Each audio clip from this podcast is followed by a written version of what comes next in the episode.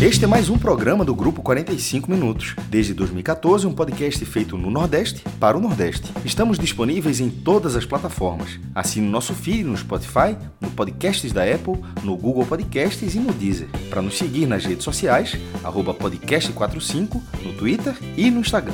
E se quiser debater os assuntos do programa com a gente no WhatsApp, é só entrar no grupo do Clube 45, apoia.se barra podcast45. Muito obrigado pela escolha e pela confiança.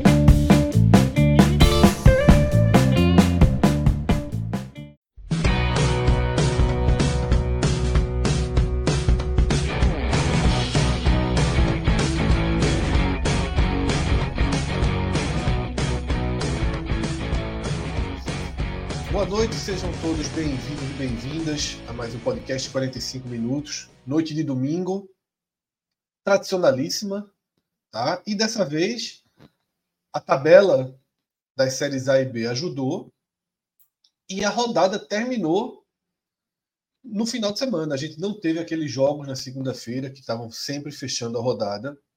Então hoje a gente pode fazer o raio-x das duas principais divisões do futebol brasileiro ainda quente, né? o, ainda sob o impacto imediato dos resultados. A gente vai falar da Série A primeiro e depois mergulha na Série B, tá? E Pedro, é, no, no pré-programa eu trouxe que o último gol, o, quase que o último momento dessa rodada do domingo, esse ele foi marcado pelo gol do Grêmio, né, lá na Serrinha, empatando contra o Goiás. Qual o tamanho, qual o tamanho da importância para o Bahia desse gol do Grêmio? Porque o Goiás começar a descolar né, na pontuação agora seria o pior dos cenários, né? Exatamente. Boa noite, Fred. Boa noite, todo mundo. É, até porque o Bahia precisa, nesse momento, de times que sejam candidatos né, ao rebaixamento, times que possam passar a ocupar o, a, a ocupar o lugar do Bahia no Z4. E a gente vai vendo que, aos poucos, os times eles vão começando a descolar um pouquinho. ao caso do Cuiabá, por exemplo. O Cuiabá era um time que todo mundo colocava como candidato ao rebaixamento. E o Cuiabá já tem 25 pontos. Brincando, brincando, o Cuiabá já tem 25 pontos. Uma pontuação que, que nunca ninguém caiu. Impressionante. Impressionante. Passou Fortaleza. E aí os. Pronto, passou Fortaleza. Passou. Então, e muito mais gente. Já tá. E Atlético Mineiro, né? Que Exatamente. E detalhe, passou Fortaleza dentro dessa, dessa sequência toda, ganhando Fortaleza em Fortaleza. É verdade. Ganhando do Inter em Porto Alegre. É ultrapassagem contundente, né, do Cuiabá. Mas segue. Tá igual o Botafogo, pô, fora de casa. Só perde no, desempate. É, impressionante. E assim, é, nesse cenário de hoje, é muito difícil colocar o Cuiabá como candidato ao rebaixamento. Acho que não dá mais, né? Cuiabá que, inclusive, nunca caiu, né? É, ali ao lado do Santos e do, e do Flamengo, os times que nunca caíram. É, então, você tem poucos times ali à frente do Bahia, poucos, poucos times ali que são candidatos hoje. Você tem o Goiás, e aí é por isso que esse gol é, de hoje é um gol importantíssimo, esse gol do Grêmio que o Goiás continua ali na cola do Bahia, bem próximo, um ponto de diferença. E você tem o Santos. Basicamente é isso. Os candidatos ao rebaixamento são esses. Você tem o Corinthians ali próximo também, mas o Corinthians ainda tem um jogo a menos. E eu acho que o Corinthians tem time para conseguir escapar é, do Z4. Eu não vejo o Corinthians como um forte candidato ao rebaixamento. Então, o lençol é muito curto, né? Você tem, tem poucas opções ali de times que você pode, pode mirar vai precisar mirar em alguém. E hoje quem o Bahia mira é o Goiás. Em, em segundo patamar o Santos, que também está no bolo, que também tem um elenco bem limitado e para mim é um candidato também a essa briga contra o rebaixamento. Mas é só isso. É só isso, né? Então, esse gol de hoje foi, foi de extrema importância para um Bahia que pontua muito pouco, né? Hoje foi um empate que como o Fred até é, falou na abertura, é o empate que. Eu ia perguntar, Pedro. Além, além desse gol que tirou dois pontinhos ali do Goiás, a gente teve um ponto somado pelo Bahia. eu estou de uma linha de um tempo que ponto somado no Morumbi lotado é ponto extra né, nas projeções. Agora, tenho visto, não assisti a partida, né, vi os melhores momentos, mas tenho visto aí o torcedor do Bahia bem bem crítico, sobretudo a entrevista de Paiva no pós-jogo. Né? Irmão, que eu confesso a vocês que eu, eu nem ouço mais, sinceramente, porque é tanta loucura, tanta, tanta frase desconexa da realidade. E aí, pô, domingo, uma e meia da tarde, eu vi coletiva de Paiva, eu falei, ó, eu curti meu domingo em paz aqui, porque sinceramente não, não, não, não, não desce mais não.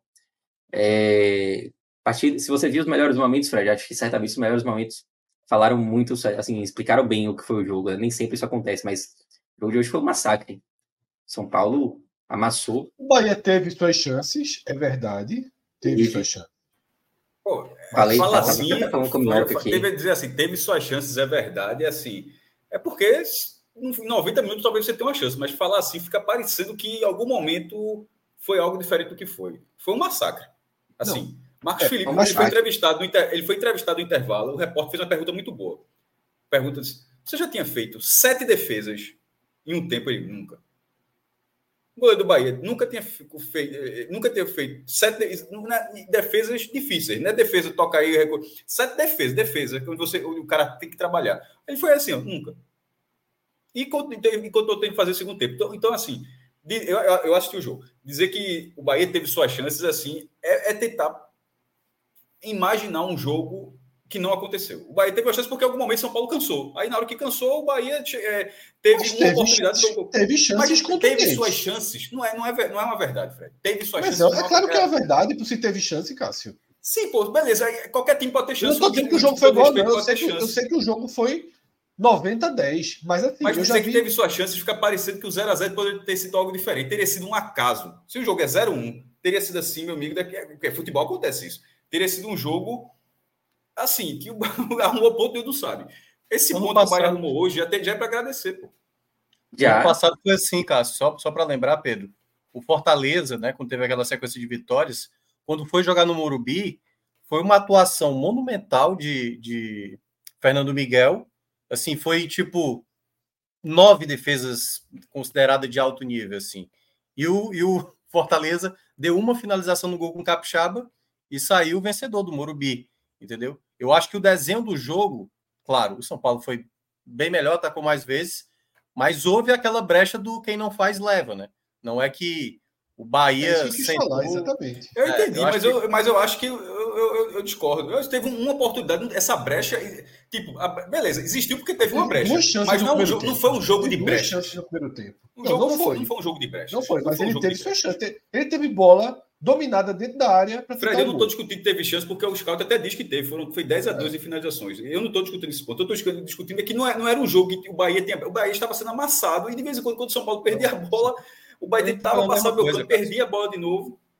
A gente está assim, falando a mesma coisa que você está é. dizendo. A questão toda é porque a gente só está dizendo que o Bahia também é, Houve mas assim, não é exatamente a mesma coisa, não. Só para dizer assim, não é exatamente a mesma coisa, não. Porque, assim, é normal um time ter uma chance ou outra, mas eu não acho que seja na categoria que teve suas chances porque o jogo não se mostrou dessa forma. A atuação do Bahia foi ruim.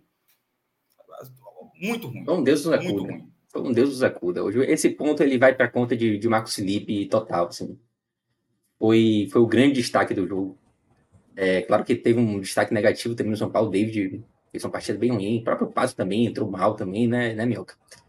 É, mas ofensivamente, o São Paulo hoje desperdiçou muitas oportunidades. Foi incrível a quantidade de chances que o São Paulo perdeu. E Marcos Felipe fez uma partidaça. Nota 10. Não vai, não vai ser nota 10 porque teve uma bola que ele, que ele meio que deu entregada, né? Mas acontece, né? O cara que é exigido ali o jogo inteiro, uma hora ele vai errar. E fez uma partidaça, assim, esse ponto está muito na conta dele. Na hora é... certa para ele, inclusive, né, Pedro? Sim, chegou o Adriel aí. Ele, ele vinha até fazendo boas partidas, tá? Contra o Grêmio na Copa do Brasil, ele fez boas partidas, foi herói na classificação contra o Santos, na disputa de pênalti. Então, ele aos poucos, assim, ele, ele vem ganhando um pouco mais da confiança do torcedor. Tá longe de ser uma unanimidade, longe. Mas eu acho que nos últimos jogos ele vem mostrando que ele não vai perder essa posição, assim, tão facilmente, não. Pode até vir a perder, mas eu acho que vai ser algo aos poucos, se é que vai acontecer de fato. É, agora, o que preocupa em relação ao Bahia é que o Bahia já chega ao 17 jogo, jogo com apenas um triunfo, que foi aquele contra o Palmeiras. Até hoje a gente precisa lembrar daquele jogo do Palmeiras, porque o Bahia não vence mais. É... O jogo que o Bahia teve suas chances, né? Inclusive. Beleza. Teve. Ainda bem que você é... disse que não viu o jogo, Fred. Porque se você tivesse assistido, você não acho que você diria isso, não. Se você tivesse assistido o jogo, as chances do Bahia chat. teriam ficado perdidas na sua memória. Porque eu você, sei, você, mas... você é. pensaria assim, o Bahia teve a chance assim. Porque no melhor momento tem um repórter lá. Assistindo o jogo, o jogo era todo de um lado. O jogo era é. todo de um lado. Todo. A gente já avançou, cara. A gente já está já tá lá no jogo do é, Palmeiras. É, porque você votou, e você votou só para. Eu voltei porque o jogo do Palmeiras foi parecido também. Foi uma chance que o Bahia, Bahia não, não, não, não, Pô, mas peraí, o São Paulo amassou muito mais. Foi muito mais do que o Palmeiras naquele muito dia. Mais, muito, muito mais. mais. Eu, eu vi os primeiros O Palmeiras eu vi o jogo. Então é isso. Acho que o que preocupa em relação ao Bahia é que o Bahia não ganha. E time que não ganha vai ficar na zona de rebaixamento mesmo. Era um milagre o Bahia não, não ter entrado na zona de rebaixamento antes. A gente tratava como um milagre, porque a zona de rebaixamento não pontuava. No momento que o Goiás conseguiu uma vitória fora da curva, vitória que ninguém esperava, foi fácil de passar o Bahia, né? Porque o Bahia não pontuava. É, então, a gente fica esperando, ah, o Bahia vai mudar a chave, vai mudar a chave. Não muda. É, ponto, ponto positivo de hoje, o Bahia teve duas estreias é, e teve também o retorno de alguns atletas, o próprio Jacaré retornou, ao Gustavo, tem Biel ainda em fase de transição, então aos poucos o Bahia vai tendo peças novas e também peças que estavam afastadas à disposição. É, o, é a única esperança, né? É o que resta.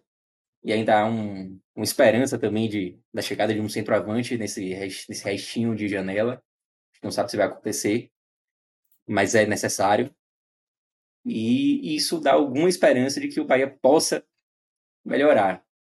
Resta saber se, sob o comando de Paiva, vai ser possível, né? É, mas o Bahia precisa voltar a ganhar urgentemente. Já passou da hora. Esse ponto contra o São Paulo hoje, tudo bem, concordo com o Fred, que você empatar com o São Paulo, no Morumbi lotado, é um ponto conquistado, ainda mais no cenário de hoje, hoje você foi massacrado.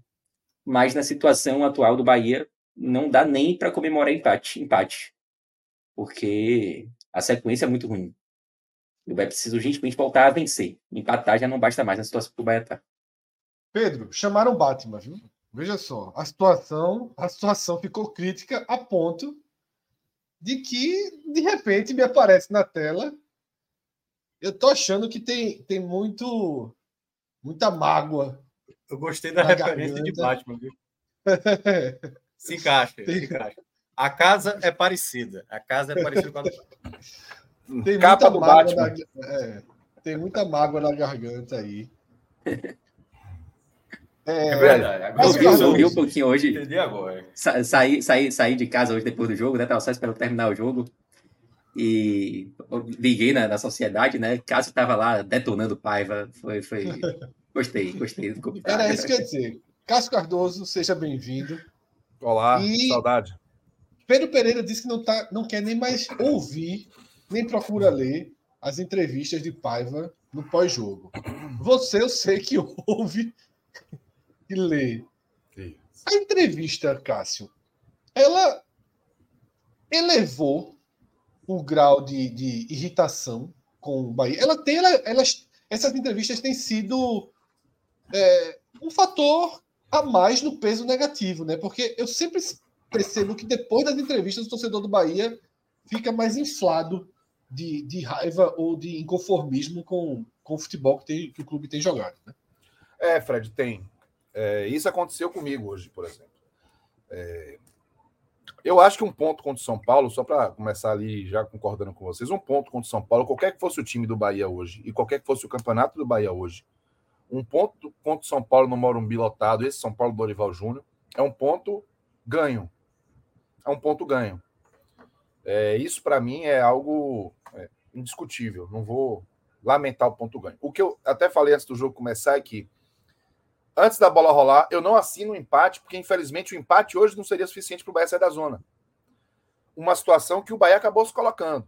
Né? O Bahia abriu mão de jogar com seu, sua força máxima contra o Cuiabá, antes do jogo contra o Grêmio. O Bahia perdeu dois pontos contra um Goiás absolutamente vulnerável aqui naquele momento do campeonato. Então o Bahia foi se encralacando no, na Série A a ponto de precisar ganhar do São Paulo hoje. Por isso que eu disse que eu não assinaria o um empate, porque acho que o Bahia precisaria ganhar. Mas eu não posso é, desconsiderar que o empate contra o São Paulo é um resultado que seria valioso para qualquer Bahia.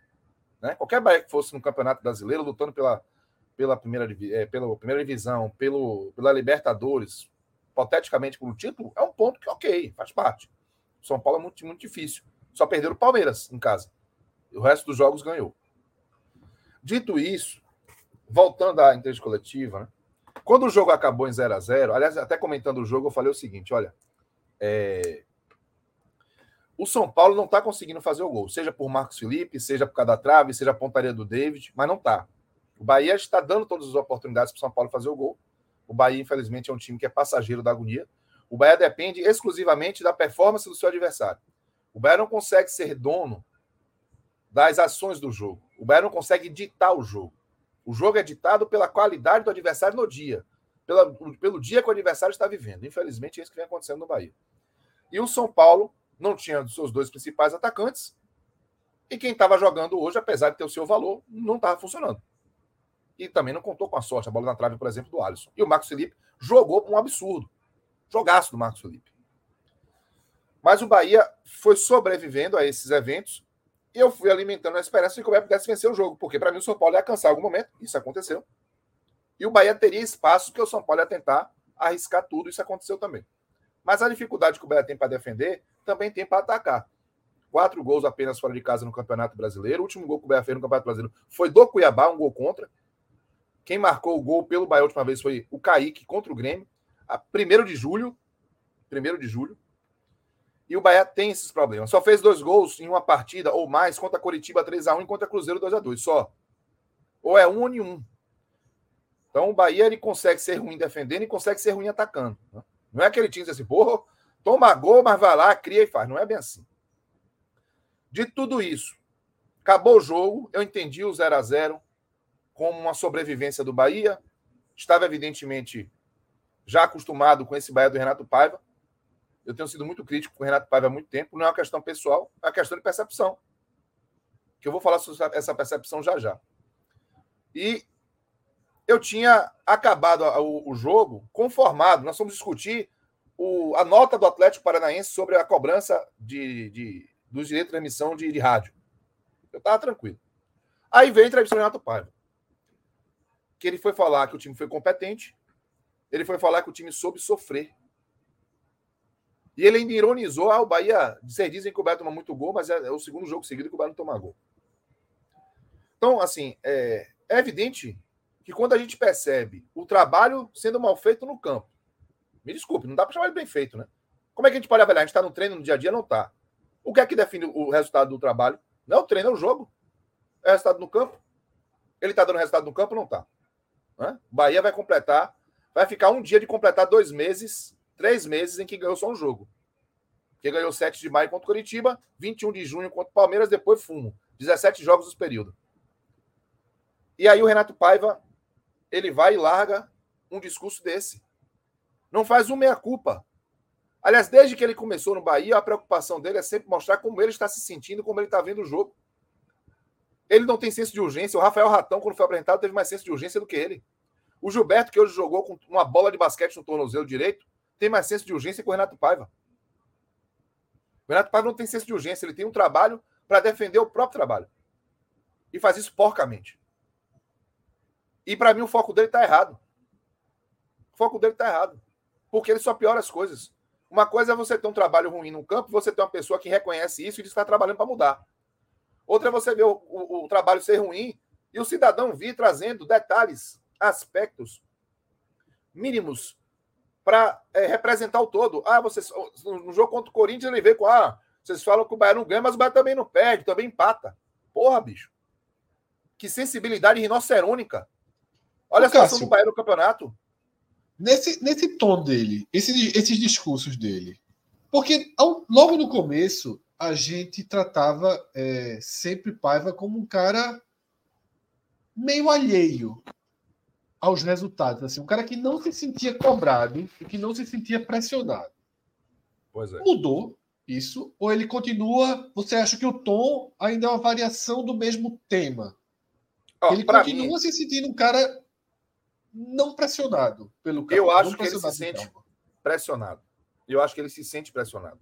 É, Mas a pressão que ele está sentindo, ele sente porque ele é muito vaidoso. E ele está sendo exposto pelos próprios resultados. Ele sempre faz um retrovisor, velho. Sempre faz um retrovisor. Qualquer coisinha que acontece, ele vai buscar um jogo que ele acha que jogou muito bem. Tá o jogo, Botafogo, líder, nós jogamos bem. Bulhufas. Botafogo nem sonhava em fazer esse campeonato tá fazendo naquele momento que ganhou do Bahia. Talvez tenha feito porque começou a ganhar. Ele não tem noção de relação de causa e consequência, de resultado, ganho de confiança, essas coisas. Só que ele está o tempo todo, Fred. O que foi que ele falou depois daquele jogo contra o esporte? Estou tranquilíssimo. Por quê? Ele está falando dele. É sempre sobre ele, velho. Ele tá nem aí pro campo do jogo. Só que, como o resultado não tá vindo, porque quando vem contra o Palmeiras, que ganhou naquela situação, sobreviveu o jogo todo, não tão exposto quando contra o São Paulo, mas sobreviveu, conseguiu o gol. Ele vê, meu irmão, parecia que tinha ganho a Champions League. É sempre sobre ele, ele não consegue ter a menor noção do que está em jogo. Como é que ele fala que ah, o time está tendo bons momentos? O Marcos Felipe teve boa reposição de bola e o time afundando na zona. É a, é a falta de noção sobre o que é o macro, sobre o que ele está ali para fazer. E aí, há muito tempo eu perdi. Eu perdi o pudor para dizer que o Beto precisa trocar o técnico se quiser sobreviver na primeira divisão. Eu não tenho mais pudor para falar isso. Porque o cara não está nem colado na realidade. Ele não está nem percebendo qual é a urgência. Ele precisa de resultado. Não vai ter sobrevivência, não vai ter trabalho, não vai ter ano zero passando para ano um, sem resultado. Porque sem resultado você cai para a segunda divisão. A gente não está falando do cara ser o terceiro ou quarto do campeonato, não. Está falando de ser o, o, um time de zona de rebaixamento com toda a justiça. Ele não enxerga isso? Esse ano era para ser cobrança zero. O Bahia em 12 segundo, 13 terceiro da campanha aí do Cuiabá e ninguém está falando nada, nada. Todo mundo assaltando confete. Porque nós temos esse, esse negócio, esse, é, ao mesmo tempo que a gente tem essa noção de uma forma mais ampla e foi muito trabalhada, que é um projeto de longo prazo, ainda tem aquele viralatismo, né? Vem uma coisa de fora, padrão City, PPP, é tudo que os caras fazem, é como se não tivesse, eles não fizessem besteira, mas faz pra caramba. Faz. E o trabalho de Paiva já é uma besteira, porque tá demorando muito tempo para trocar. Quando tentar trocar, pode ser que não dê tempo de permanecer na primeira divisão. Estão brincando com fogo. Essa é a realidade. O Renato Paiva, ele não está conseguindo transmitir no seu discurso, nem no seu jogo, o que o Bahia precisa para reagir. O, o, o, elenco do Bahia tem carências? Tem. Reconheço essas carências. Por muito tempo insisti que o Renato Paiva deveria ter o direito de trabalhar com, no, com reforços para ter essa avaliação mais clara.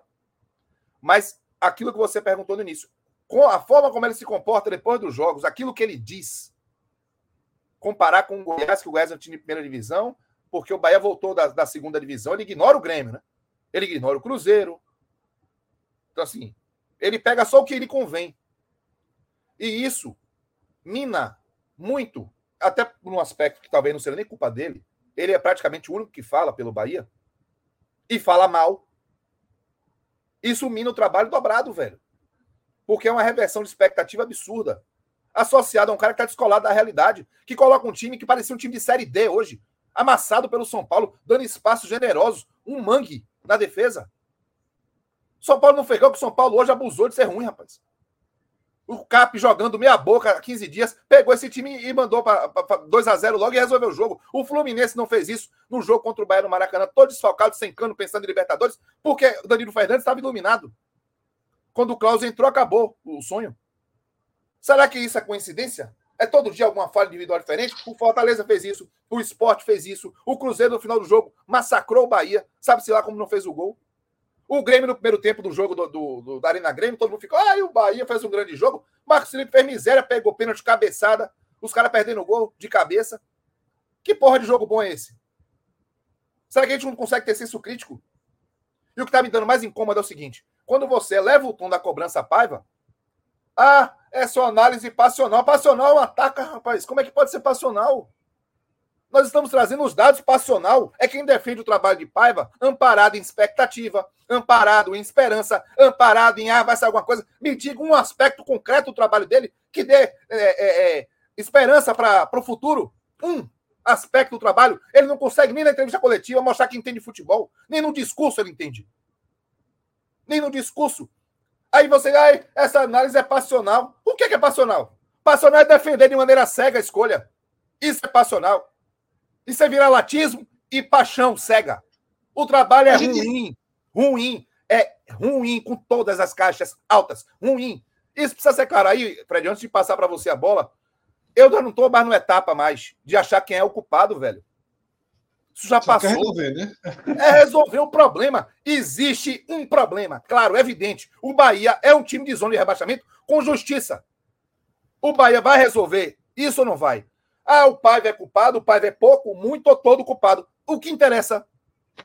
Você não, só, você não pode botar técnico no banco de reserva. Técnico ou é o que está funcionando ou é o que é trocado. Simples.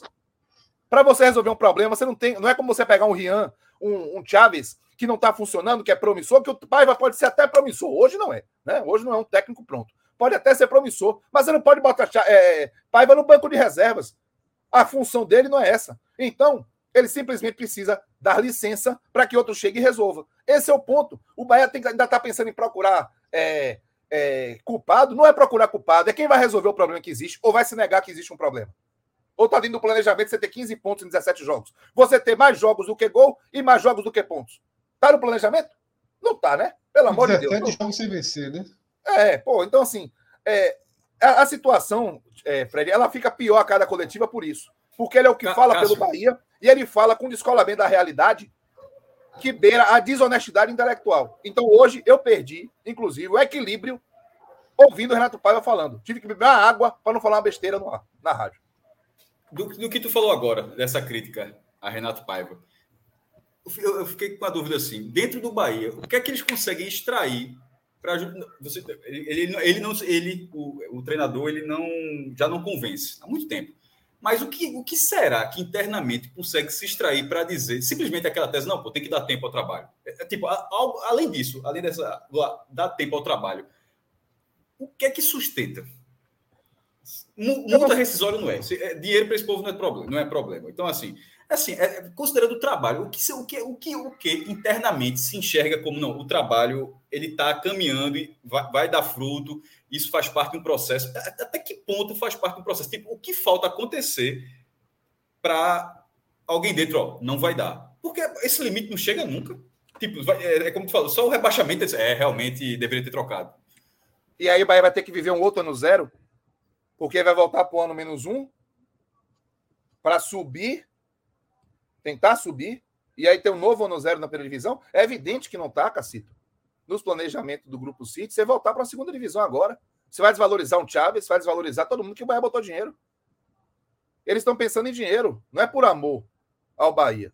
Mas o dinheiro vai ser desvalorizado. Sabe? Então, sim, esse limite, eu não sei qual é. Qual é. Eu estou, eu, eu inclusive, decepcionado. Porque uma coisa é você ter uma situação em que você tem problemas a identificar e identificados.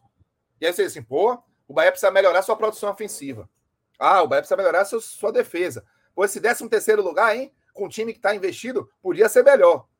Isso é um debate para o limite. Esse é um debate que eu esperava ter. Que eu esperava criticar e elogiar aspectos que permitissem uma discussão acerca do que deveria estar acontecendo não no Bahia nesse momento. Mas o que está acontecendo hoje, evidentemente, não deveria estar acontecendo. Evidentemente. Então, eu estou decepcionado com a condução do Grupo City nesse aspecto. Porque existe uma questão no futebol brasileiro, questões que são muito próprias. O futebol brasileiro tem um calendário desgastante, em especial para quem é clube do Nordeste, sabemos. Né? Não é novidade para ninguém. O Campeonato Brasileiro rebaixa por pouco. O Bahia caiu em 2021, o Juventude escapou uma questão de três pontos. Talvez aquele pênalti dado em Caxias, talvez aquele jogo do América que dado Cavalcante resolveu dar uma de, de super-herói, jogar todo aberto, tomou 4 a 3 em Salvador, tudo resolvesse o Bahia. O Bahia não precisasse cair. Mas caiu. E aí o Bahia abre mão contra o Cuiabá, porque quer ser é, é, protagonista contra o Grêmio. O Bahia empata com o Goiás, tentando fazer uma escalação sem sentido do Renato Paiva. O que eu quero dizer é que é, são muitos eventos dentro e após os jogos em que o Renato Paiva ultrapassa o limite da razoabilidade, velho. E segue com resultados que estão ameaçando o projeto. Porque se ele ultrapassa, a, a, ultrapassasse a razoabilidade e não fosse uma ameaça efetiva ao projeto, eu até diria, ó, Cacita, é isso que está acontecendo. Mas nesse momento, eu já fico na dúvida se o que está acontecendo é o limite que é elástico ou se é uma absoluta falta do que de saber o que fazer. Ô, Cássio, um complemento à pergunta de Cássio, que era a pergunta que eu ia fazer antes. Quando você estava é, na sua explanação, você falou, você trouxe um diálogo imaginário, né?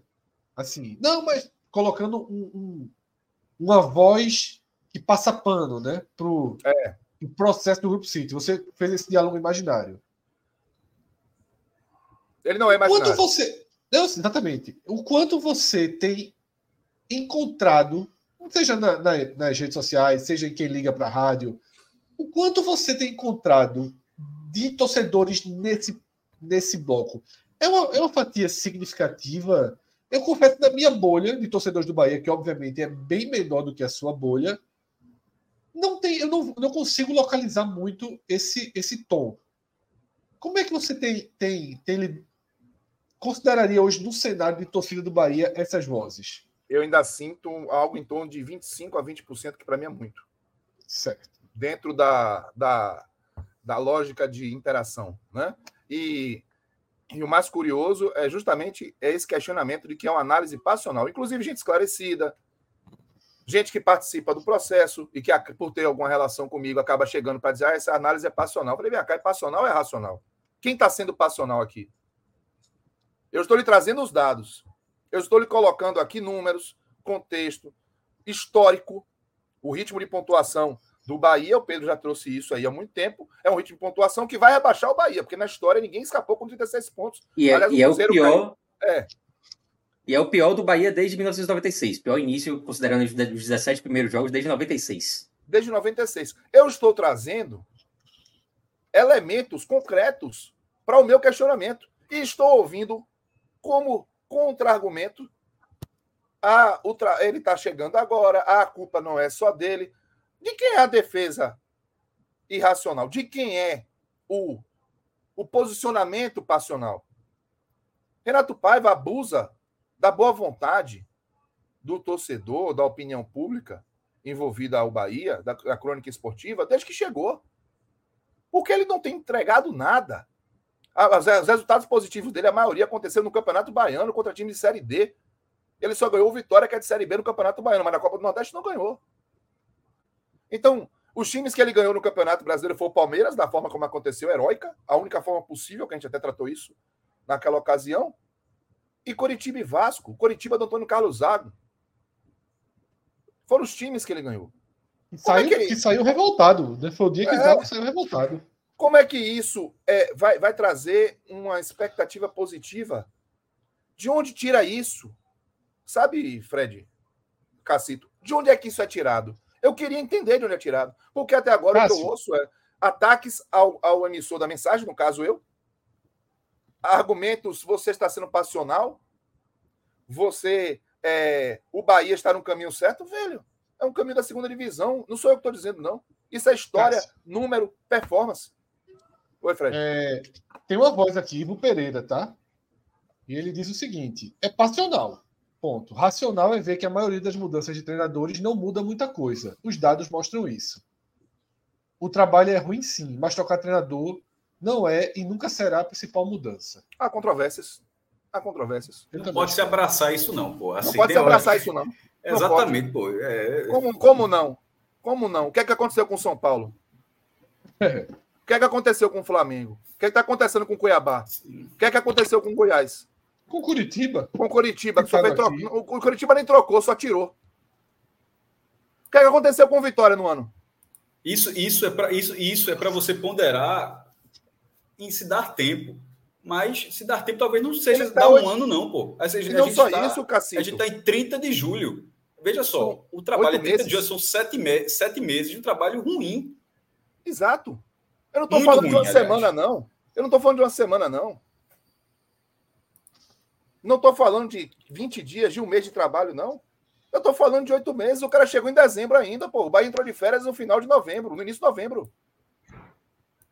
Já estava tudo planejadinho, as coisas já estavam acontecendo antes do, do, negócio ser aprovado. Aí você vem com essa conversa de que ah, é, é o tempo, é, vai, vai botar na segunda divisão? É isso? E ele vai ser o cara da segunda divisão a tirar o Bahia da. da... O tempo Renato Paiva já passou. Agora a questão é simples: é resolver um problema que existe. E ele não é um técnico para resolver esse problema. Oh, a gente vai precisar de mais o quê para ter isso, claro? Se ele não tem condição sequer de se comportar diante de uma pressão pós-jogo, se ele não consegue se apresentar dialogando com a realidade, ele vai passar essa realidade para o grupo? Ninguém está funcionando no Bahia direito. Todo mundo é irregular, toda hora é um erro individual. Isso não é coincidência. O Bahia joga bem, perde. O Bahia joga mal, perde. É coincidência? Não é. Qual é, a, qual é o elo? Quem é que tem essa filosofia? Quem é o comandante disso? Então, velho, é, se, se, não for o Renato Paiva o responsável, Cássio. tudo bem. Mas se é o Renato Paiva o responsável a colocar de novo o Bahia nos trilhos, não parece. Ele é um técnico de formação. Ele é um técnico que tem talvez a mesma experiência proporcional na função que tem o Chaves. Pode ser que isso seja. Você vai ficar apostando no Chaves até quando? Cadê o Chaves que o Bahia botou 18 milhões? Fez certo, afastou, preservou. Paiva é técnico, irmão. Não dá para fazer isso. Um ponto, um ponto que eu ia destacar, no sábado passado, quando eu fiz a, o telecast aqui com o Pedro, eu até falava sobre essa por que que, por que, que o Bahia, o que é que tá faltando para o Bahia tomar uma providência contra a Paiva, né? Eu até falei, se entrar na zona de rebaixamento, jogou no sábado, na segunda-feira veio a confirmação da zona de rebaixamento. E da maneira como o Paiva fala nas coletivas, é como se internamente aquilo que o Cardoso mencionou uh, no começo da fala dele, quando ele estava abordando sobre isso, que era qual é a maneira que as pessoas hoje do City enxergam esse Bahia? Será que para eles é tipo assim, pô, o Bahia caiu recentemente, então o campeonato é esse mesmo, entendeu? Vai entrar na zona de rebaixamento, mas ainda estamos ali na disputa.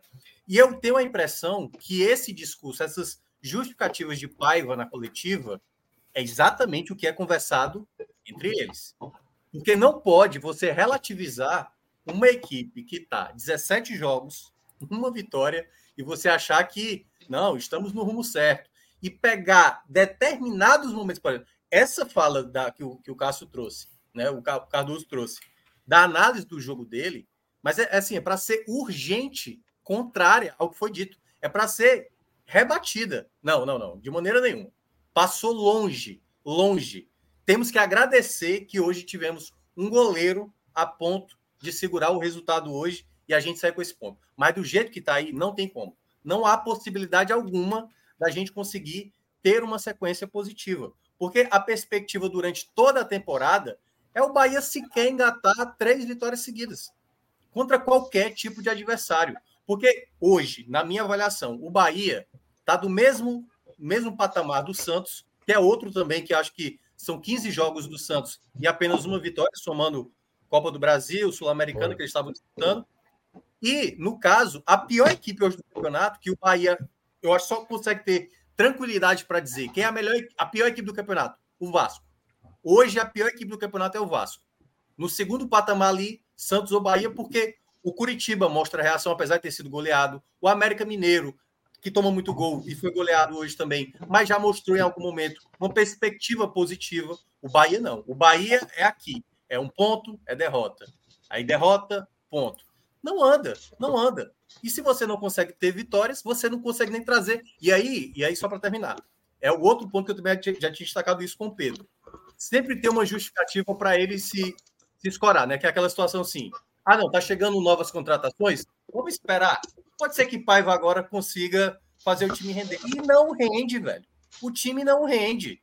Então, assim, ele, há muito tempo eu já tenho observado isso, tenho destacado aqui. Claro, o caso Cardoso e o, e o Pedro acompanham muito mais proximidade da situação, mas para mim é nítido há uns sete jogos atrás, pô. Sete jogos atrás, pô, eu até citei aqui, dos jogos do Grêmio. O Fred, bota no aí que tá, tá vazando aí. É, nos jogos contra o Grêmio, você tomar em três jogos distintos o mesmo tipo de gol. É. Isso é um treinador que não sabe entender o que está acontecendo em campo. Porque basta a equipe repetir o mesmo tipo de jogada que vai ter sucesso.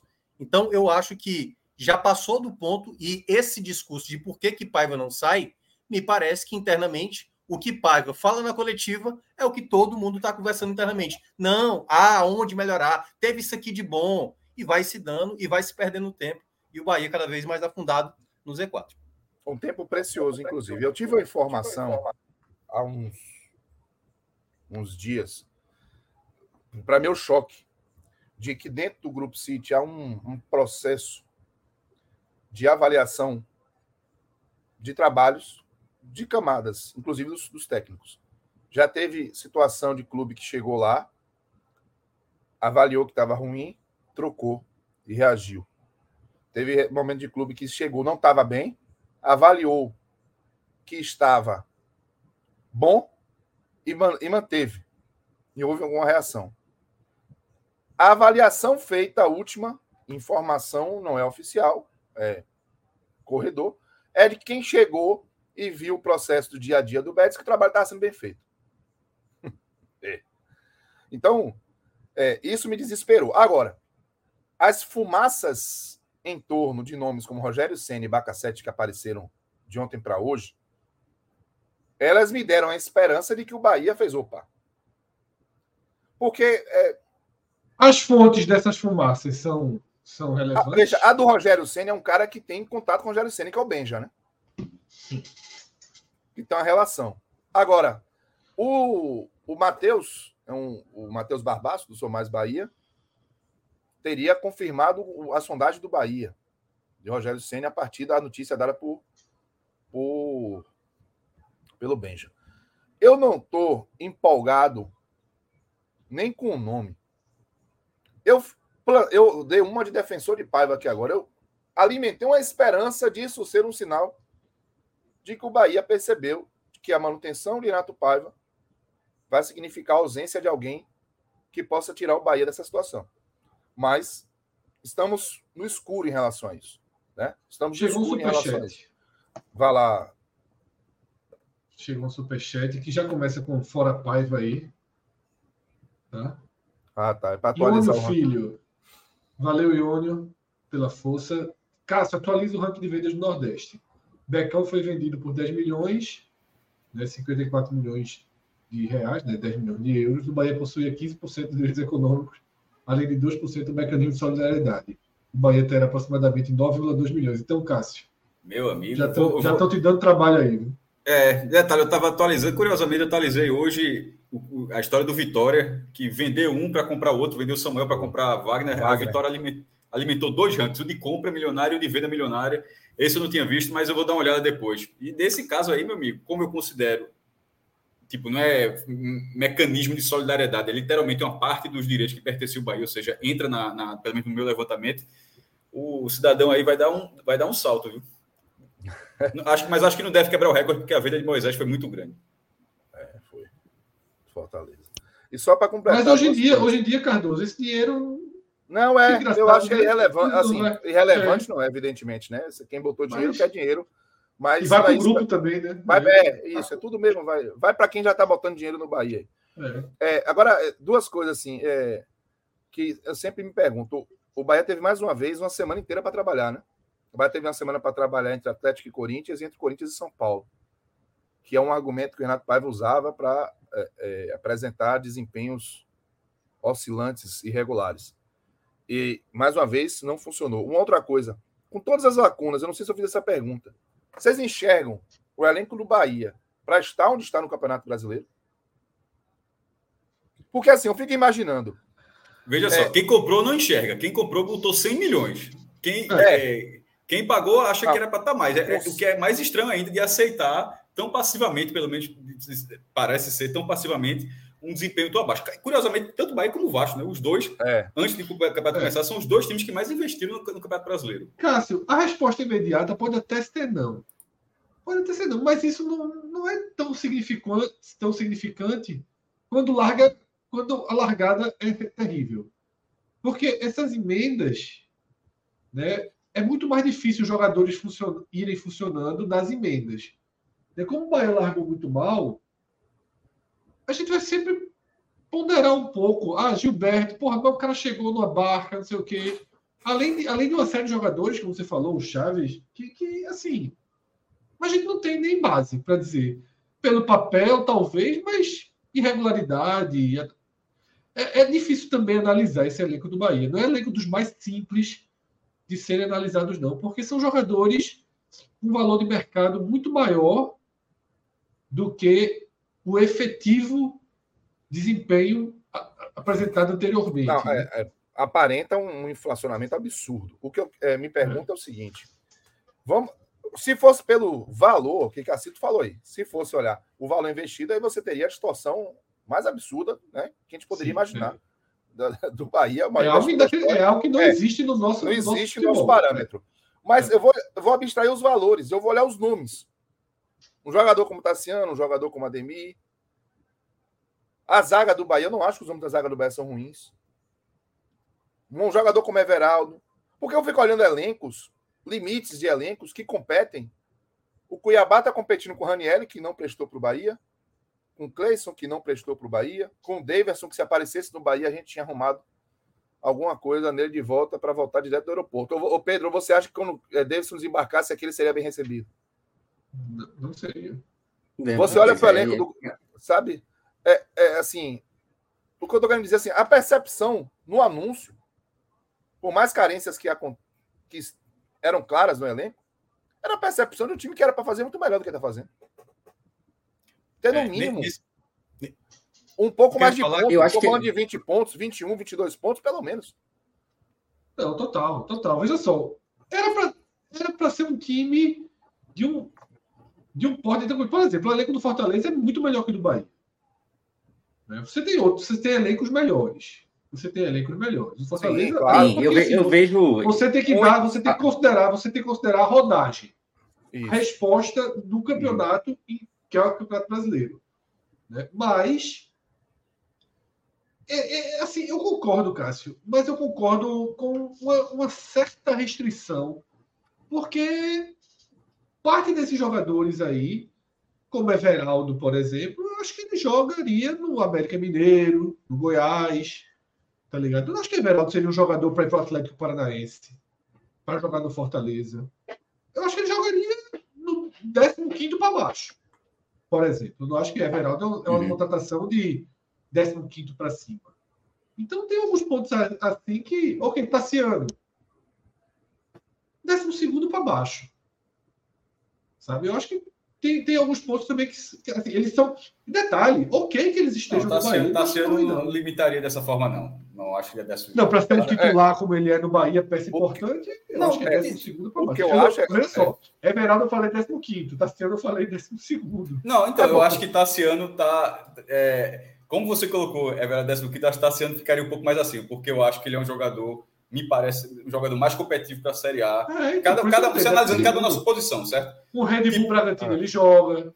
É porque eu falei, ele joga no, no, no Mas, ele joga no Fortaleza. Ele joga, por exemplo, você falando, Fortaleza hoje é o décimo primeiro. Eu acho que ele jogaria no Fortaleza. Então, no Fortaleza eu acho que ele joga. Tu fala, mas tu fala décimo segundo, não? Sim, pô. Só tá dizendo assim, só, eu acho que ele é um pouquinho mais acima. Só... Pô, preciosismo aí, cara. Não, o que eu não, mas, ó, mas o, o que eu ia falar rapidinho era só esse detalhe assim não é só a questão, pô, tem vários elencos. Por exemplo, o Botafogo tem elenco para liderar com tamanha vantagem comparado a Palmeiras e Flamengo? Não, pô. Claro que não. O Botafogo, vai diferença... ser, Botafogo vai se estudar ainda, Minhoca. O Botafogo não, eu sei, terminou com o troféu é o seguinte... quinto lugar no Campeonato Carioca. Duas semanas depois era líder do Campeonato Brasileiro. Assim, é um negócio assim... Mas o que eu estou querendo dizer é o, é que? Por que, que o Botafogo está dando certo e por que, que o Bahia, por que, que o Corinthians largou tão mal? Às vezes é saber entender como você joga em campo. O Cuiabá, ele já aprendeu uma forma de jogar fora de casa, pô. O time que soma 16 pontos, sem terminar do primeiro turno, 16 pontos, é muita coisa. Ele sabe uma maneira de jogar fora. O Bahia ninguém sabe como joga em casa e que se quer fora. Então, assim, eu vou analisar baseado em outras equipes. Eu vou até tirar um pouco o Cuiabá. Vamos considerar que o Cuiabá é um. É, deu certo aí nas últimas rodadas, deu tudo certo para o Cuiabá. Mas vamos pegar o Cruzeiro. O Cruzeiro não tem um elenco tão vistoso assim. O Cruzeiro meteu 2 a 0 no Atlético Paranaense, toma um empate e ele não desistiu, foi lá e fez 3 a 2 Tomou 3 a 3 Eu não vejo o Bahia fazer isso contra o Atlético Paranaense fora de casa, mas nem longe, velho. Nem longe, porque o Bahia não se entende como time. O Bahia não pode ficar preso a peso. Trouxe Gilberto.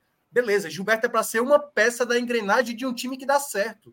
Um jogador diferencial para um esse, time. Esse é jogador, esse é jogador primeira página. Gilberto é Isso, é jogador é, mas, Mas, mas, o que eu estou dizendo é, não adianta nada você ter um elenco com muita qualidade. Daqui a pouco a gente vai falar sobre Fortaleza. Fortaleza tem qualidade, mas no momento o time não está ajustado. Então você pode até ter qualidade, mas se você não tiver. O Cuiabá hoje é um time acertado, o Cruzeiro hoje é um time que já entendeu sua limitação, o Curitiba começa a se acertar, o Bahia não. O Bahia está do mesmo jeito como começou o campeonato e não teve uma. Pô, Pedro falou aqui desde o. Pô, na época da Copa do Nordeste. A evolução é muito pequena, velho. É, é pequena. Exatamente. E não tem nada significativo. Qual é o grande diferencial de Paiva para dizer assim, porra, essa substituição aqui mudou Bahia melhorou defensivamente, ganhou o meio de campo, tem agora um jogador que resolve partida, porque o Davidson é um jogador que talvez ninguém quisesse, mas é tal qual o Pedro Raul do ano passado, que eu até falei, falei para Pedro aqui em off. O que o Goiás garantiu sua permanência? Porque você tinha o Pedro Raul fazendo gol à torta direito, que é o que o Cuiabá está tendo agora com o Davidson. O Bahia não tem esse atleta. Então, é uma série de problemas de um time que, por mais que a gente fale aqui de dinheiro, é, algum jogador individual, como time, esse time passa longe de ser confiável. É por isso que eu fiz essa pergunta, porque uhum. para mim o Grupo City merece críticas em relação à formação do elenco, sim, mas o elenco que foi formado não é o elenco para passar a vergonha que o Bahia passa em termos de competitividade em campo. Todos, eu tenho alguns colegas que trabalham em outros pontos do país, que acompanham Grêmio, que acompanham Vasco, que acompanham clubes de outros, que volta e meia, quando os confrontos vão acontecendo, me procuram. A gente acaba trocando ideia. Teve um comentarista do Sport TV que virou para mim e fez: irmão, como é que esse técnico está aí ainda? O que é isso? O que é esse Bahia? Falei, eu não sei, Lizê. Eu estou passando por isso o ano todo e estou tentando entender também o que está acontecendo. Então, é, é, esse ponto que Minhoca tocou. A Minhoca foi no X. Não, não, é, não é problema do jogador. Por isso que eu fiz a pergunta. Não é. Você pode ter é, carência no elenco. Mas quem não tem, pra, que está ali no Campeonato do Bahia? É. E o que o Bahia está jogando hoje, é isso. O Bahia é como favorito. E, e, e, tem um ponto, e tem um ponto aí, Takasu, que uma das principais carências que o Bahia tinha, e eu, eu vi algumas carências de elenco no Bahia. É, não acho que o Bahia tem um, um elenco assim tão tão bom a ponto de estar tá brigando ali em 11 primeiro, acho que o elenco do Bahia era até então para 13 terceiro, 14 15 é. até. Ele não tem jogadores, mas... não tinha, começou a ter agora alguns hum. jogadores é isso, balizadores. Era para ter mais pontos que é jogo. Isso, o Bahia atacou uma das principais lacunas que, que tinha. Não menos pontos que jogo. É. O Bahia atacou agora uma das principais lacunas que tinha, que eram as laterais, né? E trouxe dois jogadores, tanto na, na direita quanto na esquerda. Então, essa, essa lacuna ela já foi meio que resolvida. Para mim, ainda tem uma na, na frente, né? Acho que o Bahia precisa urgentemente de um centroavante, porque é uma peça que está faltando muito. Ao Bahia eu não acho que Everaldo seja um jogador para ser titular do Bahia, gosta muito menos. Acho até que Everaldo pode ser um reserva, é, mas não vejo como um cara para ser titular.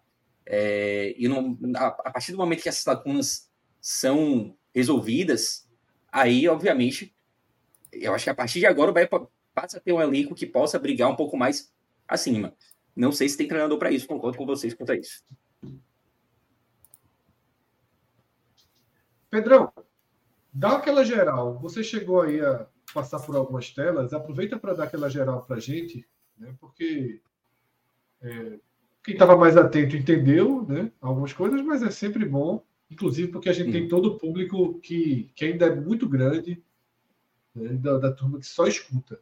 A turma já sofre um pouquinho de receber, pô, tá difícil tal, mas a gente tenta é, passar aí para quem está só na versão áudio o maior detalhamento possível. E aí eu peço aquele gráfico que mostra que o Bahia, se o campeonato tivesse. Esse. Tá se o campeonato tivesse no rumo normal, a situação era bem mais complicada, né, Pedro?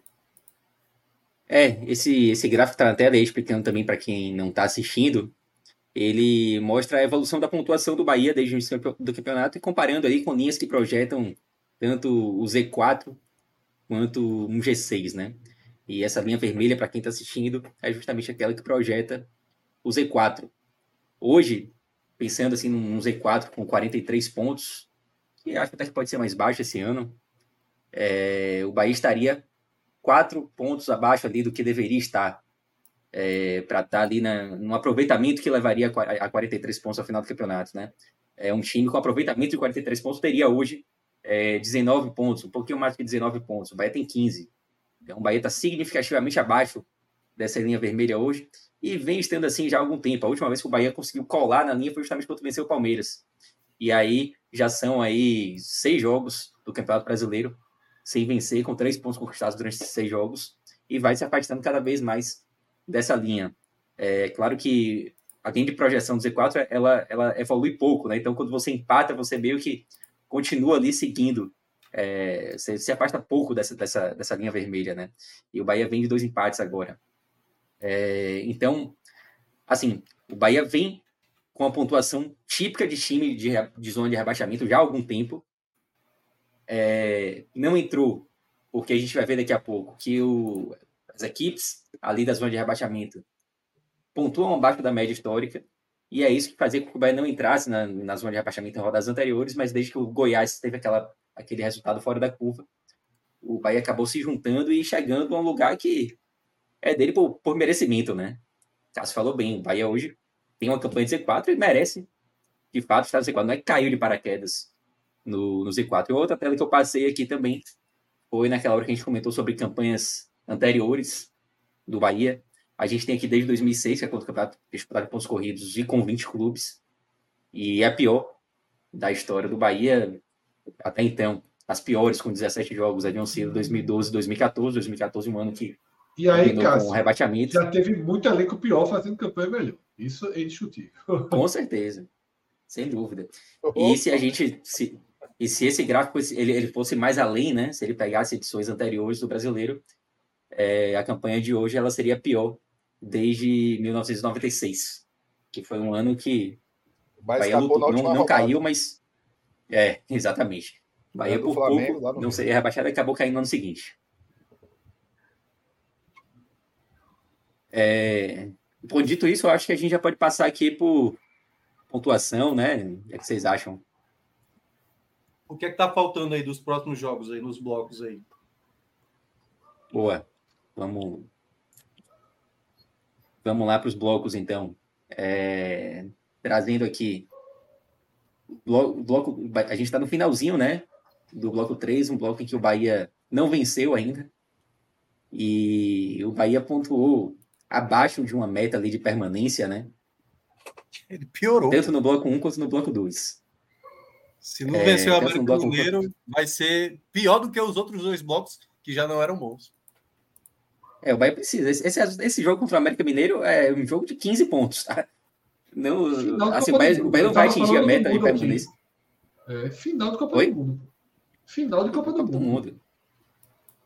Final de Copa do Mundo. É, o Bahia, de qualquer forma, já sabe que não vai atingir essa meta mínima né, de, de 7 pontos por bloco, que simula assim, uma, uma permanência na Série A. Mas é, o Bahia precisa desses pontos, né?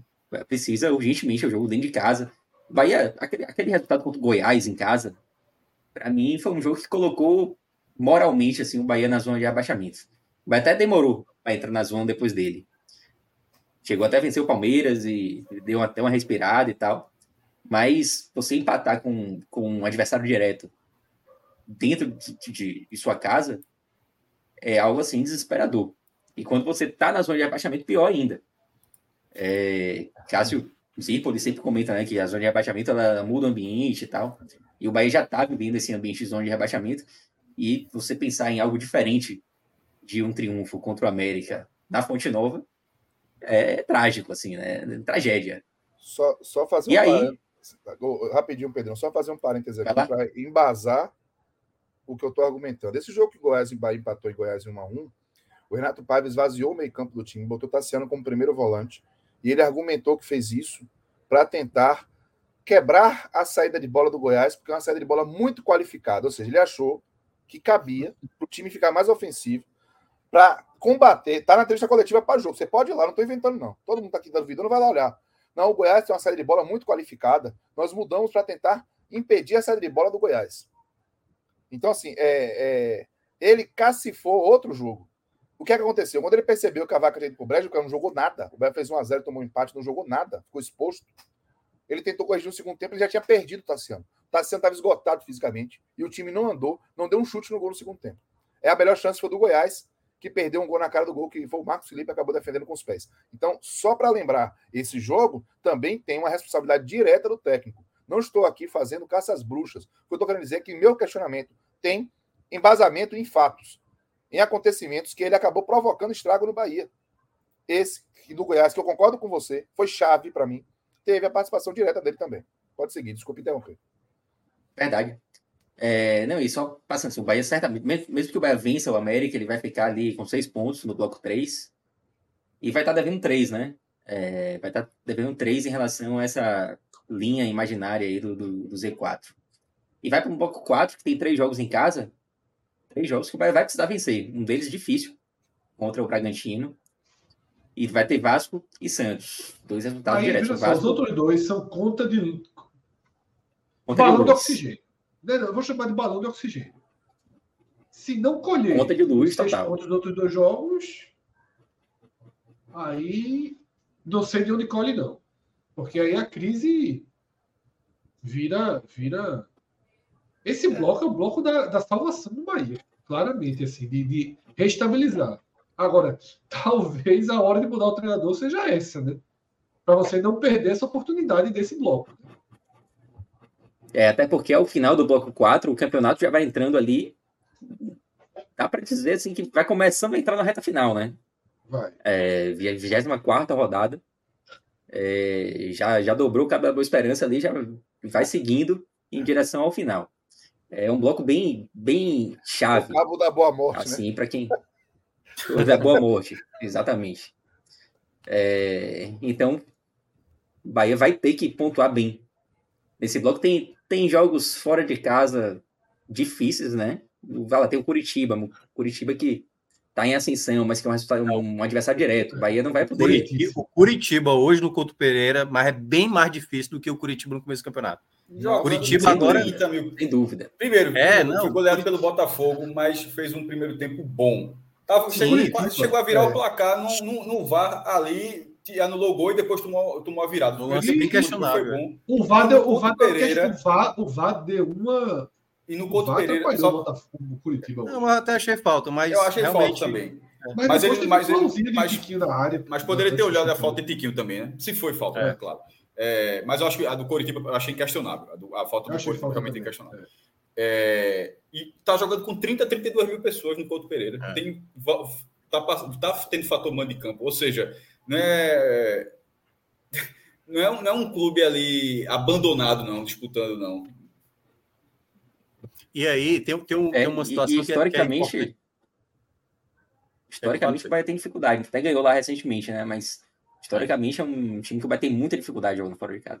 O que, eu ia, o que eu ia mencionar é esse jogo do América. O América vai estar envolvido aí com os duelos do, contra o Bragantino pela Sul-Americana, né? Vale, e, e, aí vamos pegar o jogo anterior, que foi contra o Corinthians, que obviamente o Bahia foi melhor do que o Corinthians, mas ele não venceu o Corinthians, entendeu? Porque é isso que, que não pode acontecer após o jogo do América Mineiro, se o Bahia, por exemplo, jogar melhor que o América e empatar com o América ou perder para o América. Não tem mais espaço para colocar uma condição de ah, mas jogamos bem. Não tem mais condição. Tem que vencer o América Mineiro. Porque se você não vence o América Mineiro, você de fato é só melhor que o Vasco mesmo nessa história. Não tem mais o que fazer. Você não consegue fazer valer o seu mando de campo. Já deixou escapar. Claro que o Corinthians, a gente até imagina que o Corinthians vai estar tá saindo dessa briga. Mas você perdeu uma grande possibilidade, pô. O Corinthians não estava com a cabeça voltada para esse jogo contra o Bahia. Estava muito mais interessado no jogo contra o São Paulo da Copa do Brasil. E o Bahia deixou escapar dois pontos em casa. Era para ter vencido esse jogo. O Corinthians deu todas as condições, como possivelmente a gente não sabe, o América também vai dessas possibilidades. Lá vou eu de novo, trazer as estatísticas chatas. O Inter estava assim, tá? O Mano Menezes pressionado, ganhou Sim. um jogo no Bambo, na Libertadores, pouco antes do jogo contra o Bahia, mas todo mundo queria tirar o Mano Menezes e o Bahia acabou. O Flamengo estava pensando no Fluminense pela Copa do Brasil quando pegou o Bahia, tá? Mesmo com toda a interferência da arbitragem, o Flamengo estava com a cabeça terça-feira. O Fluminense estava com a cabeça também na Libertadores quando pegou o Bahia, tá? Não, Isso não é, é novidade. É absurdo. É, Sai exato. da frente do placar, um jogador a mais. É absurdo. Então, é, o Bahia tem enfrentado contextos assim favoráveis, não tem sabido Favorável, É.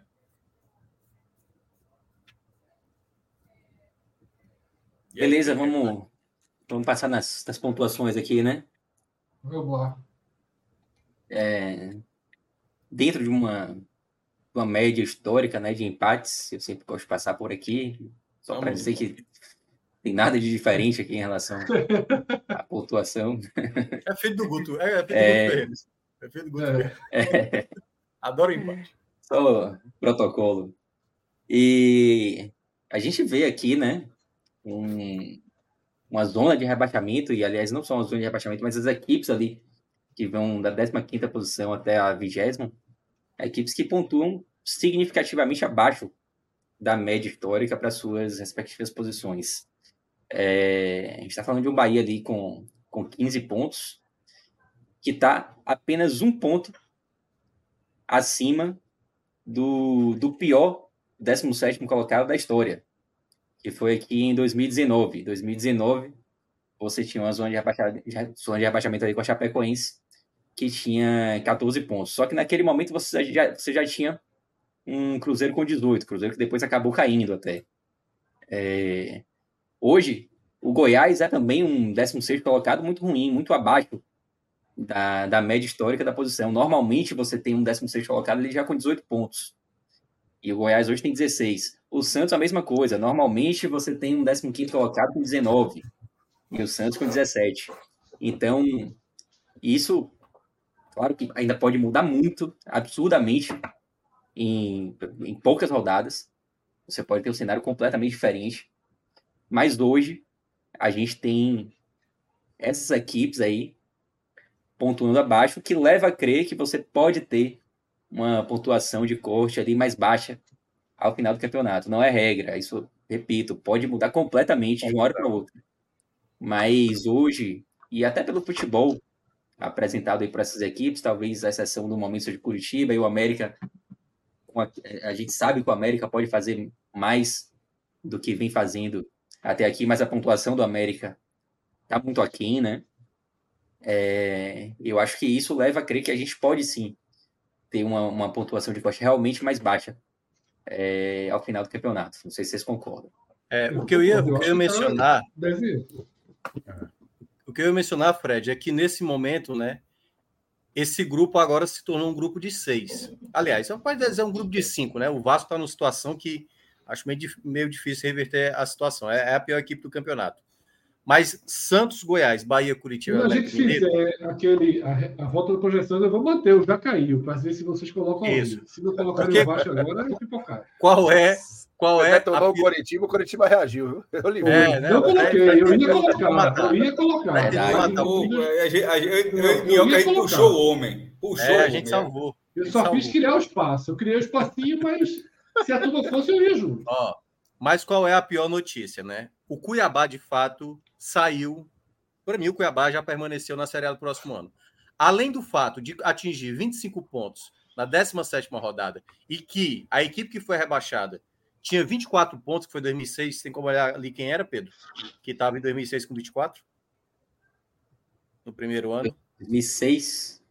É, com 24 ah, era o sim, São Caetano. 24 pontos. São Caetano, né? São, São Caetano, né?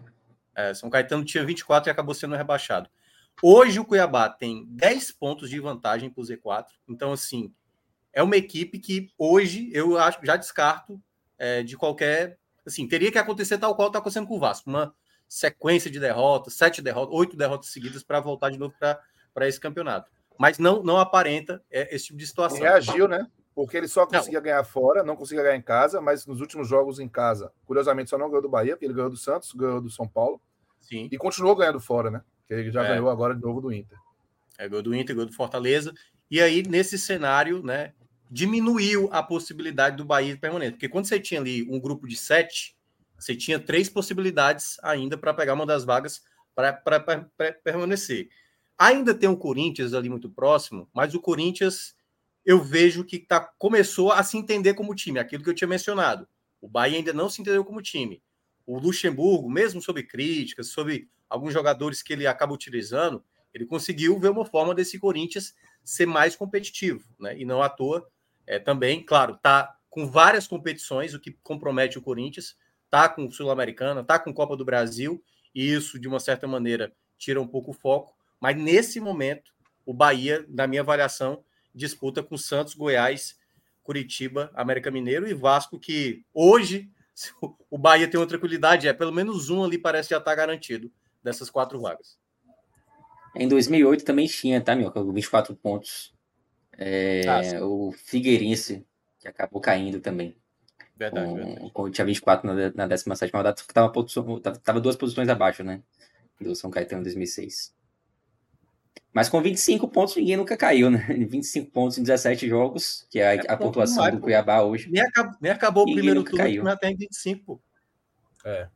É muito bom. É, não, acho que dá para tirar o Cuiabá, realmente concordo com você, meu cara. Quais dá, são os próximos jogos do Cuiabá? O Cuiabá dessa briga. Até o fim do turno, tem é fácil? Os olha aí, olha o bloco aí do os blocos do Cuiabá aí.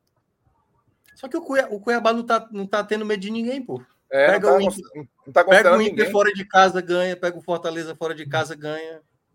Não tá tendo receio não, pô. Eu, é, eu acho que o Cuiabá, de fato, é uma das piores notícias que o Bahia poderia ter nesse momento. Tá Flamengo e Cap. Vixe, Flamengo e Cap. E depois ah, o Palmeiras. Palmeiras é. é. chato. Depois chato. Red Bull, depois Grêmio. Chato. Pode morrer talvez, nesses 25. Pode morrer nesses 25. Talvez mas é isso, mas, mas, mas a zona de rebaixamento vai, vai estar em que posição? Vai estar em, em que ah, pontuação? É, é, Não, é difícil, difícil mirar, né? Eu, eu, eu, pensei em comemorar a suspensão de Gabigol e de Rascaeta, né? Flamengo, os caras tomaram cartão ontem para enfrentar o Cuiabá, mas depois parece não adianta, não esquece isso. Esqueça. É... Esquece. Agora, outro, outra notícia ruim para o Bahia, que a gente até já passou por ela aqui, é o Curitiba. Oh. Esse é uma notícia ruim para o Bahia.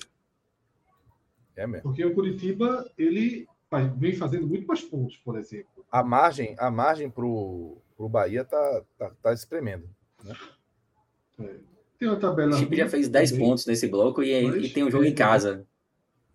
E tem um jogo em casa contra o Bragantino. Ele tem, ele tem, que aproveitar esse jogo contra o Bragantino, mas é a, outra, a sequência depois é bem ruim, né? Porque Corinthians fora, Flamengo é um em casa. É um jogo chato, mas o Bragantino vai estar na Sula, né? E assim, a, é, é. e o, o, mano de campo do Coritiba, isso obviamente não define o resultado. Veja só, esse 4x1 Botafogo não tirou um torcedor do, desse próximo jogo do Coritiba. Não, é, não, tira não. Não. Até porque conseguiram encaixar o discurso de. Mas eu gostei de saber que Não, até porque, até porque é, é só é, dois, dez, dois centavos de inteligência, o cara olha se que não faz a menor diferença o resultado contra o líder fora de casa para quem está tentando Curitiba, escapar rebaixamento. O Curitiba ele já conseguiu fazer o efeito mudança. A chegada, aliás, tá a saída. Já, é, a saída de Zago, e aí a, a esqueci até do, do é do interino que tá lá, né? Esqueci agora o nome do rapaz. É o nome polonês lá. É, enfim. Ele conseguiu fazer o time jogar melhor. Por um momento, hoje, o Curitiba falou: dá para ganhar do Botafogo. Por um momento, houve essa possibilidade. E, Por um momento ficou à frente do placar. E, e, aí, e aí, quem tá falando, ó, quem tá falando de elenco, olha o elenco do Curitiba, pô. O Robson hoje estava para fazer o gol da virada, pô. Thiago Kozlowski. Pois é, Thiago então assim, então, então, é, obrigado. Então, assim, não é, não é uma equipe que, que assim, tem limitações, obviamente, mas começou a investir. Eu acho que está mais ciente quanto a clube. E, assim, pega o Flamengo, o Flamengo às vezes dá margem, né? O próprio Palmeiras, que perdeu para o Bahia, às vezes a gente coloca assim, por exemplo, o América Mineiro vencia o Flamengo no Maracanã, faltando dois minutos para acabar o jogo. E depois o Flamengo foi lá e empatou já no final. Então, não tem muito essa, não. Quem ficar parado mesmo, sem vencer, aí é que não anda mesmo. Então. Tá muito vivo. É... O Flamengo, o Flamengo que a gente nem sabe o que, é que vai acontecer agora, né? Se... Não, acabou de sair vai... aqui a informação. São Paulo foi mantido. Ficou, ficou. O preparador ah, foi... foi mandado embora. O Flamengo foi, acho que foi, foi o melhor. Agora ver como é que vai ser a relação lá do treinador com, com jogadores e tal, mas assim, foi só abrindo parece que negócio de maluco, viu? Eu não sei eu, como é que o cara não levou a surra dos outros jogadores. É. É. Porque assim, era caso para os jogadores terem partido para cima. Mas aí, na hora, na hora dessa. Acho que. Ó, disseram que Gerson deu empurrando o cara que quebrou o drywall. Que quebrou Foi? o quê? A parede de drywall. E outra no Fred. Os caras cara, cara podem ter visto isso aí a oportunidade para tirar, porque parece que ele não era bem quisto mesmo, não. É. Aí Porque, amigo, o cara dá um murro na cara de um jogador. É, não existe. É, Era com ele. É, pode uma virada dessa, pô. Uma virada daquela. É. O Atlético tava jogando é. certo, pô. É. Impressionante. É, tem um superchat aí. Tem mais de um. Então vamos para eles. Anderson Leite, Renato Pavão. é o treinador mais sucedido de já Talvez essa é fosse a formação dele, né? De Paiva. 171 seria a formação dele. É... As coletivas realmente são. Não, as coletivas são 171 demais. É, mais um Teve uma, Cássio, que o Bahia tava. Você, você citou, citou, várias aí dele, né? Mas teve uma que o Bahia tava quatro jogos sem vencer, eu acho, não lembro exatamente qual foi o jogo. Vindo de dois empates. Aí ela falou, Sim. pô, prefiro ver o copo meio cheio, dois jogos sem perder. Não, velho, é assim, ele ignora completamente que é, três empates é pior do que uma vitória e duas derrotas. Ele não tem a menor noção, assim. É, é assustador, velho, é sério, é assustador. Moralmente, Abel... pode ser melhor, mas eu, que, eu, queria, eu, queria, eu queria rir mais disso, porque ele, ele deixa espaço para rir. Se não fosse um vínculo tão forte, Era... foi Abel, foi Abel... pode ter certeza. Que eu ia foi Abel, uma vez, o Abel falou uma vez que eu prefiro é, perder de 2 a 1 um do que empatar 0 a 0 Opa, que beleza. E o, não, ele falou, ele, ele, é, o Paiva. Porque, não, só, só, só para contextualizar, né? Era a época do gol fora, né? Ele dizia Sim. que era melhor perder por 2 a 1 um do que empatar 0 a 0 Puta que pariu, que raciocínio da porra. Agora sei que resultado, né? O cara fica blindado. O, o Renato Paiva chegou a falar que vitórias morais importam. Foi recente, eu tô falando de, de dois jogos ou, um jogo atrás. Vitórias morais importam. Você olha isso, você precisa ter um equilíbrio muito grande, assim, para você, tipo, não perder a sua razão, entendeu, velho? Porque você tá vendo um time afundar na zona de rebaixamento, sabendo o contexto histórico desse time, e aí vem com essa conversa, pô. Sabe? É difícil. Não é fácil, não. Demitiu o entregador. Tem um superchat do Ravel, né? É, Ravel, grande Ravel, valeu, meu irmão, pela força. Demitiu o entregador de colete, próximo do fim da janela, indicaria mais um erro de gestão de futebol do Grupo City. Escolha morre ele ou cedo e vai todo mundo escolher cedo. Eu não vou nem fazer escolha Eu não vou nem fazer. E a questão é a seguinte, velho. Quem não erra, irmão? Sabe, eu acho que se o Grupo City estiver preocupado em mostrar que não errou com o Renato Paiva, é o maior erro de todos. Aí sim é falta de maturidade, porque processo, todo mundo erra. Futebol que mais tem é erro. A maior eu não acho que ele seja tão decisivo na escolha dos jogadores, não. Eu acho que parte muito mais. É, velho, assim. Eu acho que ele pode dizer assim, ah, ele errou, na escolha, na escolha, errou na escolha do, do técnico, entendeu? De quem investiu como técnico. Mas, velho, é, faz parte do processo. Eu acho que ter esse tipo de preocupação não deveria caber, porque futebol os erros são maiores do que os acertos em todos os times, pode perceber. Agora, eu, eu confesso que eu ainda sou meio cético. Foram mais acertos que erros. Hein? Eu ainda sou meio cético quanto a uma, uma queda de, de Paiva. Uma, é uma frase clássica aqui do futebol pernambucano, da Arnaldo Barros, né, que foi o presidente que implodiu o esporte. Ele falou: foram mais acertos que erros. É, boa sorte. Diga, Pedro, desculpa, é... não me ouvi. eu estou dizendo apenas que eu, eu continuo meu cético. Eu não acho que vai cair, não. Deus abençoe. Não, veja só.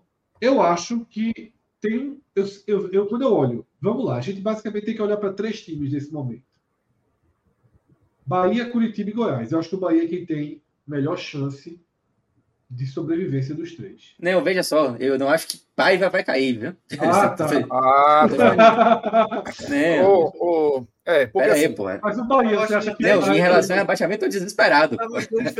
eu, tô, eu tô cético, eu tô cético em relação a uma queda de... É, todo final de semana assustado, ele vai meter um fire aí. Eu concordo com, com o Fred. Para mim, o Bahia é quem tem a melhor condição para se escapar. A melhor eu condição para escapar é a do Bahia. Eu concordo com isso. Mas, assim, a, a insistência em Renato Paiva, ela pode tirar um tempo precioso para que o Bahia faça, tire proveito dessa condição.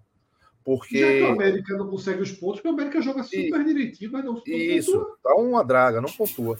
Mas Só tem um fatorzinho ruim para o Bahia, tá? A médio ah. prazo. E, é, há uma, pela tabela atual, há uma tendência de o Bahia precisar, nessa, precisar ficar um ponto necessariamente um ponto à frente para ficar à frente dos adversários. Pelo excesso de, pelo excesso de é, empate. Isso, isso. Ou seja, não, desde, falta muita coisa ainda, mas está se projetando uma tabela onde o Bahia não vai poder se, se igualar a ninguém. Não, e assim, e por mais que eu perceba o elenco do Bahia um elenco melhor do que a campanha que está fazendo, ao mesmo tempo eu não acho que esse elenco do Bahia você liga o modo turbo e sai ganhando o jogo em sequência, assim, não, assim, não tá? Então, o é. Eu, é por isso que eu fico cobrando que as decisões sejam tomadas logo para que você tenha uma margem de tempo maior porque os resultados ruins vão continuar acontecendo nesse elenco. é, com esse elenco que está aí. Mas é, você tem uma possibilidade de somar alguns resultados que permitam sair daí. Achar que o Bahia, qualquer momento, vai ligar um turbo, troca o técnico, pronto, vai sair ganhando o jogo em sequência, isso é uma ilusão. É por isso que eu acho que a demora está grande em você tomar uma medida, em você entender que há um problema e que esse problema exige uma medida emergencial, um plano de emergência.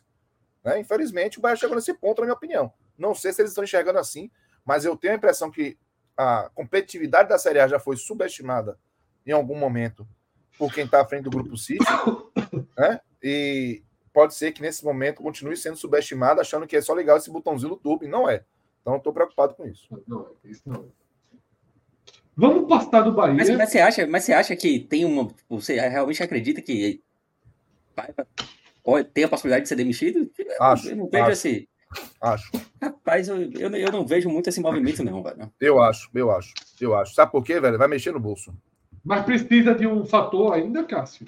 Você acha que já pode estar sendo demitido? Eu vou. Veja. Precisaria perder de um América, por exemplo. Empatar é, com o América. Eu acho que empatar ou perder do América pode acelerar o processo, mas eu estou com a sensação de que estão esperando um marco, que é o fim do primeiro turno. O que para mim não faz sentido, tá? Deixa claro. Não, até porque se ele ganhar do América. É. Mas ganhar do América, velho. É, é, é, ganhar do América é ganhar do América. Tipo, não é, o que vai mudar o Bahia. Zona, é pagar uma conta de luz. É. O que vai mudar o Bahia são outros jogos. Zona, mas olha só, mas sai da zona. Tal, aí você sai perde o melhor argumento. É, velho, mas pelo amor de Deus, se você olhar o jogo do América, por mais que o Bahia seja muito superior ao grande do América, você achar que é isso que vai garantir a permanência de Paiva, é uma miopia que não cabe no futebol. Eu não sei se o Bahia ganha do América, não. Eu, nem eu. O que eu tô querendo dizer é que se ganhar, e se ganhar merecendo, você não pode tratar esse jogo contra o América, que é contra o América, como jogo de parâmetro para dizer assim, ah, o trabalho de Paiva vai engrenar. Eu não vejo contexto para isso contra o América. Eu vejo o jogo contra o América assim, uma, uma condição do Bahia sobreviver na luta contra o rebaixamento. O trabalho de Paiva só tem a perder para Paiva aí, esse jogo da América, ele só tem a perder. O jogo que ele tem a ganhar são jogos que o Bahia não seria, por exemplo, como hoje contra o São Paulo, se ele organizasse um time mais competitivo e conseguisse o 0 a 0 jogando melhor, ou até vencer o jogo. Ele poderia ter a ganhar, tratando dele. Contra o América, ele só tem a perder. Se ele fizer tudo certo, agora vai dizer, não fez mais que obrigação. E é isso mesmo.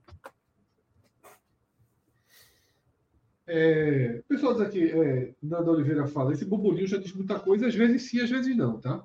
Às vezes, às vezes, é, às vezes é plantado. Às vezes é plantado só para. É. Só para tentar, tipo, torcedores, diretores do antigo Bahia, vamos chamar assim, né, tentando criar uma pressão no próprio grupo. Né? Existem várias. É, não, assim, esses movimentos, assim como o Cássio, também me deram alguma esperança, mas eu não acho que vai acontecer, não. É. Eu acho que vai ser Paiva aí até a esperança, fim. A esperança nessas especulações são é, proporcionalmente as esperanças de quem acredita em, é. em Renato Paiva Cardoso, Você não estava aqui, você não estava aqui quando eu falei o seguinte. É. Tenho a esperança, não era nem esperança, tinha uma, uma, certa convicção de que a noite não viraria madrugada hoje aqui. No, no 45 minutos. Você atrapalhou consideravelmente você apostou com alguém isso? Você apostou com alguém não, isso? Não, não, só para dizer quem, só para dizer quem foi para dizer assim, Cássio, entre lá para você falar de paz. Você já está criticando o cara do Twitter. Conheço, mas você sabe que qualquer mas live. No barra, sexta, sexta-feira não, Fred. No barra sexta-feira não. Não, barra não. O que me motivou foi três horas e meia começou... com a seleção brasileira jogando de sete da manhã. Ah, o que me motivou foi ver que não começou de madrugada. Eu falei, porque você está ligado, né? Que cinco da manhã eu tô acordado. Você sabe que eu fico mandando mensagem no grupo cinco da manhã, vocês não têm. Eu tô acordando cinco da manhã. 5 da manhã na, na bondade. É. Às vezes é antes. Aí lasca. Qual foi, qual foi, qual foi a, a condenação? Tu está prestando serviço comunitário? Hein? um, um, um, um, serviço de oito anos. Está levantando, está pintando o muro de escola, está fazendo o quê? Está tentando fazer exercício, 120 quilos, irmão. Tamo junto, João. É, situação dramática. Amigo, vocês dois no campeonato de judô era a mesma categoria, viu? Pesado, literalmente. Meu amigo, é chão.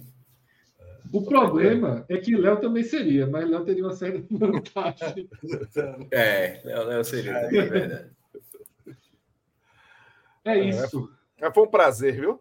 É, Vem aqui desabafar. Desabafar é bom demais, pô. É, é doido, é Eu tava aqui, é eu falei, é Foi pouco tempo no pós-jogo, eu preciso falar. Meu irmão, é aquele negócio. É quando o esporte ganha, dá a gente, mas quando perde, meu irmão. É... teve um cidadão aqui no comentário. Demais. Teve um cidadão aqui no comentário que disse que veio só para ver, para me ver espumar, velho. Eu falei, pô, que sacanagem é essa aqui. Mas isso é bom. Pô, Vladimir, é bom, é bom, De repente o cara não tá conseguindo organizar as ideias, aí vem alguém que consegue de alguma forma, o cara, porra, é isso mesmo. Isso é, bom, é, importante demais. É bom, é bom, é bom tomei esse porro aqui, tudo dizendo, rapaz, você tá berrando, os meninos estão dormindo. É. Como é que os meninos estão dormindo numa situação dessa? A sua resposta é, deve ser Exatamente, pô. Põe nessa situação, os guris dormindo nessa hora. dormindo. Tu tá segurando para ser Bahia, como é que é aí? O quê? Não, eu não. Vou dizer a você, já dei kitzinho de camisa, já prometi levar para jogo, mas estou numa frequência muito grande. E o jogo que eu não estava trabalhando, eles ficaram doentes.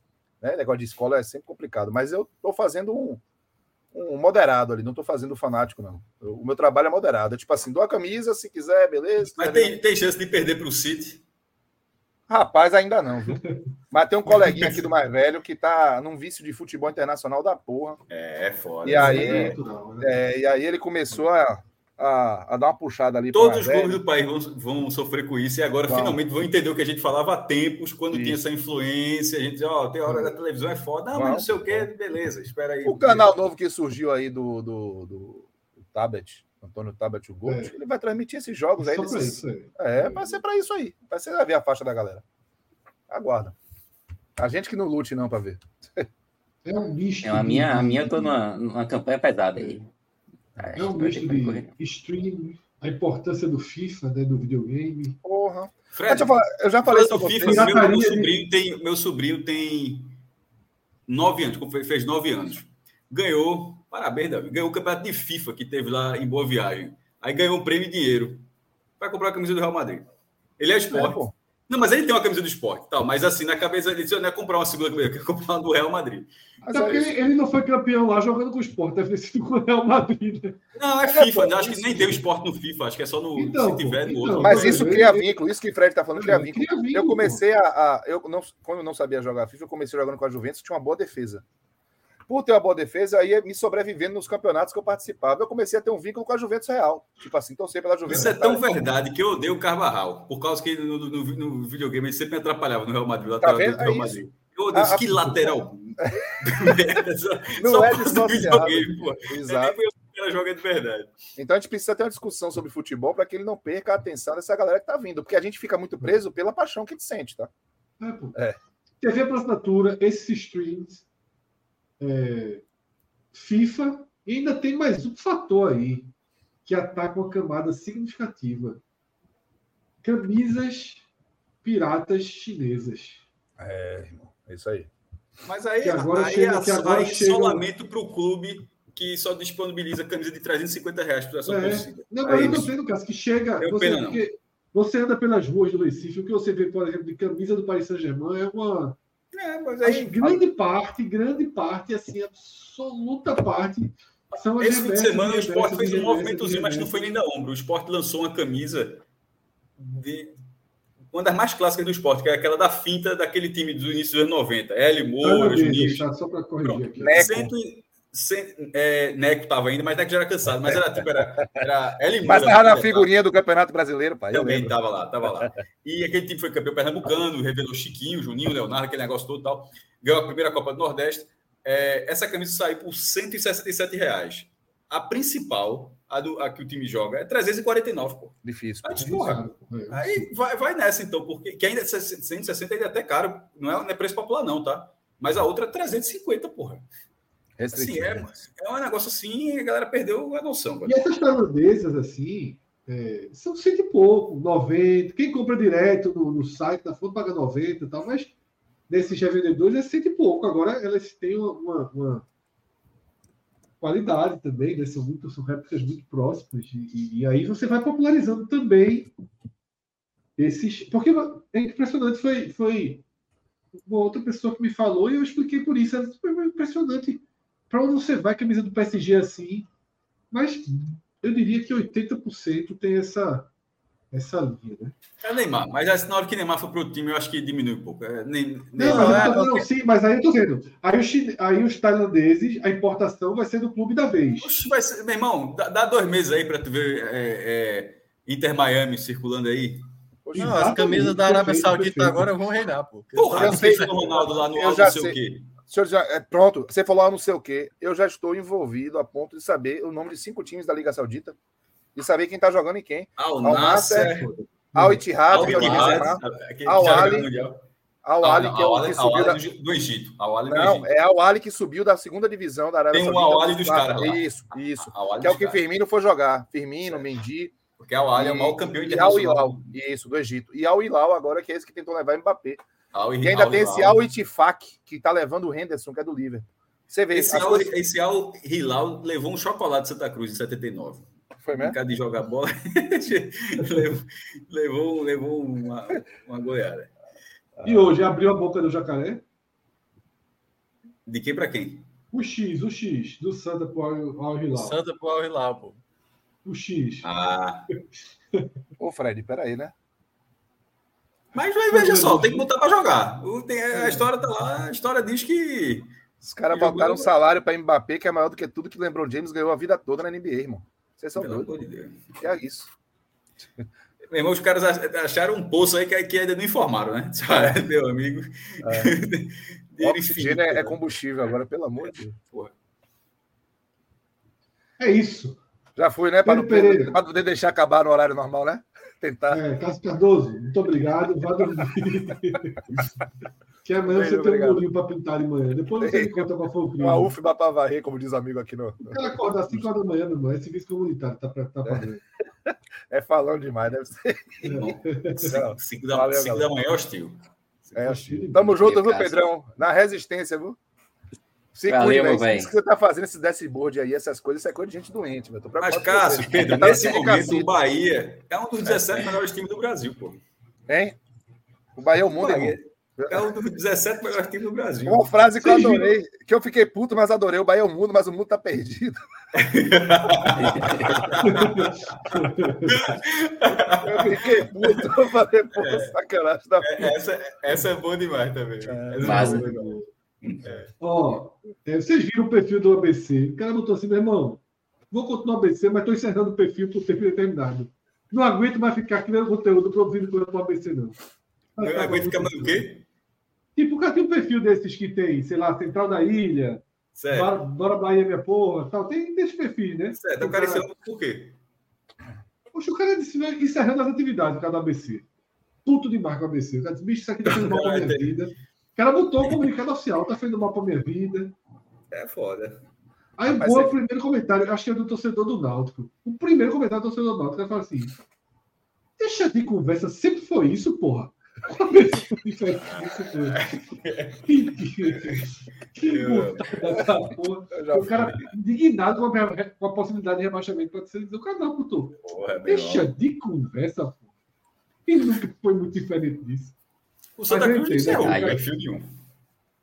O cara tem que ficar produzindo conteúdo, aumenta é. a, a, a, Mas veja só, o cara. Não, agora, tá agora mesmo. Isso aí, é, uhum. ele pode até não encerrar, é apagar a conta, mas ele pode deixar a conta lá privada, alguma coisa assim, passar uma semana. Que nem aquele, sabe aquele torcedor, não volto mais, na semana seguinte o cara tá sentado no mesmo lugar. É, é, é.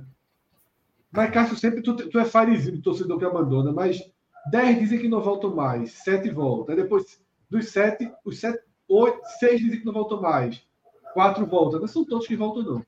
Sim, pô, porque é importante ganhar um jogo de vez em quando também, né, porra? Assim, pelo amor, um, um, pelo menos, para. É, eu, sempre, eu sempre respondo. A galera sempre faz umas perguntas para CBE números lá, né? E agora mesmo eu tava correndo atrás de um que o cara me perguntou sobre o mês de julho, né? Que o pai passou o mês de julho inteiro sem, sem ganhar.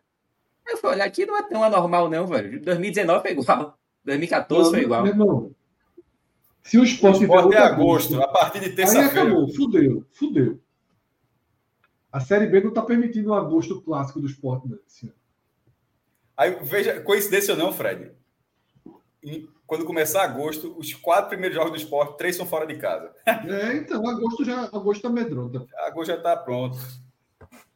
Ai, ai, por isso que eu vou viajar no final de agosto. Fugir. Ah, eu até, inclusive, eu até chequei pelo, por esse dashboard aqui, esse lance de agosto. E, de fato, na Série A, no mês de agosto do esporte, pega, pega viola, assim. Na Série B não acontece tanto, não. Mas na Série A, o aproveitamento do esporte não, em agosto realmente não, é bem pior, assim, do que a média. É, é, melhor, é melhor ficar na B, Fred, que aí o agosto vai sendo resolvido. Não, o esporte, o esporte, porque o esporte é assim, larga bem. Aí fica botando o remendo ali, quando chega agosto, que não dá mais para segurar, e começa. Ah! Enfim, mas um problema de cada vez. Minhoca, parou de pontuar lá, foi? Pois é, né? Fortaleza, né? É. Largou, desligou o disjuntor. Na verdade, esse foi o pior jogo do Fortaleza. E vamos lá, né? Teve a derrota para o Mérida, mas eu acho que a derrota para o Mérida, que foi realmente bem vergonhosa. Pedro, tá aí, já, já tô voltando, é, já tô voltando. É. A derrota para o Mérida foi muito mais uma incompetência do que um jogo ruim, né? Ontem eu acho que foi talvez um dos piores jogos de leitura assim, do Voivoda. Assim, o meio de campo do Fortaleza assim, levando um baile, um baile. Ele não conseguiu corrigir, preencher, atirou jogadores de característica de criação, colocou atacantes que Guilherme, Pikachu, que não são jogadores construtores, são muito mais finalizadores de jogada. E aí tomou o baile que tomou da equipe do Bragantino, né? Porque quem já vinha duas derrotas para Cuiabá e para Palmeiras, esse era o jogo para dar o respiro e dar confiança para o jogo que vai ter depois de amanhã, na terça-feira, contra o Libertar lá no Paraguai. E essa derrota, e aí eu vou falar só um pouquinho do momento do Fortaleza, sem antes de entrar nessa questão do, da, da tabela né, e da competição. Nesse momento, o Voivoda ainda não conseguiu encontrar um time base confiável. Nesse momento, nesse momento. Eu não tenho dúvida que o elenco do Fortaleza é qualificado, mas o Voivoda, nesse momento, não está conseguindo fazer combinações que agreguem. Ontem, mais uma vez aconteceu de parte da torcida do Fortaleza é, mencionar: ah, Galhardo tem que sair, Poquetino tem que sair, ah, Guilherme não pode mais jogar. E eu acho que as críticas estão muito voltadas para jogadores, e eu não acho que seja uma questão de jogadores especificamente, embora mereça crítica. Ontem o Galhardo perdeu um gol, Marinho perdeu um gol, uh, o Sacha perdeu um gol.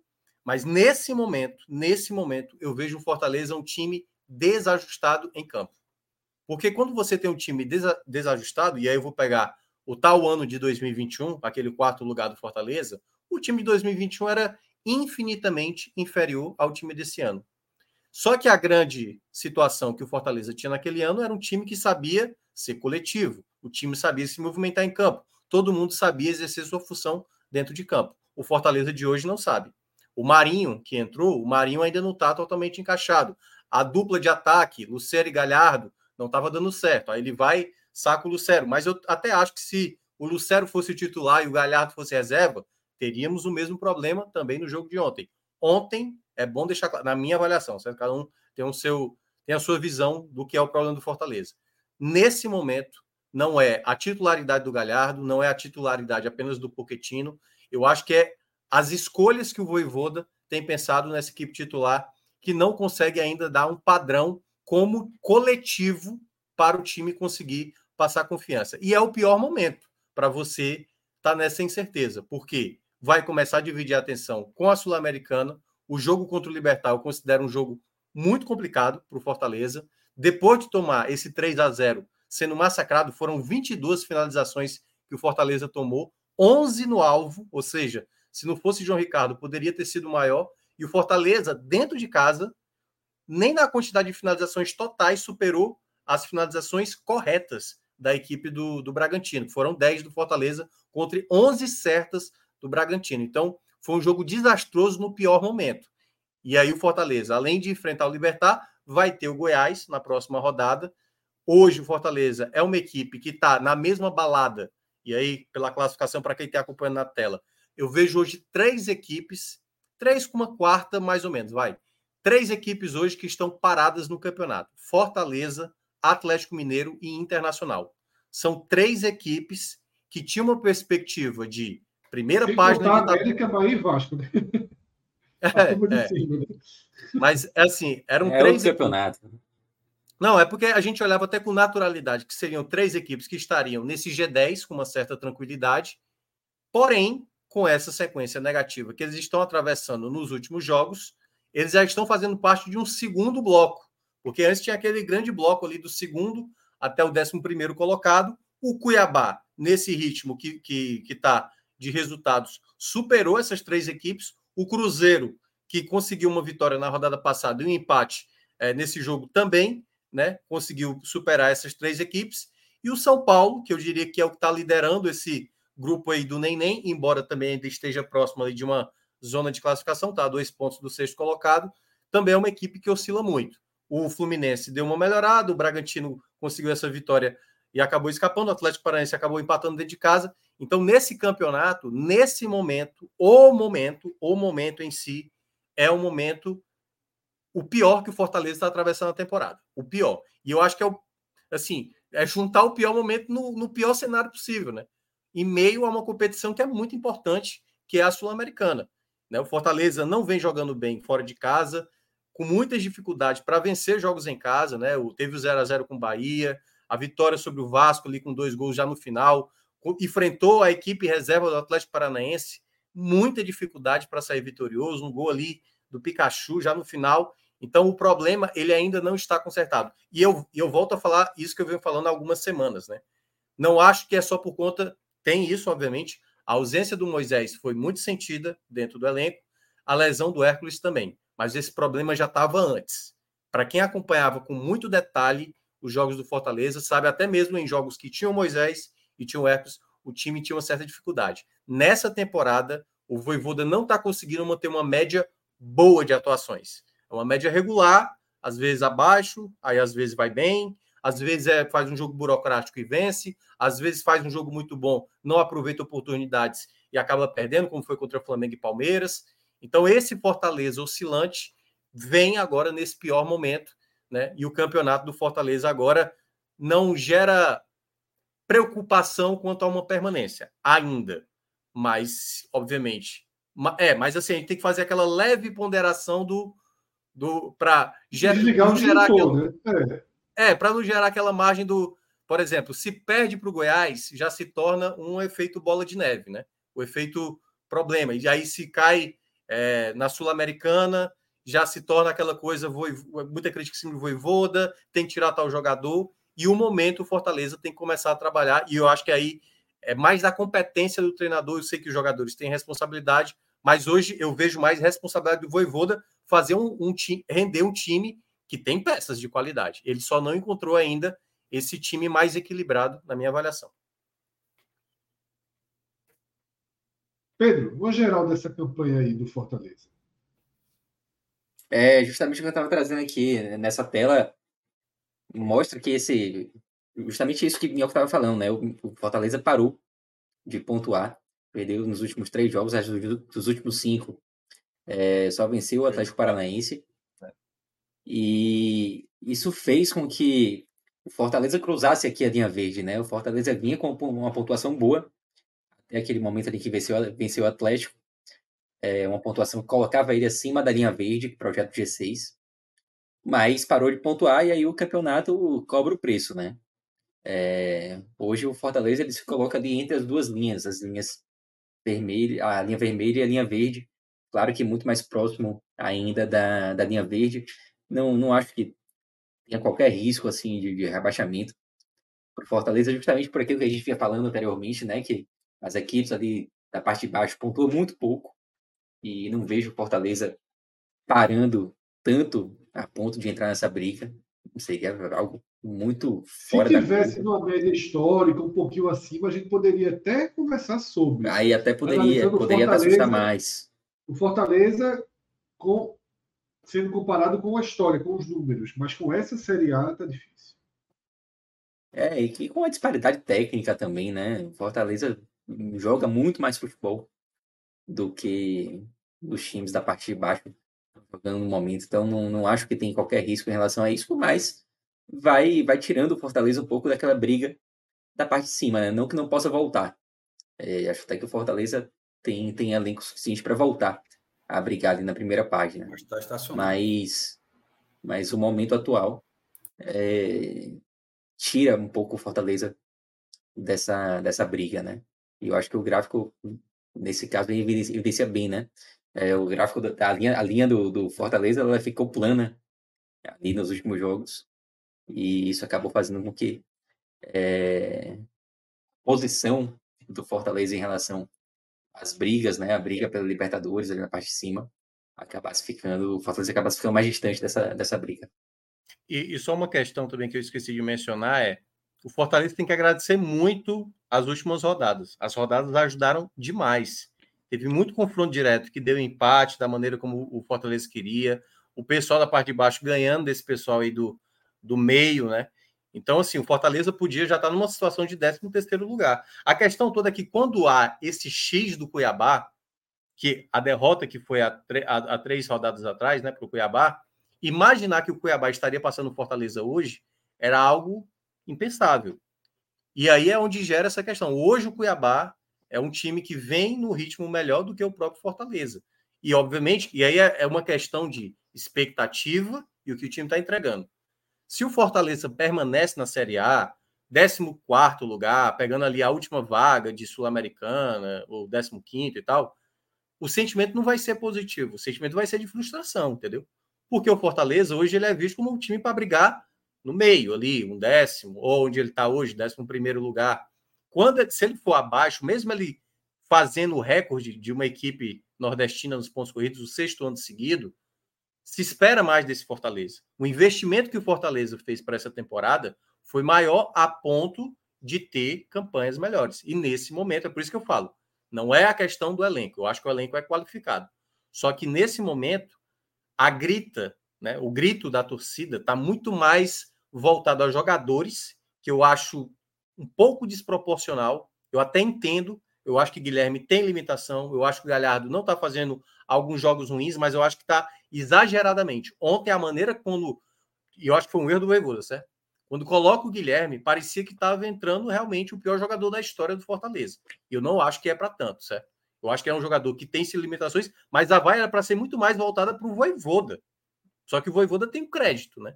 Mas a, a, escolha ali é do Voivoda. A crítica tem que ser em cima do Voivoda e não do jogador. O jogador faz parte do elenco, o Voivoda considera ele um jogador importante e eu acho que a, a crítica, a crítica especificamente. Já, a, é, a corda de Guilherme já chegou nesse ponto, foi? É, é porque eu costumo falar que todo elenco tem alvos, né? O Fortaleza foi desfazendo de alguns deles ao longo da temporada, no ano passado também. E aí vai ficando alguns, por exemplo, o Romarinho não está sendo mais utilizado tanto.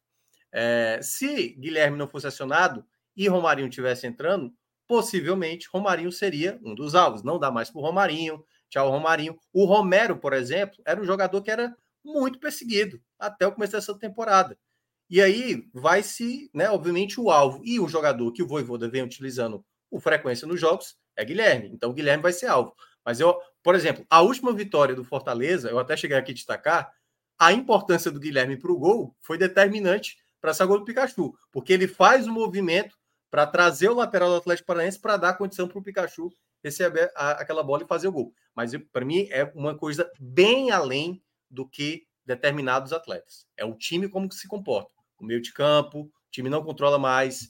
Zé Wellison tem sido uma perda muito importante, mas o Voivoda tem que começar a colocar os jogadores que foram contratados, Pedro Augusto, próprio Tobias Figueiredo, né? Se o time não está conseguindo apresentar a qualidade necessária, no ano passado as trocas deram efeito. O que o Voivoda está tá observando é, ele ainda acredita que os jogadores que ele mais trabalhou e que conseguiram entregar mais são esses jogadores que vão acabar fazendo com que o time retome a jogar bem.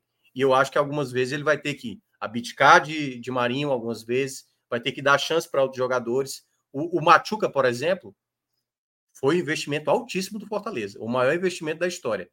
Mas falando, falando honestamente mesmo, eu acho que não é para ser atleta para você dizer assim, tem que ser titular obrigatoriamente, mesmo você olhando para a questão do valor. Ele é um jogador de 23 anos, 23 anos, que é bem diferente do que aconteceu no ano passado, quando o Fortaleza trouxe jogadores experientes para sair daquela solução. O Brits, um jogador acima de 30 anos, o próprio Sacha, o próprio Galhardo, Pedro Rocha.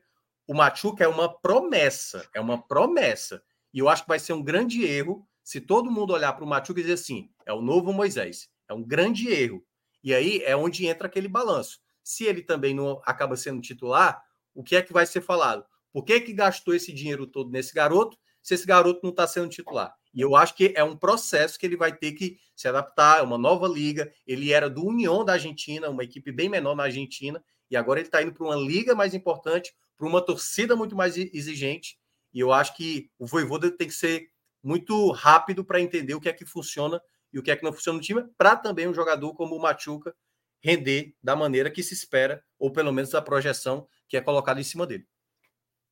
Ioca, é, nesse cenário do Fortaleza, né, que você já passou, eu vi até a torcida aplaudindo, né, quando, o, o, quando sofreu o terceiro gol do Red Bull. você citou essa substituição de Guilherme.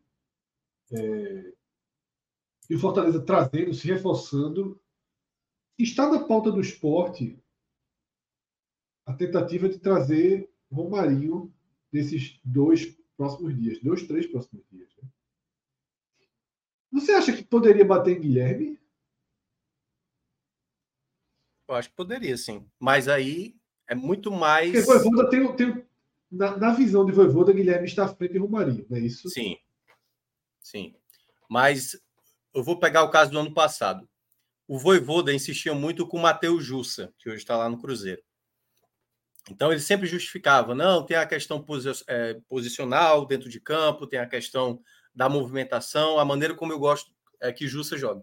E, e Jussa vivia jogando mal, fazendo gol contra e tudo mais.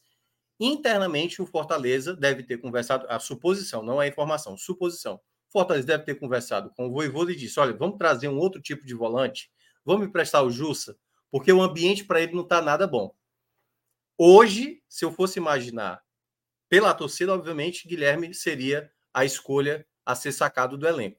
Mas para isso teria que ter, primeiramente, essa mesma visão da torcida ser da diretoria a ponto de conversar com o Voivoda e dizer: vamos liberar o Guilherme, porque o clima não está legal para ele. Ele não vai conseguir desenvolver o futebol dele, porque todo lance que ele não conseguir êxito vai ter vaia, vai ter crítica. Então, pouco importa se ele vai acrescentar ou não. Eu ainda, eu ainda acho o Guilherme mais útil do que o Romarinho. E eu sei que eu sou minoria, porque boa parte da torcida prefere o Romarinho do que o Guilherme. Mas ne, nessa, nessa condição, eu só imagino essa possibilidade, tal qual aconteceu com o Justo ano passado, que era também jogador mais acionado do que outros, por exemplo, que o Hércules, por exemplo, era mais banco do que o Justa ali no, no, no campeonato da, do ano passado. E aí depois o Voivoda foi se convencer que o Hércules tinha mais qualidade, mas depois da saída do Justa. Então, eu acho que vai sobrar para um deles, Fred. Eu acho que vai sobrar para um Porque deles. Porque o esporte o estava tentando justamente Barleta, né? que a gente vai comentar daqui a pouquinho, aquisição foi aquilo que a gente imaginou mesmo, tá 6 milhões para Ceará. A gente comenta daqui a alguns minutinhos. E aí, com a, com a definição do destino de Barleta, o esporte, basicamente, a esperança do esporte agora de ter um reforço de qualidade está no Fortaleza. Basicamente. Tá? Basicamente. O nome é mas diante dessa, dessa, dessa esse seu relato eu até cogitaria, porque Romarinho, na, na primeira investida do esporte, não foi muito receptivo, digamos assim. Deixou claro que ele queria Continuar. ficar, ter chances, brigar por espaço dentro da Liga do Fortaleza. E Guilherme tem uma relação muito, muito próxima com o esporte. Né? Para sair de um, de, um, de um cenário desse e respirar aqui no esporte, poderia. Agora, o salário dele é muito maior do que o de Romarinho. Aí teria que ter a participação do Fortaleza em pagamento e coisas do tipo. Né? O salário de Guilherme é, é um lembrando, lembrando que ele é do Grêmio, está emprestado para o Fortaleza, e eu acho que teria que Sim. também envolver o Grêmio nessa negociação também. Eu não sei se, se, o Fortaleza já paga tudo, né, por exemplo. É, eu não sei se como o Fortaleza é. O... só pagar um pedaço, aí já é mais fácil. É, mas eu acho que o Fortaleza acaba pagando, se não for todo, boa parte, porque o Fortaleza hoje tem uma condição financeira suficiente para. Exatamente. É para conseguir a liberação do jogador, né? É. é isso, tá? E aí sim a gente vai fazer a virada de chave tá? para para a Série B. Só registrando, né, Cássio? Só para ficar redondinho o programa, que o Botafogo, você já disse, é o campeão do primeiro turno, né? E aí pode ir para aquela, aquela. Exatamente aí, Pedro, essas médias de produção, que é o melhor líder de todos os tempos. Somente. É, nesse e momento. Sete né? pontos e... acima da média histórica. É, e o recorde é, é do Corinthians de 2017 com 47. Ou seja, se, ele, se o Botafogo. É, Já está dois quatro... à frente do Corinthians nesse momento da. Isso. E eu acho que pelo número de vitórias, os, é, o Botafogo igualar, ele ficaria na frente do Corinthians. É porque o Corinthians não perdeu, não perdeu em 2017. Isso, mas teve mais empates. Então, o Botafogo é, ficaria isso. na frente pelo número de vitórias. Isso. É, só para colocar, 2017, o Botafogo tem Olha, primeiro turno aí. Pronto, é, é exatamente. O Corinthians teve 14 vitórias. Se o Botafogo chegar a 47 com 4 pontos, ele teria 15 vitórias. Então, uma vitória e um empate fará dessa campanha do Botafogo a, nos critérios do Brasil. É né? sempre importante dizer isso, porque em outros lugares não é número de vitórias, é saldo de gols, mas no critério adotado no Brasil seria a, a maior campanha da história do primeiro turno. E como curiosidade, Fred, é, já que você falou isso, o, o Botafogo é o 12 time diferente a ganhar um turno. Mas é, isso não quer dizer que seja o G12, porque tem a Chapecoense aí, né, a Chapecoense nessa história, a Chapecoense campeã do retorno de 2017, que só com 32 pontos, foi um turno completamente maluco. Com 32 pontos, a Chapecoense ganhou o turno, no tamanho do equilíbrio. É, os, juntando primeiro e segundo turno, veja, vamos ver o que é está faltando já ganharam pelo menos um turno. O São Paulo, oito vezes, isso é considerando turno e retorno de 2003 para cá. São 41 turnos. É, oito vezes São Paulo, seis vezes Corinthians e Cruzeiro, quatro vezes Palmeiras, três vezes Atlético Mineiro, Flamengo e Internacional, duas vezes Fluminense, Grêmio e Santos, uma vez Botafogo e Chapecoense. Ou seja, do, do saudoso G12, só o Vasco é, nunca venceu um turno. E até esse domingo o Botafogo também nunca tinha vencido, ou seja, os dois do Rio, mas agora o Botafogo entrou nessa lista. É... E, e, no caso, só Botafogo e Chapecoense ganharam o, turno de um tipo. Todos os outros nove times já ganharam tanto o turno quanto o retorno. O azar do Internacional é que isso nunca aconteceu no mesmo ano. Né? O Internacional já vai... o Internacional tem uma penca de vice-campeonato brasileiro, mas ele não conseguiu ajudar. Por exemplo, o Internacional foi o melhor time, né? muita gente nem lembra. O Internacional foi o campeão do retorno do ano passado, é, mas ele, não, ele ainda não conseguiu juntar o turno com o retorno e ser campeão brasileiro. Mas, assim, todos os outros times que eu citei já ganharam um, pelo menos um turno e um retorno. E aí o Botafogo, com muito mérito, a gente brinca aqui e tal, mas com muito mérito, Aliás, mais do que muito mérito. Campanha espetacular, assim, irretocável. É, campeão do primeiro turno e com 12 pontos de vantagem para meu amigo para perder esse campeonato vai ser muito difícil. É, mas agora, só para terminar, né, a gente tem os, os, reais perseguidores, né? Flamengo e Palmeiras agora são os reais. Mas 12 pontos é assim. É... Não, Primeiro, sei, tô... não são 12 pontos, são 13 pontos. Porque é. se esses times somarem 12 pontos, eles não passam o Botafogo pelo número de vitórias. Ou seja, na verdade, tanto quem tá, quem, é, o, o, perseguidor ali, que é, no caso é Flamengo e Palmeiras, como o Minhoca falou, e o Flamengo tem uma vitória a mais, né, tem que fazer 13 pontos para. Os dois, na verdade, tem mais pontuação. Os dois têm que fazer 13 pontos. Ou seja, pelo menos cinco rodadas, com tudo dando certo. Eu Meu acho amigo, que está no limite da possibilidade. Do limite. É, é, então, mas veja só, cinco rodadas dando tudo certo para um e tudo errado para o outro, assim, é um negócio assim. É, tá, falta 21, é, né? Então... Direto, né? É. Falta Mas 21 os confrontos diretos serão, serão no Rio, tá? Sim, é, não, então, o Botafogo, o Botafogo, assim, vamos, só para ressaltar, impecável no campeonato, merecedor, assim, do que está fazendo. O que eu estava ressaltando é, nesse momento, as duas principais equipes do país são as perseguidoras Sim. desse Botafogo. O que o Botafogo precisa fazer é man não manter, porque obviamente se ele manter vai ser claro. a maior pontuação da história. Mas ele precisa, obviamente, sempre estar tá tendo cuidado. E foi muito importante hoje a vitória, que por um momento ali ficou sob risco, né? Contra o Curitiba. E agora vamos ver, né? O final do primeiro turno e todo o retorno aí para Botafogo. Nesse momento, é, tanto o Flamengo e o Palmeiras têm 31, né, estão a 12 pontos do, do, do Botafogo. É, o Grêmio poderia ter 33, tá? Porque o Grêmio tem um jogo a menos e tal, mas enfim. Mas vamos considerar a tabela que está agora. Essa é aquela tabela que você brinca assim, diz, porra, e se um time que não fosse um favorito de, de cara botasse 12 pontos de diferença para Flamengo e Palmeiras, é. que seriam os candidatos naturais, é, seria campeão. Tá acontecendo, sabe aquela brincadeira que a gente fala assim, aquele si? Tá, tá acontecendo nesse momento. Um time que não era nesse, nesse, nessa temporada é, nem apontado de forma nenhuma como, como favorito. E, e agora botou dois. Tanto não era que, inclusive, o Chance de Gol, que fez aquela projeção matemática, o Chance de Gol, quando antes de começar o Campeonato Brasileiro, que tinha mais chance era o Palmeiras, com 37,2. O Botafogo era o 12 na, na, era o 12 na, na lista. Tinha 0,2. Agora tem 91%. É. Então, assim, nesse é caso, o Botafogo está naquele. E se? E se alguém colocasse 12 pontos, ganharia o campeonato? Nesse é. momento, eu digo que ganharia. Assim, é nesse porque, momento, eu já não acho que o é Botafogo perde mais, não.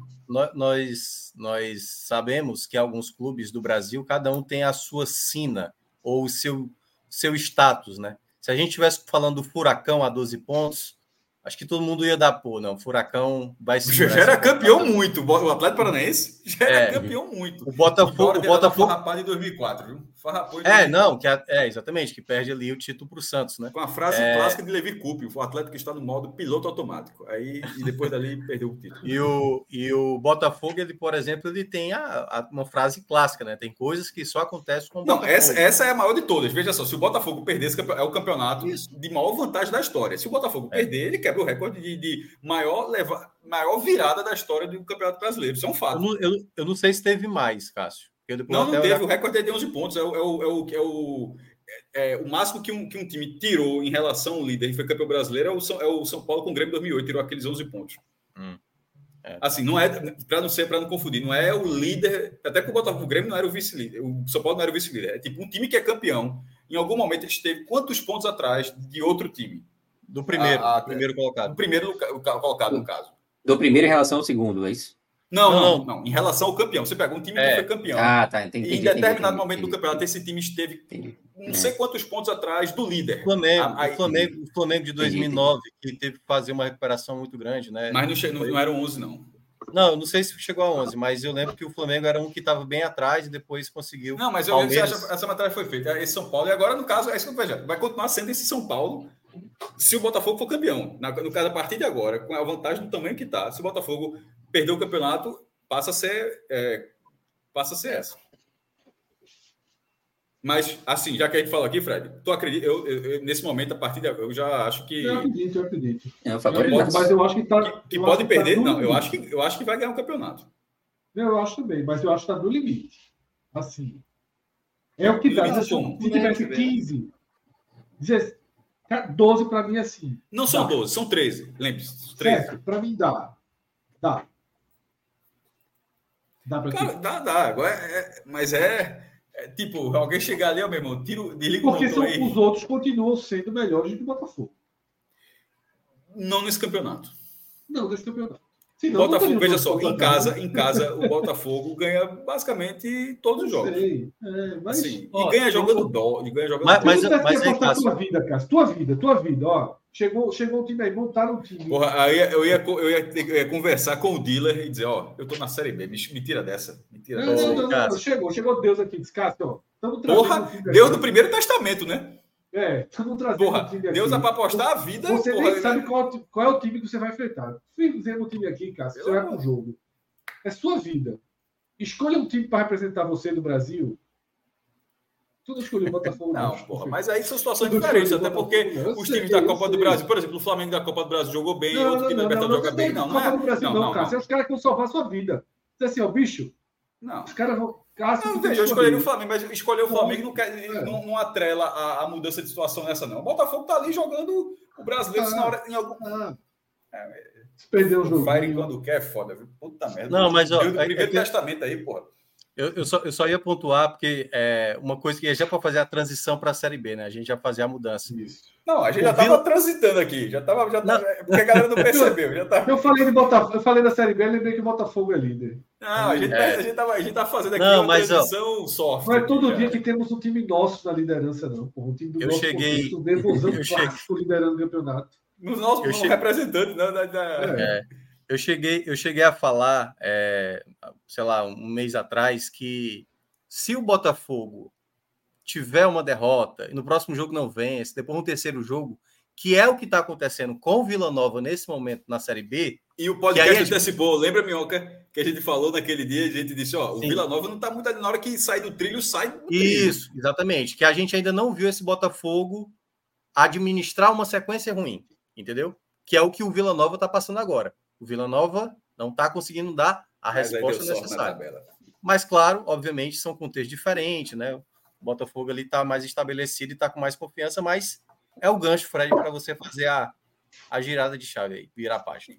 Enfim, é só, é só você olhar uma tabela e dizer assim, ó, eu acho que vai, vai mudar, não, mas bora para a Série B. Que, que tá... Essa, Pedrão. essa, essa tá animada. Eu tô providenciando, tô providenciando aqui que eu, eu perdi, saí, depois voltei, acabei perdendo. Irmão, o, o, time que é líder pode simplesmente, do jeito que tava, sair do Z4, porra. É, assim, é uma, é uma maluquice, pô. O Vitória, o Vitória foi campeão do turno Aí na primeira rodada do retorno, até os 48 do segundo tempo, ele já está em terceiro lugar. já tá, assim, aí faz um gol, vira segundo lugar. Assim, é, é o, o, Vila Nova liderou um bocado, tá ali no limite, já está com dois times empatados ali, 35, 35, 35. Ele mais dois, no caso. Veja só, coisa de maluco essa Série B. É. E essa rodada. Esse bloco aqui é que chama atenção. É, essa rodada é. foi marcada para mim. Assim, o que aconteceu nessa rodada de mais relevante? Juventude, Mirassol, Guarani, os três venceram fora de casa. E o Criciúma não venceu porque ele levou um gol. Claro que ele fez aos 91 e Foi. levou aos 97. Mas ainda assim arrumou um empate em 2 a 2 Como o Vitória foi lá, fez dois gols fora de casa para arrumar um empate. Agora, o que Guarani Mirassol e Juventude deram de recado para esse campeonato no primeiro jogo do retorno é assustador. Tá? Porque esses times agora vão para jogos em casa, uma tendência de continuar sufocando o G4. Não é pressionando, não. Eu ia usar o termo pressionando, mas para mim está além de pressionar. Essa pontuação desse bloco, que hoje vai do quinto ao nono, porque o Botafogo tem um jogo a menos. Esse, esses, esses clubes, são cinco clubes nesse, nesse contexto, eles hoje sufocam o G4.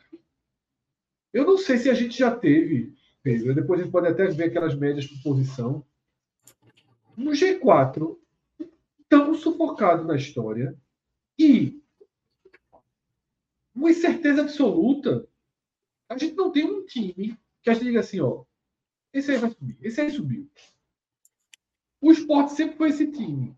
Mas, pelo fraquíssimo desempenho fora de casa, pela curva de desempenho negativa que ainda atravessa, por mais que esteja dando um leve, um leve respiro, a gente não pode mais cravar o esporte como um super favorito ao acesso. Ele perdeu essa, ele, ele, ele perdeu essa condição. Bota água, não? É, eu, tá... já expliquei que não é isso, não. Eu tô brincando, é porque aqui acontece a mesma coisa. Esse latino vem aqui, você sabe. Ela, ela tem umas. Eu puxei aqui, Fred, até para tentar é, responder a sua pergunta, a diferença do quarto colocado para o oitavo, é, historicamente, né? Tem dois pontos hoje separando o quarto para o oitavo colocado. Não é inédito, mas é a menor da história, só que empatado aí com 2006, 2007, 18 e, e 21. Agora. Só que aí, se a gente puxar rapidinho, rapidinho, rapidinho, volta lá, volta lá. O quarto. Coloca o terceiro.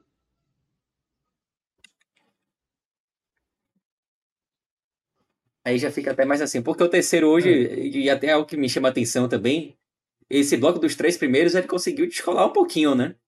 Pouquinho, né? Um pouquinho, mas vou até passar aqui na classificação. É, é algo que a gente não via nas últimas três rodadas, a gente não via isso. A gente já até teve desenhos parecidos é. em outras rodadas nessa Série B já. É, mas nas últimas três a gente não via muito isso. no atual contexto da Série B, abrir três pontos é. É, é, é um quarteirão, assim, sabe? Mas o Vitória é. Esporte dificilmente perderão a posição. Vitória não perde pelo número de vitórias, a posição não. O, o, o G4. O, é, G4. Isso. o Guarani precisaria dar uma goleada no Ceará, ou pelo menos uma vitória com bom número de gols, somado ao esporte, ter também uma, uma, uma derrota com, com bom, número, bom número de gols. Né? São 2x0 e um 0x2. Né, poderia, e ainda não seria suficiente, teria que ter um 3x0 e um 2x0 por causa do número de gols próprios. Mas. É isso. A pressão é muito grande. Não, não, não tenho dúvida que a pressão é grande. De fato, esse bloco chama muita atenção. Mas eu também já começo a ver aí tem três times um pouco mais confortáveis no momento. Claro que isso pode mudar realmente uma rodada. Mas desde que o Vila Nova deixou a liderança e começou essa, essa fase ruim do Vila Nova, a gente não tinha, por exemplo, um líder com quatro pontos de vantagem. É. Então, esse bloco é, chama, me, chama, me chama atenção também nessa rodada a pontuação mais destacada desse bloco aí, que tem Novo Horizontino, Vitória e Esporte. Não é só a pontuação dessa galera aqui que me chama atenção, não. E passando aqui para as médias, é, se, se, se, a gente pegar aqui do, do, do nono para cima, né?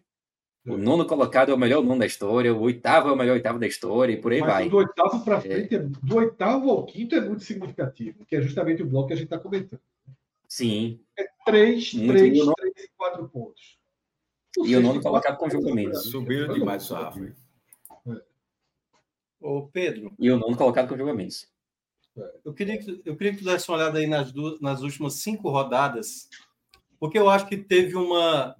Teve equipe que estava em cima que deu uma desacelerada e teve equipe que estava no meio que deu essa acelerada que gerou esse. É, o que o Fred estava dizendo, né? essa pressão em si. Porque se manteve né? a pontuação do, de 35 pontos do quarto colocado. Por exemplo, Havaí Atlético, é, Ceará Atlético Goianiense que empataram e tive considerado resultados péssimos para os dois, conseguiram até diminuir um ponto para esse quarto colocado. Mas quando você olha os últimos cinco jogos, que é o que o está colocando na tela, você começa a ver as equipes que cresceram nessa reta final de primeiro turno e já no começo do retorno, Guarani, Novo Horizontino, Vitória, Mirassol e Juventude. Né? São cinco equipes que, que conseguiram somar uma boa pontuação, que é o contrário, por exemplo, que aconteceu com o Vila Nova, que está lá na 16 colocação, nas últimas cinco rodadas, caiu de rendimento. O próprio Criciúma também só teve uma vitória nos últimos cinco jogos, são quatro jogos sem ganhar. Então aí é onde entra ah, esse momento né, de equipes que pareciam mais estabelecidas, como Criciúma, Vila Nova, já mostra uma queda, e equipes que até teve uma queda, por exemplo, o Novo Horizontino tinha tido uma queda. Aquela, depois daquelas sete vitórias, o momento que parou. Não, o Novo Horizontino já... é de bloco, é de bloco no campeonato, né? Ele. Pois é. E sabe nada, surfar né? bem, né? Quando é, é. para surfar, surfa muito bem. Vou até colocar aqui o Novo Horizontino na tela, mas como está no Vila Nova, já vou até destacar aqui, né? O Vila Nova também vem de quatro rodadas bem ruins. Claro, foram três jogos fora de casa, mas zerou esses jogos fora de casa e empatou contra o ABC, que, Foi em, em casa, né? Um resultado desastroso. No sufoco, aliás. Ele estava perdendo até o final. Sim. É. É, é parou última de bola, né? É, a última, última é, bola, da, bola, da última bola. Parou, parou de ter as expulsões, né? Dos adversários. É, e, o, e o Novo Horizontino teve, teve aquela sequência, né? É. Aí veio para um bloco idêntico ao do Vila Nova, com, com três derrotas e um empate. E agora já emenda três vitórias seguidas novamente, né? Parou. Começa a embalar uma sequência parou, de vitórias. Parou para respirar ali para ganhar. Mas hoje, hoje deu 10 centavos de, de sorte, de saber sofrer, como fala, né? Que Paiva disse hoje que o Bahia soube sofrer. Bem no primeiro tempo. O Vila Nova foi melhor do que o Novo Horizonte no primeiro tempo. Isso melhor, melhor com alguma faixa. Aí saiu, exatamente, saiu com 0-2. É, é isso, tá? Uma pressão sufocante. E como a gente viu naquele desenho, quando o Mioga pediu as cinco rodadas, a gente vê que Novo Horizontino e Vitória surfam um bom momento no campeonato. O esporte tenta reverter a sua turbulência, começa a ter uma reversãozinha da turbulência. Tá? E, é, Pedro, bota aquele gráfico que a gente estava vendo para o esporte. Porque o esporte deu uma. uma, uma é, conseguiu essas duas vitórias agora para dar uma, uma. Olha aí, ele vinha justamente daquele mesmo desenho, né? Que a gente viu de Novo Horizontino de Vila Nova e conseguiu. Desenho, três sem empate é, essas duas vitórias. Porém, agora vem a hora da, do pior recorte da tabela do esporte. A gente já vem anunciando esse momento há algum tempo, tá? Que é quando a tabela do esporte finalmente vai equalizar os jogos em casa e os jogos fora. Que esse recorte agora aí, que o esporte só tem ó, um jogo em casa, que é contra o líder, um jogo duríssimo. E dos três jogos fora, dois muito duros também, que é Vila Nova e Guarani. Jogos em que o empate aí sim passa a ser um bom resultado fora, porque você está se protegendo com o empate. Né? Você está é, abrindo, segurando pelo menos essa margenzinha mínima que o esporte tem. Mas é, eu acho que o esporte vive o seu, ainda vive o seu pior momento no campeonato, sabe? Ainda que essas duas vitórias tenham estancado a sangria, o esporte chega meio balançando para esse, esse momento tão difícil. Por falta de futebol.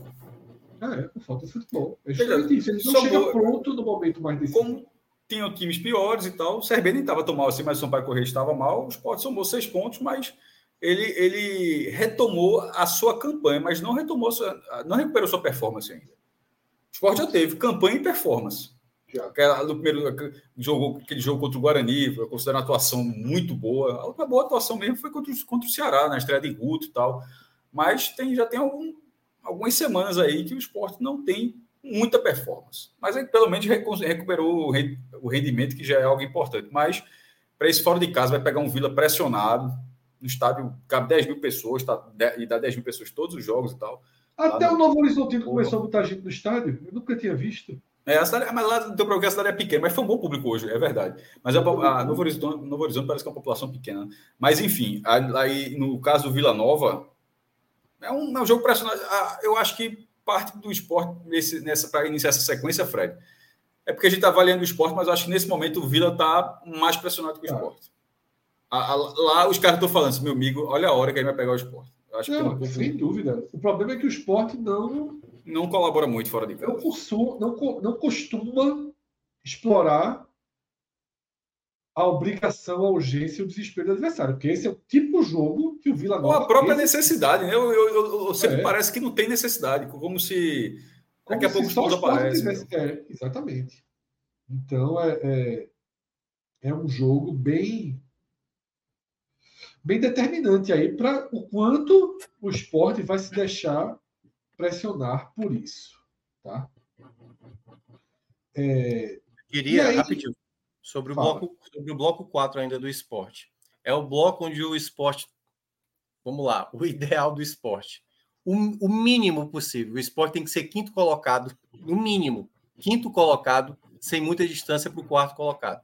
É. O mínimo para o esporte, nesse o final do quarto bloco, depois do jogo do Guarani, é ele tá na quinta colocação. Máximo, Minhoca, veja só, então eu acho que Minhoca está falando que vai fazer menos pontos do que a gente falou ontem. Se Não, esporte, eu... Veja só, se o esporte fizer seis pontos, o esporte é quinto lugar. Que essa foi o debate. Esse foi o debate que a gente teve na, na, na sexta-feira. Eu acho que é. Eu acho, eu que, acho que. Eu acho que a gente está considerando o seguinte: o esporte ganha um jogo, vai, ter, vai ser difícil, claro, mas ganharia o único jogo dentro de, dentro de casa e dos e três fora, pelo menos fora. vencer um. Ou seja, seis pontos. Com esses seis pontos, o esporte sai do G4. Eu, eu acho que com seis hoje... pontos, o esporte, sim. O esporte. Até porque a gente está tá falando, claro que tem confronto direto aí. Se o, se o esporte perde para o Guarani, por exemplo, ele já está dando três pontos para o Veja só, tá se o esporte somar seis pontos significa que para quem é o quinto lugar é como se ele tivesse somado nove, tá? Porque o quinto lugar tem que somar 12. Pô, em quatro rodadas, né? É assim, tem que fazer Sim, uma... pô, tem que fazer 12 em 12, pô. É foda para fazer, tu não acha não? É, é não, eu acho, demais. É. Acho muito difícil. Eu, eu acho muito por difícil. isso que eu assinei. Por isso que eu assinei. Você não quis assinar é, os seis. Isso. Eu acho que seis pontos há grande chance, não é garantia, mas há grande chance do esporte estar tá dentro do G4. Porque ele conseguindo continuar nesse G4, ao final desse, desse quarto bloco, eu vejo aí sim, aí o esporte vai se abrir o caminho. Se ele vai aproveitar, ninguém sabe, é, mas é isso, vai se é. abrir o caminho no bloco 5 para ele fazer a campanha, porque esse é, é onde é o bloco onde mais vai gerar situações onde pode gerar a desconfiança. Porque como vê os dois resultados positivos sem ter um futebol totalmente convincente, basta que não venha também o resultado que isso pode gerar o efeito o, problema. É, o, o, bloco 5 ele é todo todos os jogos você vai ligar a televisão, você vai para o estádio, vai dizer hoje é para ganhar. O bloco 5, todos eles, todos eles. Estou dizendo que vai ganhar, mas estou dizendo que o sentimento é hoje dá para ganhar. E convenhamos, contra o Vila e contra o Guarani, você não vai com esse sentimento. Não, o Guarani é o é segundo, veja só, o Guarani é o segundo melhor mandante do campeonato, pô. É, então, tá, mas o próximo jogo. uma virada com, com a Havaí, ou seja, está uma crescente, vitórias consecutivas. Esse, esse jogo do Guarani, é, aí, eu achei bom que ele seja o último desse, desse quadrante aí. É, sim. Ou seria o pior momento para pegar o Guarani seria hoje. É melhor pegar o Vila, quarta do que o Guarani. Ceará vai pegar o Guarani. Quem vai pegar o Ceará? Quem, Quem vai, vai pegar o Ceará? O Guarani vai estar tá iluminando, é. vai, estar, tá, vai inaugurar o, o, sistema de iluminação.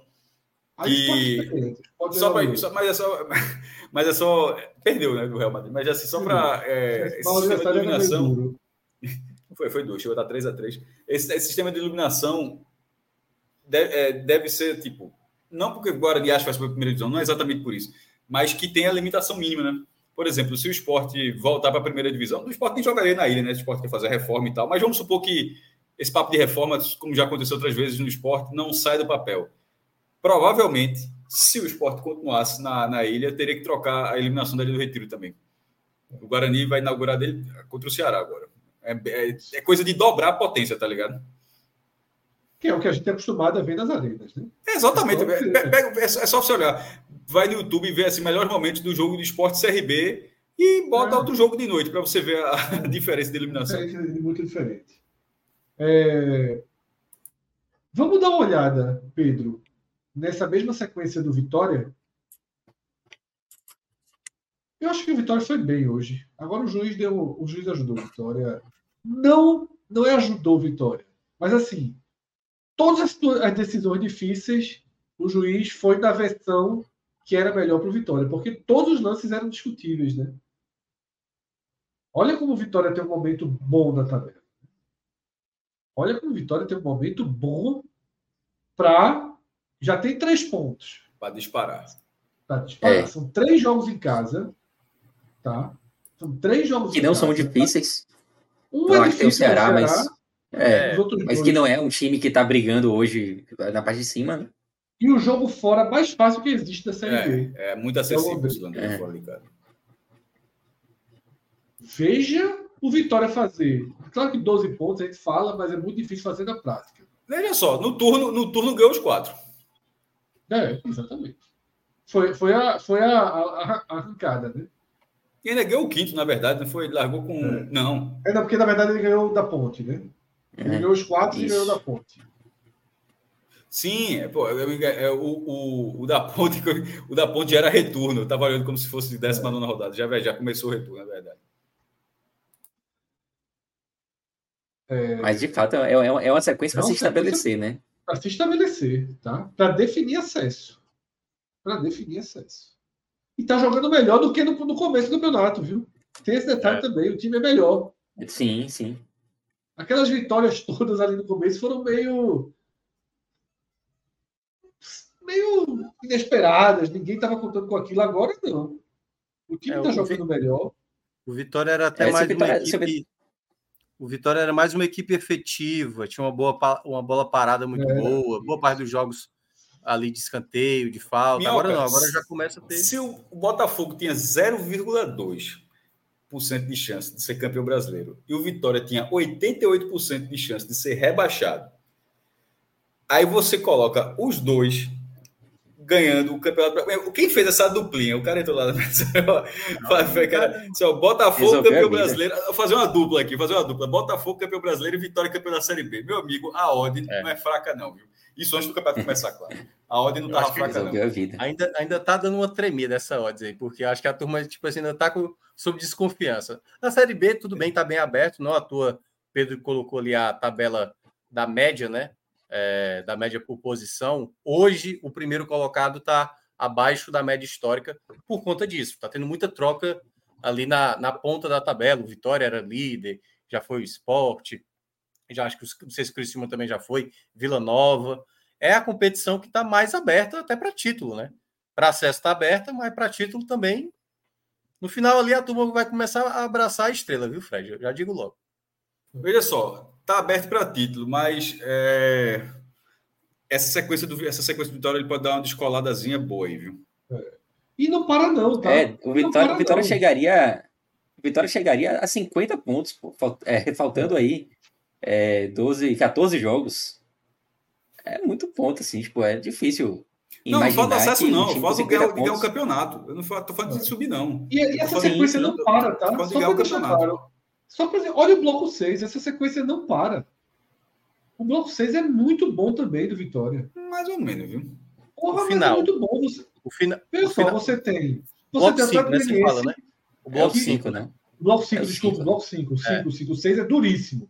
É, é, exatamente. Uhum. Tá? Porque o 5, Atlético Goianiense, ao que tudo indica, não sobrevive o sonho mais cinco jogos. Já vai estar naquela marola. Mirassol em casa, ok, um jogo chato. Depois CRB fora. Vamos ver qual vai ser o. o Havaí em casa, Ituano eu, eu, eu, eu, ainda, eu ainda vou ponderar Atlético Goianiense e Mirassol. Eu acho que numa 25 rodada, o Atlético Goianiense ainda vai estar. Tá o Atlético Goianiense está no jogo ainda. É, ainda vai estar tá dando cartaz. Daqui a cinco rodadas eu não sei. Tá muito mal também, viu? Eu, eu, é, não, tem, assim, é a equipe que mais empata. Tanto é que eu acho que é a equipe que menos perdeu do campeonato, né? Ninguém, ninguém perdeu tão pouco quanto o Atlético Goianiense, porque metade, mais da metade do jogo, metade do jogo, né? Dos 20, 10 ele já precisa sobreviver. E sobreviver para ele nesse momento é difícil. É. Mas eu acho que a partir do jogo.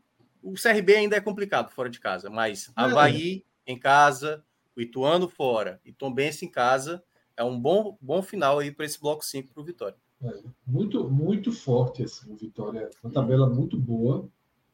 É impressionante até a tabela do Vitória. Pedro, vamos ver o Novo Horizontino, líder?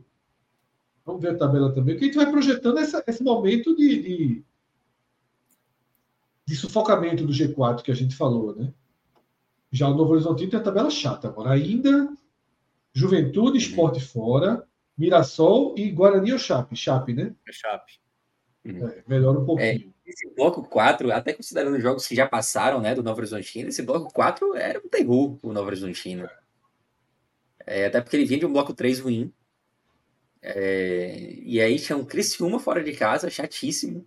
O Vila Nova, até então, até então não, né? Tipo, já, já vinha na descendente, mas o Vila Nova fica no G4 ali, né?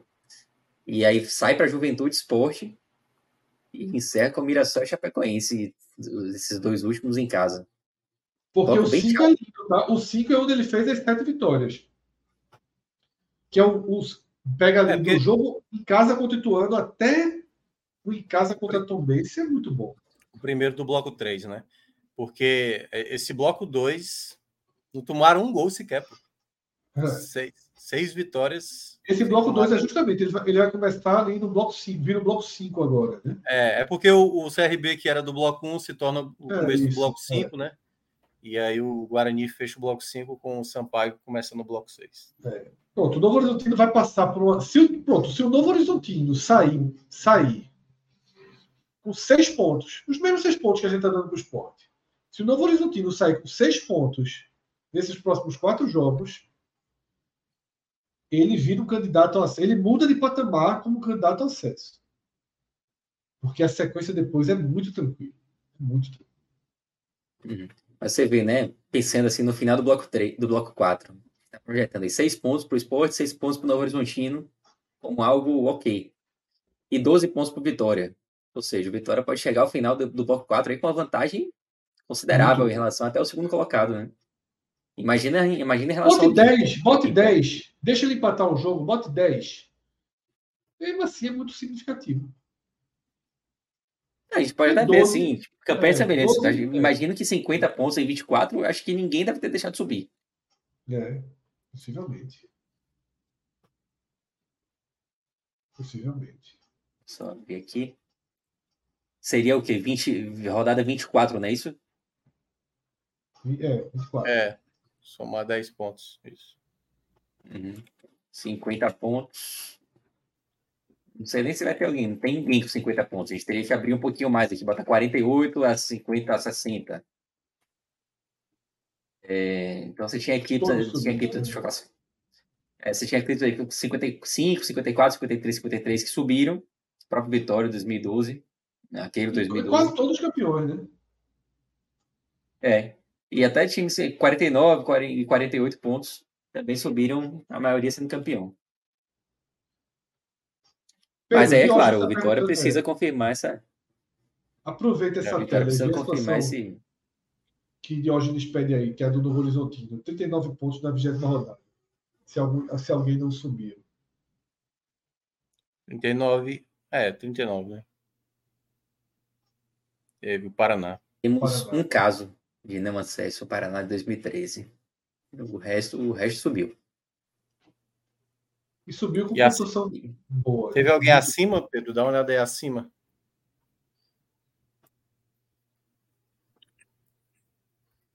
Tem, tem muita gente acima, mas que só, todo mundo subiu, só né? o Paraná não subiu, né? É, e continua sendo só o Paraná, o caso de não acesso. Paraná também que, que desligou, né? Foi terminar em oitavo. Pior que foi mesmo. É isso. Novo Horizontino se viabilizando, né? Do acesso. Tava na Série A2, Série A2 de São Paulo no começo do ano. Eduardo Batista jogando com o Ricardinho de volante, o Ronaldo de atacante. É, acontece. É... Campeão da Série C de 94. Quando era o outro CNPJ, né? Porque lá eles. Que era Novo Horizontino, né? Não, não, é a mesma, a mesma sempre coisa. Foi junto? Sempre foi junto? É, sempre, sempre foi junto. a diferença nessa não, é que eu acho que esse, é, eu acho que esse agora, Fred, é só Grêmio Novo Horizontino. Deixa eu ver aqui. Grêmio Novo Horizontino. E o outro tinha uma coisa a mais, tá ligado? É, só, esse, esse, esse, esse, se chama só Novo Horizontino mesmo. O outro era Grêmio Esportivo Novo Horizontino. Pedro, tá o mesmo escudo, o mesmo mascote, mesmo mascote, mesmo tudo. Pedro, tem um pessoal, Lucas Messi está pedindo, pelo amor de Deus, para ver com 38 pontos aí. Deixa, deixa eu só explicar um com contexto que, é, que vai servir, ele quer obviamente saber do esporte, né? E vale também para o Novo Horizontino. Uma coisa é a gente olhar a pontuação nesse momento e ver o cenário que aconteceu em tal situação, mas é bom lembrar que essas equipes que hoje estão com 38 e 39, que é no caso do esporte, o Vitória e também o Novo Horizontino, tem ali a turma que está chegando no G4 mas muito mais encostada do que essa turma aí, viu? Essa turma estava tranquila nessa época. É, totalmente. Diferentemente, é. ou, seja, é mais propício a gente ver uma dessas três equipes sair porque a pontuação está elevada esse ano. Sim, então, total, total. Entendeu? É, Importante deixar claro é, isso. Aí, foram três equipes, o campeonato é muito né? duro. O campeonato é muito duro. O esporte, é o que eu, eu falo sempre. Ah, o esporte é terceiro, o esporte não sei o quê. O esporte, em 20 rodadas, só fez perder favoritismo. As 20 rodadas do esporte, o saldo é o time, a cada rodada, vai se tornando menos favorito. Porque a cada rodada, o esporte está mais próximo do Juventude, do Mirassol. Ele só faz perder favoritismo. Perder favoritismo. Não é uma campanha positiva, como alguns pintam. É uma campanha é de sobrevivência. Dentro de casa, na verdade. É, veja só, é. você tem que recortar isso. É, é, mas, mas eu não faço esse recorte, eu, eu não gosto. Sim, mas tem que fazer, porque, pra, porque você consegue identificar o erro. Tipo, ela, ela, é. Tudo bem, está dizendo que não faz, mas assim, é, ela existe um erro que você identifica. Bronca se fosse essa campanha com de, de, desempenho na média, tanto dentro de casa quanto fora de casa, fosse igual aos outros, aí eu acho que essa crítica ela seria mais incisiva. Mas nesse caso, há. Mas eu acho que isso esconde. Há, mas há um ponto a atacar. Tipo, a, a crítica não é esporte fora de casa. Desculpa, dentro de casa, dentro de casa tem pontua mais de todo mundo. Agora, fora de casa, eu acho que essa crítica, ela pode ser, eu estou querendo dizer, Fé, que você pode direcionar a crítica à campanha de forma mais precisa, fora de eu casa. Eu acho que é uma face, é uma face da ruindade. Sabe? É uma face de ruindade. Mas, dentro de casa o time é ruim, o time não é ruim dentro de casa. O time é maior do que a maioria dos adversários, tanto que pontua. E por isso que eu acho que eu não concordo com essa, com essa visão. Concordo Mas com a visão eu, eu acho que assim, você, você perde porque você é ruim no final das contas, eu acho isso, sabe? Que assim, você, você tem vulnerabilidades que não, lhe, que não lhe dão sustentação fora de casa. Mas em casa você consegue. Em casa você consegue conter, mas as vulnerabilidades estão lá. Só que você consegue conter por, por N fatores. Veja só, isso, isso se aplica mais em campanhas mais equilibradas. Essa do esporte é entre relação mando e fora de casa, e visitante. Só que essa é muito desequilibrada. Então, essas fragilidades fora de casa, elas, elas simplesmente somem quando o time está dentro de casa. Quando o time está dentro de casa, ele sempre consegue ser melhor, na maioria das vezes, do que os adversários. Assim, é muito estranho. Eu acho que tem uma questão de postura também, é... até de concentração. Esses, esses, três minutos, três jogos, o Sport com três minutos já estava perdendo de 1 a 0 Vai, passa de ser coincidência já. Assim, um time que não entra tão concentrado quanto, quanto está dentro de casa, ou então que, que pode, ou realmente tem consciência de que consegue reagir a hora que quiser, por vezes até parece isso, e não reage. Não, então, assim, eu acho que é, é um, é um time que merece todas as, todas as críticas fora de casa. Sobretudo porque é tão diferente do que quando joga, quando joga casa é um time mais aceso, parece realmente outra equipe. Nunca, nunca vi uma campanha dessa forma, de um time ser tão, uma disparidade tão grande entre jogar na ilha e jogar fora dela. O Náutico. 2006. 2006 ou 2007, nunca lembro. Mas é aquele 2000, 2011. Ainda fez o um ponto fora de casa, mas subiu. E não subiu. Detalhe, se fosse um pouquinho melhor, como visitante, teria sido campeão, o Náutico. Agora, é, foi uma máquina nos aflitos, dentro de fora dos aflitos, nem tão bom. Não, não foi é, tão 2006, assim. 2006, Cássio, 2006. Não, em 2011 também, a gente já falou isso aqui, segunda vez que a gente fala a mesma coisa. Em 2011, o Náutico foi invicto dentro de casa. Ah, Náutico, sim, foi terceiro, sim. Náutico foi terceiro lugar em 2006 e em 2011 foi vice-campeão invicto dentro de casa. E manteve isso na primeira divisão. Foi G4 na primeira divisão como mandante. Mas, assim, a falta de, de, de, de desempenho numa escala mais aceitável, não é que seja o melhor visitante. Não precisa ser o melhor visitante, não. Basta não ser o décimo. Tipo, não, não, uma campanha não pode ser o melhor visitante e o décimo, desculpa, o melhor mandante e o décimo visitante. Porra, se tu for o sexto visitante, tu já é líder do campeonato. O Náutico seria, seria campeão da, de 2011 e o esporte poderia estar mais folgado nessa campanha agora. É isso, tá? É... Lucas Bess falou que tinham, oh, sei lá, deu um número aqui bem diferente do que a gente está vendo na tela. 20, 20 jogos, dois não subiram e 18 subiram. A gente só está vendo que dois subiram e um não subiu, né? Lucas? Não sei de onde. Exatamente. Curitiba, de 2006, terminou em sexto. Aí temos Havaí e Ponte Preta, que acabaram subindo em terceiro. E nos jogos fora de casa, todo mundo falando de Ronaldo, que na verdade é isso. Veja só, o esporte é um rombo na entrada da área, dentro e fora de casa. Tá? Na entrada da área é um rombo dentro e fora de casa. E a diferença é que fora de casa os times habitam mais essa, essa região do jogo do esporte. O esporte é muito vulnerável. O esporte tem laterais que não marcam bem e volantes que não marcam, né? nem bem nem mal. Né? Sobretudo o Ronaldo não marca.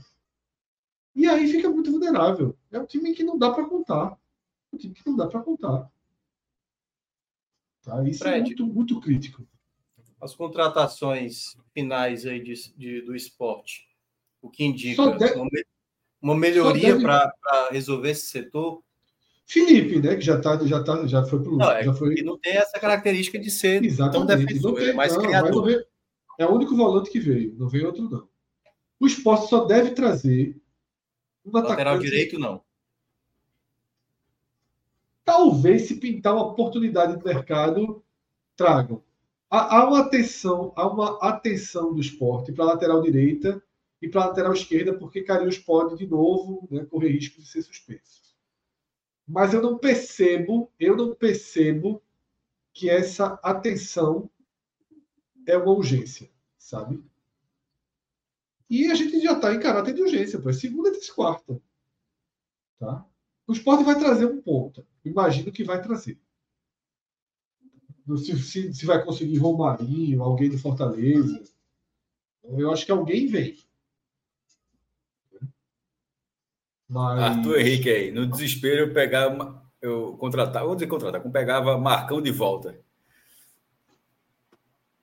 Eu não sei se eu não sei se Marcão, mas um jogador com aquela característica é, era, é, o problema é que era importante ter um, ter um volante com aquela característica. Não, independentemente de ser Marcão ou outro jogador. É, para esperar Ronaldo ser suspenso ou machucar, porque ninguém tira Ronaldo, é foda, é difícil.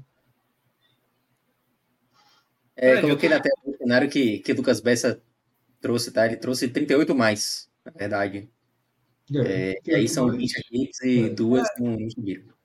É aquele caso do Paraná que a gente falou e o Curitiba que já tinha aparecido. Né? Ó, é, mas eu, eu tenho, assim, não é muito arriscado, não, assim. Tudo bem, Carius foi inocentado duas vezes, mas no quanto isso é, é arriscado de achar que alguma vamos lá. Acho que o esporte tem que se preparar também para um cenário de, de reversão da situação. Tem, tem, tem. Não, Porque... tanto eu dizendo, lateral direito, lateral esquerdo, estão na pauta. Mas hoje, hoje é segunda-feira, basicamente. De estar... Travou, homem. Muito bom, Minhoca. Que é Vitor Gabriel. Muito bom, menino. Sabe? E Chico já fez algumas, muitas vezes, a lateral esquerda também. Então, talvez estejam contando com isso. Assim como o Fabinho faz a direita, a Alisson pode fazer a direita. Talvez, no final das contas, o esporte aposte e, e será arriscado, claro, em improvisação. Na esquerda você tem Filipinho, Juba por mais um mês, se precisar, né? que é a lateral esquerda de origem, Filipinho. E aí teria que ir ou para Vitor Gabriel da base ou Chico. No lado direito, você tem os dois que estão oscilando entre razoáveis e atuações razoáveis e atuações fracas. Aí você tem Fabinho, que fez a lateral direita algumas vezes, inclusive naquele 6 a 0 né, sobre o Bahia, e Alisson, né, seja para ele, ele jogar como lateral direito ou como terceiro zagueiro, mas que o treinador não tem, não tem feito. É. Eu traria mais um para Arthur Leal fala que Felipe também já fez a, fez a direita do Fortaleza. Ah, fez lateral direito também do Fortaleza, mas há muito tempo não joga assim. Há muito é. tempo não joga assim. Então, assim, mas, lateral direito não vai trazer. É, mas eu, se eu sou o esporte, uma peçazinha defensiva a mais para fazer essa brincadeirinha de bota Chico na esquerda, se for necessário, e tem um zagueiro ali. Porque, meu amigo, quando. É, naquela coisa, não, vai dar tudo certo, na hora que começa a dar errado, é meio que efeito galope, é. né? Aí aparece é, o zagueiro suspenso, aparece o machucado, aparece não sei o quê. É. Quando vai ver, aí lamenta exatamente esse momento de não ter trazido. Eu acho eu traria mais um defensor, um, talvez um zagueiro que pudesse. O zagueiro não precisa, não. Os zagueiros. Não, é, é eu só estou dizendo assim, um defensor, que aí, no caso, obviamente, é. lateral. É porque, é porque zagueiro, até o quinto da lista é um bom zagueiro, que é Renzo, um garoto também. É bem promissor. Então, zagueiro não é necessário, não. Agora, um outro marcador poderia ser, né? Mas tem Fabinho voltando, já está muito tempo fora. Eu só acho que, eu sinceramente, eu sinceramente só acho que vem o atacante. Agora eu acho que esse atacante que vem é bom, é, será um bom atacante. Será um jogador é, de porte. Tanto que eu acho que se não vier um jogador de um bom, de um bom calibre, não vem ninguém. Eu acho que agora vai ser um, um estilo Romarinho, já já da vida, ou ninguém, ou, ou isso ou nada. Tá? Falaram, Henrique Lemos falou em Aju, eu lembrei de Aju. Que é justo o que Minhoca tá, tudo que Minhoca estava falando é, se encaixa em Aju. Mas Aju. Problema do, de meses atrás, né? É. Veja só, se precisar, mas aí, porra, o foda. A gente tá aqui conjecturando e Ronaldo não vai sair, pô. Veja só, Ronaldo não vai, não adianta trazer, o cara vai ser reserva do reserva, o Ronaldo não sai. Ronaldo, no último jogo, tem foto dele abraçado com o presidente, assim, abraçado como se fosse filho. História de Diego Souza, exaltando o cara. Meu irmão, como é que sai? Como é que sai? Sai nunca. Pô. É o monstro. É, um é muito difícil. Minhoca já Existe... tem uns anos aqui. Minhoca, Minhoca Não, já, já, já, já, entendeu já como é que funciona.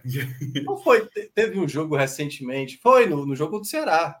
Na transmissão da rádio eu falei o seguinte: ó, a turma lá lamentou porque Anderson sacou ele na final.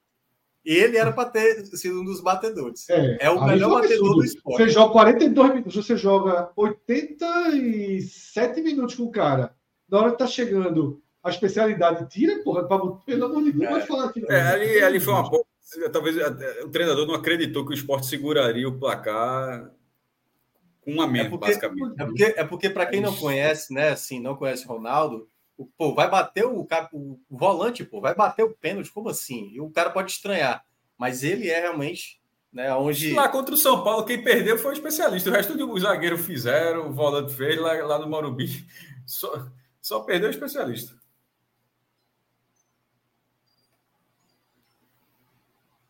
Especialista, esse tá fora também. Minhoca, Pedro, Cássio, existe um outro lado dessa desse crescimento desse bloco do quinto ao oitavo, que é o lado dos outros dois maiores favoritos antes do campeonato começar. A remada Ceará vai ser grande, viu? E Atlético. Essa rodada para o Ceará, assim, se na... Quando é que foi o jogo? Foi sexta, não foi? O Sport tem 38 pontos e a gente, veja só, o Sport tem 38 Acho pontos e a, gente, é. e a gente tá e a gente tá achando assim, ó, ó, sei não, não sei o quê. Pro Ceará, meu irmão. Pro Ceará ficou não vou dizer que ficou chatinho, não, porque da outra vez. Mas, e tirou ficou... um ponto, viu? E tirou, e tirou um ponto pro G4. Só que aí é que tá. Essa é uma questão que é pode parecer que você. Mas tirou um ponto para o G4 com outro time encostando Não, no Guarani. É, porque é o seguinte: todo mundo que estava próximo ao Ceará se aproximou do G4. São mais equipes com mais pontos nesse momento. Seria bom para o Ceará se tivesse ainda o G4 ali com, com 35 pontos, porém, o pessoal que vinha logo atrás parado. Não, esse pessoal elevou a pontuação. Tanto que o Ceará, no máximo, ele fica na posição que ele está. Eu acho que não, acho que talvez ele passe só o Botafogo, né? Acho que é só o Botafogo que ele pode passar na próxima rodada. É só o Botafogo. Ele não passa mais o Juventude. Então, nesse momento, Ceará e Atlético Goianiense vão precisar de sequência de vitórias, que é o que não está indicando no momento para nenhum, né? As duas equipes não conseguem. Ah, pô, eu vi gente falando aqui, pô, o esporte tem que ter sequência de vitórias. Pô, meu amigo, se tu soubesse como é que tá Ceará Atlético Goianiense, o esporte não costuma trabalhar com sequência de vitória, não. O esporte trabalha de pouquinho em pouquinho. Isso aí é história. É um grão em grão miserável, meu. É, ganha dois, empata um, perde um, ganha mais dois, ganha três ali. Aí três acha que é uma sequência da ponte, agora vai, perde três.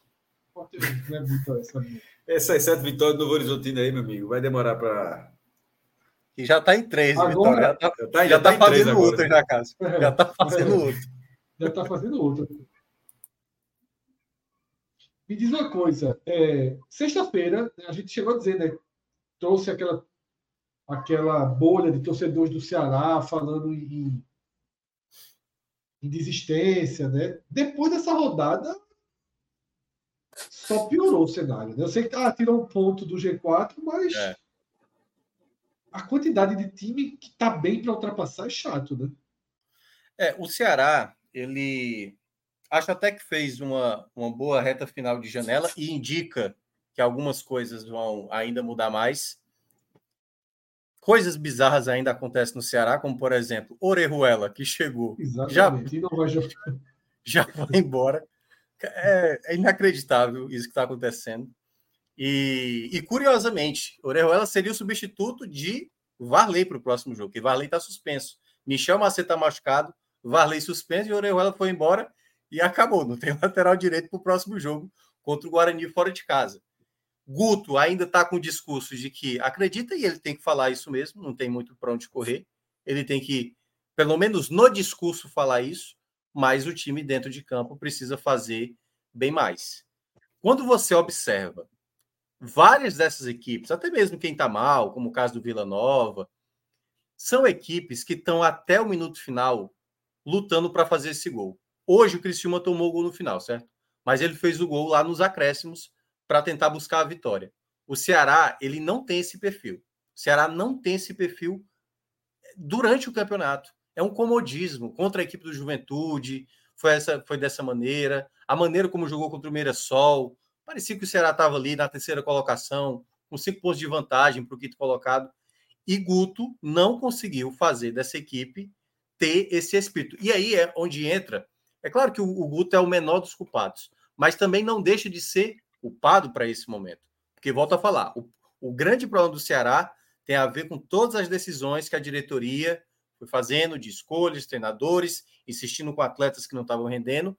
E o Guto, a partir de agora, vai precisar fazer a maneira. Como, é que eu, como é que eu vou falar um negócio desse? O Guto vai precisar ser agressivo nos jogos. Ele precisa ser agressivo contra o Guarani. Ele não pode se acomodar achando que um empate é bom resultado. No atual cenário, o empate é péssimo resultado. É péssimo resultado. E se perder, porque assim, o sentimento do torcedor na última rodada, na, na, na sexta-feira, como eu falei aqui na sexta-feira, era de que o campeonato já era. Se vencer o Guarani, volta de novo a ter a possibilidade. Porque o Ceará, eu acho que ele sempre vai parar, Fred. Ele é o Atlético Goianiense, né? Se eles conseguem uma vitória e uma segunda vitória, bastou ter a sequência de resultados positivos, a gente já começa a olhar, pô, olha, tá aparecendo. Está aparecendo agora a reação. Porque o, Ceará lembrava muito, nesses jogos com o Guto, o que acontecia com o esporte. Ele perde a primeira fora de casa contra o esporte, depois ele vence o Botafogo de Ribeirão Preto. Aí empata contra o Mirassol, ganha do Vila Nova. Aí acaba perdendo para o Juventude. O que era exatamente o que acontecia com, com, com a equipe do esporte, que é o tal qual tênis, né? Vai dar o saque, confirma o saque. Vai para o jogo fora, tenta quebrar o saque do adversário e não consegue. Bastou, tal qual o esporte. Bastou que o esporte não vencesse a primeira em casa, veio a pressão, veio a crítica. Bastou que Guto Ferreira não vencesse dentro de casa, veio a pressão, veio a crítica e o sentimento do torcedor de que não vai mais conseguir. Então, para que ele retome de novo essa possibilidade, tem que vencer esse confronto direto contra o Guarani para aproveitar esse. E aí, queria que o Pedro colocasse o bloco do Ceará. O bloco do Ceará ele é um bloco muito bom. Ele é um bloco muito bom. Tem dois jogos fora de casa bem complicado, mas vai ter o ABC em casa, vai ter o Tombense fora, vai ter. É, acho que é o Criciúma dentro de casa, isso é já é um jogo mais chato. Mas esse bloco 4 é um bloco onde o Ceará pode aproveitar. Perdeu aonde. Já perdeu dois pontos onde não poderia. Esse jogo contra o Ituano, assim, desastre. Tá, tá no quer dizer, Mioca, o bloco era o bloco é muito bom, mas do bloco muito bom já, já deixou escapar o Ituano como parte dele, né? Exatamente. E Mas aí é um você vai ter que tirar... É um bloco que dá para ganhar todos os jogos em casa. E aí você vai para um jogo, pra pelo menos uma vitória grande fora. Né? Isso. Porque você tem na é, a, questão, a questão é que o, é que o Ceará deve cinco pontos, né? Em relação à meta do acesso. Os, os blocos anteriores foram, foram, foram ruins, especialmente o bloco 1. Então, ainda tem esse saldo devedor que o Ceará precisa administrar. O Ceará, é, como o Mioca falou, precisa de uma sequência, né? de, de vitórias. E a gente pode até voltar nesse bloco aqui, mas só para passar aqui pelas campanhas semelhantes, vou ter aqui 20, 20 jogos e 29 pontos, que é a campanha que o Ceará tem hoje, e só tem um caso de acesso, que é o Figueirense 2013, que subiu com 60 pontos. É, é. É.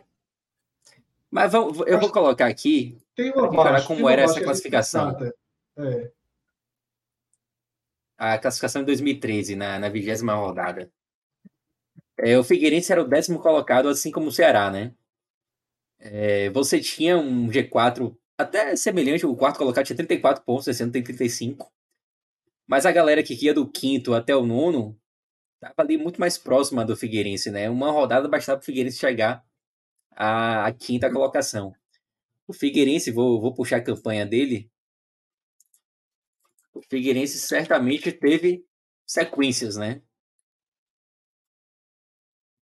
Teve aqui é. da, do 23 rodada, ganhou três seguidas ali com o Paraná, o próprio Ceará e o Boa Esporte, depois empatou, perdeu e aí ganhou mais duas, depois ganhou mais três seguidas, e aí um quarto colocado que perdeu força também, né? O, o Figueirense acabou subindo, subindo com 60 pontos.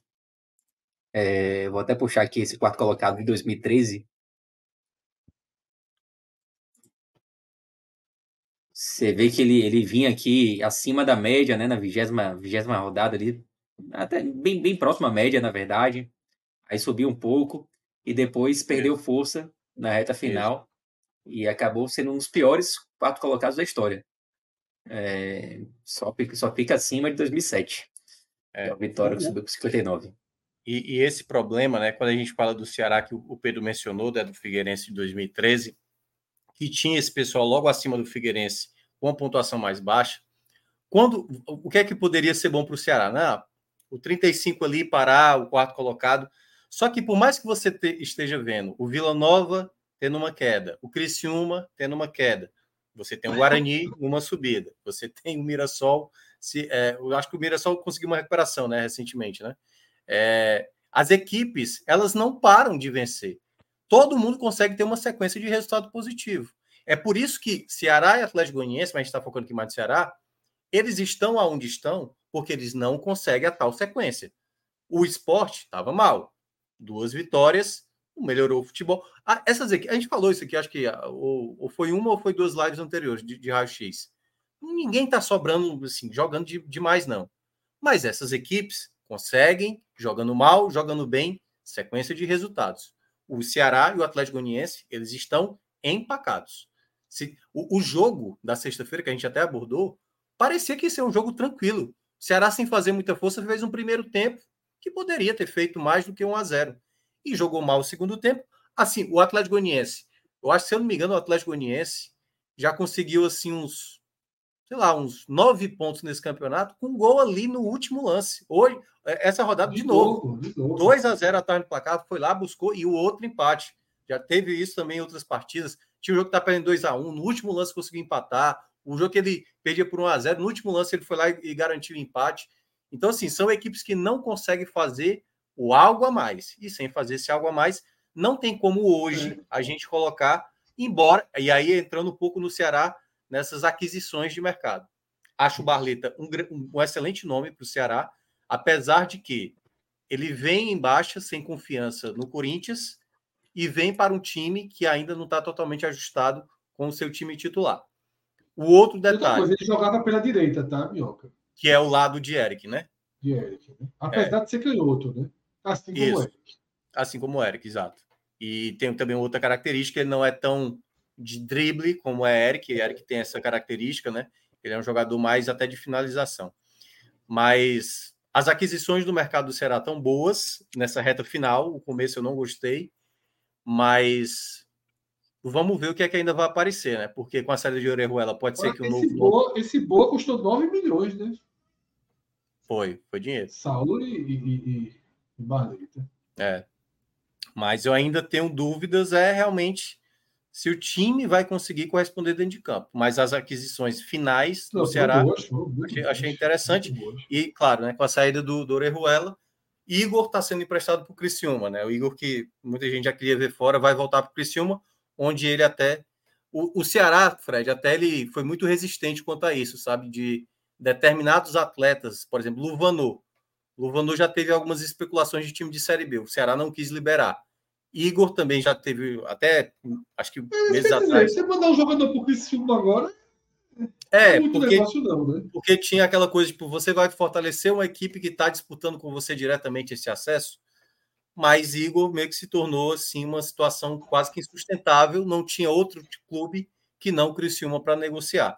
Ou ele ficava com o Kleber, Igor Kleber, ou no caso, voltava para o Criciúma, e aí o Ceará ele tá. Acho que já até deve aparecer amanhã, deve ser confirmado amanhã pelo Criciúma. É, foi um investimento muito alto do Ceará. É, não sei se tardio, acho que não, tem uma, alguma margem aí. Mas eu também achei, Minhoca, um pouquinho desarrumado o investimento.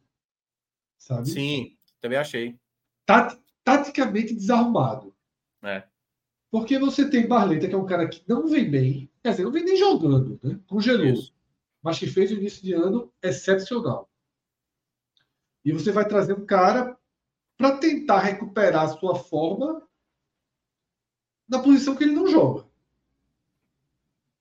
Que é. Ele não vai jogar da frente dele. Na posição que ele não joga, que é a de ponta esquerda. Né? Ou tentar, mas aí, ah, vamos tentar colocar ele mais pelo meio. Mas aí já bate um monte de jogador que o Ceará tem e usa muito mal, como Castilho, que o Ceará usa muito mal. Giancarlo jogou a última caindo pela esquerda. Sabe? Tem uma certa, uma certa desarrumação ainda do Ceará, que eu acho que os reforços foram muito mais assim. Vamos trazer dois bons jogadores. Chegando aqui, a gente vê o que faz. Vamos gastar. Agora, você tem 9 milhões, você faz um investimento de 9 milhões. O Ceará pegou o adiantamento né, da, da Liga. Não sei se está atrelado ou não.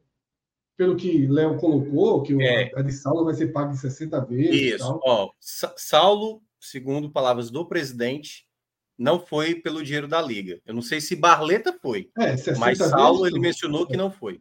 É. Meu amigo, jurozinho aí, chato. e, e, e, é isso, né? Mas bons, bons nomes, sem dúvida, do Ceará. Bons nomes, sem dúvida. E, como eu falei, né, eu falei lá no começo da live, logo na abertura, que a ida de, de Barleta para o Ceará é, levou o esporte aí para o último estágio em negociações que ele, que ele tinha interesse, né? Seja Romarinho, que era o nome da vez, depois de Barleta. O Sport tentou contratar Barleta, tá? Isso é uma realidade. Mas Luxemburgo deu aval, tudo, mas está explicado porque não veio. Né? O Ceará simplesmente comprou o jogador. É. Comprou o jogador pelo valor que o Corinthians comprou. O Ceará assumiu toda a dívida. Assumiu as parcelas né, que o Corinthians é. tinha que pagar. Isso. Exatamente.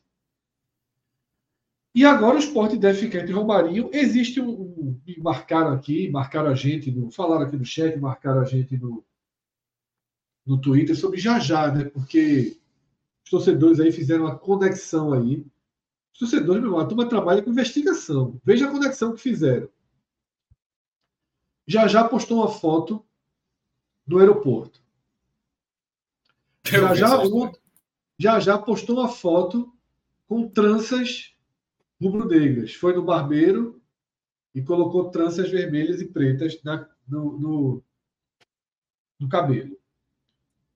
O empresário de, de já passou a seguir Augusto Carreiras e Augusto Carreiras passou a seguir o empresário de já já. Segundo a, a, a, a conclusão geral de quem juntou esses, esses fatos é que já já poderia estar vindo para o esporte. Tem que admitir que quem, quem juntou não está de todo. Não está exagerando tanto na junção, não. São bons elementos.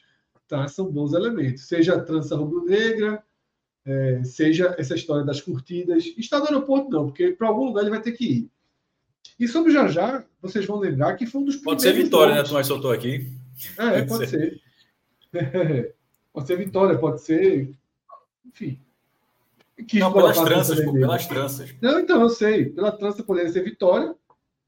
Ou simplesmente o cara tinha, tinha, tinha, tinha, tinha sido noticiado que ele vai para Portugal. Pode ter feito só por estilo mesmo, colocar uma trança vermelha. O Atlético Paranaense não, o Marcos colocou aqui, ele é do Atlético Paranaense. Ele é do Atlético Paranaense e está sendo emprestado. A notícia era que estava indo para o futebol português. E já já todos vão lembrar aqui, foi um dos primeiros nomes quando ia abrir a janela que surgiu para o esporte. Tá? Mas foi até. Acho que chegaram a dizer por aí que estava contrato assinado, pré-assinado, sei lá. Mas não foi isso. E já já foi aquele jogador que eu falei por aqui, deu exemplo, que iria segurar até o último dia da janela. Até os últimos dias. Ele ia esperar jogar a Série A. Foi já já o jogador que sinalizou isso. Acaba quando essa, essa, essa miserável quarta-feira? Quarta-feira. Que é quando a gente vai fazer o programa. Além do raio-x da quarta-feira, a gente vai reposicionar ali nossas. Tu tem certeza que vai fazer isso quarta-feira? Meu irmão joga Ceará, Esporte, Vitória, a rodada termina de meia-noite. É, mas termina a rodada completa. Então, é raio-x. É, é porque assim, essa rodada, é, é, termina a rodada na quarta-feira, joga todo mundo na quarta-feira. É, é não falar muito do jogo, Cássio, é falar mais é, dos resultados. Né? Falar muito é, do jogo. Dar. Deixa, deixa até o jogo para tu ver se não fala muito. Não. deixa. A depender. A é, depender, vai, eu, eu conheço, eu sei como é, porra. Não, eu, eu não sei também, pô. Tô aqui há então. muito tempo também, eu sei como é. Mas, ó, é, é bom deixar também. É, vamos ver também o mercado da bola, né, certa final, de quem está sendo desligado de clube. Certo? É. Pode ser que o jogador não seja anunciado por um determinado clube mas esse jogador vai estar desvinculado a um clube é. que você pode escrever se esse Isso. jogador já não tiver mais vínculo até a quarta-feira, né? até o dia 2 de agosto. Perguntaram aqui, Marcos perguntou quem está mais perto do esporte já já ou o Romarinho. Não tenho, não tenho informação para responder. É. Tá? Não tenho informação. O pessoal está dizendo aqui que o Romarinho não viajou. Eu não vi a lista dos jogadores de Fortaleza que viajaram. Mas caso ele não tenha viajado, aumenta a possibilidade. Aumenta a possibilidade. É isso, tá? E o Sport ainda tem Diego Souza e Peglo, né? E Felipe para estrear. E Jorginho para renascer. Né? Jorginho. Jorginho, meu amigo, pegou uma lesão aí, mas é porque. Tá quase virando reforço de janela, viu? É. Mas é aquilo que eu falei. É, Jorginho resolveram, fizeram certo já que perderam dois jogos, resolveram curar o jogador por inteiro e parar de, de jogar no sacrifício. Tá? É isso. Eu acho que no esporte caberia até Jajá e Romarinho, viu? Porque era a única. Poderia até contar com os dois aí. Mas acho muito difícil, se tratando de esporte, trazer esses dois jogadores. Né? Seriam dois titulares do time. O time ficava bem, bem ajustado Tá?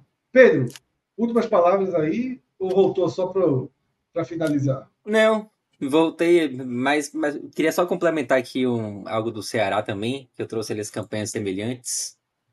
É, e trouxe o Figueirense como único exemplo, mas é o único exemplo com 29 pontos exatamente, tá? Tem, tem exemplos tem, com tem. pontuações até inferiores. A gente buscou Havaí no programa passado. É, tem, Pô, você, você vê aqui, deixa eu classificar aqui pela, pela posição, você tem o Ipatinga 2007 a 28 pontos, subiu. Havaí 2006 tinha 23. Foi esse, esse exemplo é que você, trouxe agora, né? Não, é, o Havaí, é... a gente falou. O, o Fai do Havaí, que estava gritando, perdeu logo, levou logo viradinha. Acabou, acabou. Não, veja só, de virada. O podcast, o podcast 45 lá do Havaí já deve. Acho que o cara abriu. Já. Deve ter sido desabafo Cássio Cardoso. e o próprio Bahia de Guto, 2016 também. É. É isso. Veja só. Faltam cinco minutos para meia-noite, ou seja, bateremos a meta. Tá? Bateremos a meta. Amanhã no Raiz, né, como a gente já fez hoje o raio-x da A e da B, amanhã no Raiz a gente dá uma geral da Série C e eu proponho que a gente debata. É, que é um o Atlético Paranaense. É, aquela questão da, da proibição Boa. do rádio. Né? Muito bom tema. Né? Muito Boa. bom tema. E, e, a gente pode Muito bom tempo. Meu irmão, é foda já não começar agora, porque é, aquilo ali, velho, se abrir, essa, se abrir a porteira. Eu sou dividido a minha visão, viu? Não sou fechado, não. É, é tô, quem, quem, quem é, acha quem acha que está certo acha que as pessoas estão limitadas a falar de um assunto. Eu nunca vi isso, eu nunca não consigo achar razoável. Mas daqui a pouco. Mas é amanhã. Meu irmão, é um. É amanhã. Segura amanhã, as palavras. Amanhã.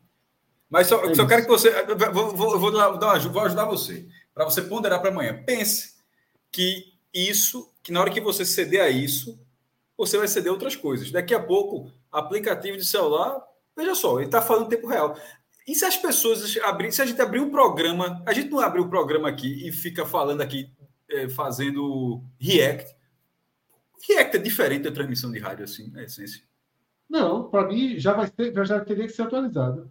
Então, então eu teria que pagar para. Você, tá, você, você acha que tem que pagar para fazer react? Não, não acho não. Veja só, eu não falei que eu, que eu concordo com o atleta. Eu falei que eu, que eu entendo as duas visões. Então, mas você entende a visão que mas você acha que razoável. Entra junto com o rádio, entra junto com o rádio. Não, eu acho que entra. Então, Já que entra junto, então pelo estar consciente. Se eu, se eu ponto... debater aqui, não vai ser amanhã. Se der, não, não, não, mas já, não, minha, olha, como, olha como minha frase terminava. Eu disse, é. já que a minha frase terminaria assim agora. Já que você está consciente, porque era só para dar uma luz, para você poder. Não, já que você está consciente. Não, é porque eu, eu, não falei isso direto, eu respondi a pessoa do Twitter. Mas para mim é o seguinte: já, já cabe atualizar para React.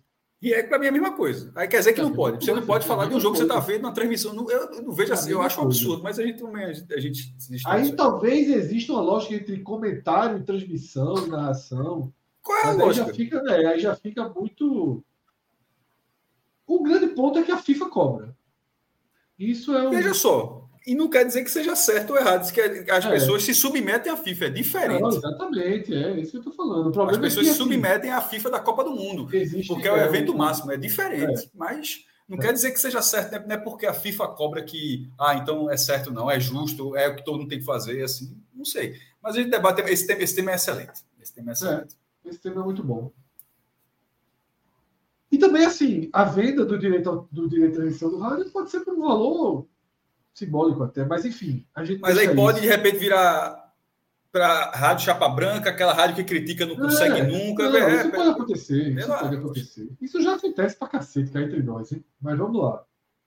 Mas para entrevista, mas para entrevista, para matéria, é, para transmissão. É, só para poder ter uma informaçãozinha antes. Pra... Se quiser mergulhar nesse assunto amanhã, meu amigo, é programa demais, porque. Vamos, né? Veja só, para mim, isso é a pauta, é. é a pauta para abrir o programa. Isso. De verdade, a pauta para abrir o programa. Ah, a gente debate amanhã. Então é isso, tá?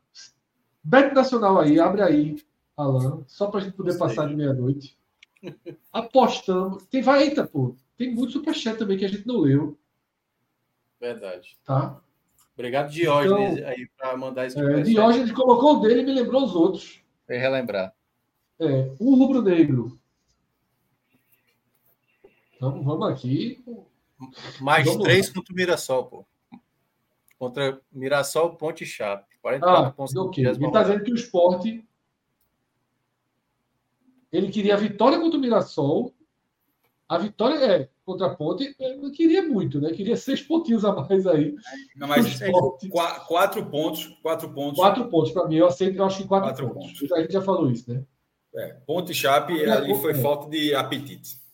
É, ponto e Chape eu concordo. O Mirassol faz parte. É, da joga mal. E, é, e joga, mal, e, é. mal. Mas ponto e Chape foi, foi, são os pontos que realmente faltam ao esporte.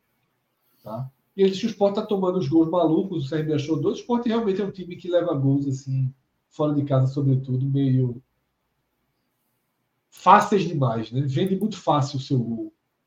Marca mal, né? É o oposto do Vila Nova, o oposto do Novo Horizonte.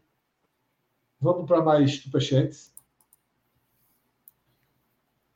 Torcedor palhaço sempre presente aqui.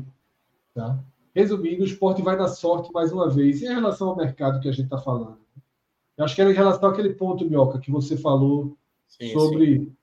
Cariúso, a, né? a tripla vulnerabilidade que o esporte tem ali entre laterais, volante, volante né? lateral esquerda, volante e, e o risco de, de, de perder, tá? É... Mais um superchat. Diógenes Valença, por que o Flow pode passar o dado no YouTube? Vocês não. Cada um tem um, um contrato, né, Diógenes? É. E o do Flow é o único que transmite um jogo aí. Pelo peso do Flow. Ah, um canal gigantesco. Conversaram antes. É uma forma de divulgar o Dali, na verdade. É. Talvez, talvez o Dali até invista nisso. Né? É, Pague aí. Você pode. Estou tô, tô, levando a Conjecturando. Porque, na verdade, é uma divulgação da Dali. Tá? É, Roberto Brasília até falou que continua terrível assistir lá, seja no aplicativo ou no navegador. Tem dias bons e dias ruins, né? Tem dias que são mais complicados. Mas é o que eu sempre falo, sabe, Roberto? E falo isso muito abertamente. É, Primeiro, mesmo quando está muito mal, não tem delay. Né? O delay é zero. Ou um segundo, ou dois segundos, ou às vezes é advanced, né? como advanced, o Minhoca me ensinou. Chega menos um, menos dois. É, chega a ter vantagem em relação à TV aberta. E aí eu convido vocês aqui, quando a gente estiver transmitindo, deixa a gente com segunda tela, tá? Deixa a gente Enquanto pode, tela. enquanto pode. É. é não, mas, não, mas não, esse pode, cara, sem ser pago. Tá brincando. Tá? É... Deixa a gente com segunda tela, porque, veja só, a Dália é um produto novo, inovador, e que, como todo produto novo, inovador, tem alguns percalços no caminho. A gente sabe que a qualidade não chega perfeita. Alguns jogos chegou muito boa, alguns jogos foi muito ruim, mas a gente vai, vai seguir, vai acreditar. Tá? Não por acaso, você pode. A gente fala nisso muito abertamente. Nossa primeira transmissão chegou quase 2 mil pessoas. E aí, justamente, a, a questão da imagem reduziu muito. A, o, a TV Jornal é, transmitiu também o primeiro jogo para mais de 1.500 pessoas e hoje transmite para 20. Né? O número é muito baixo. Mas o nosso ainda é forte. O nosso, a galera, alguns jogos, esporte, Ceará principalmente, a galera dá uma moral maior. Mas é isso. Vamos, vamos é, é, trabalhar lá da melhor forma que a gente puder para que melhore. Tá? Beto Nacional, na tela. Uh, vamos ver o rescaldo. É, perdemos muito, viu? Ih, Bota, vamos ver o resultado primeiro. Eu só acho que a gente ganhou o Corinthians. E só o Corinthians. Vamos lá. Resultados.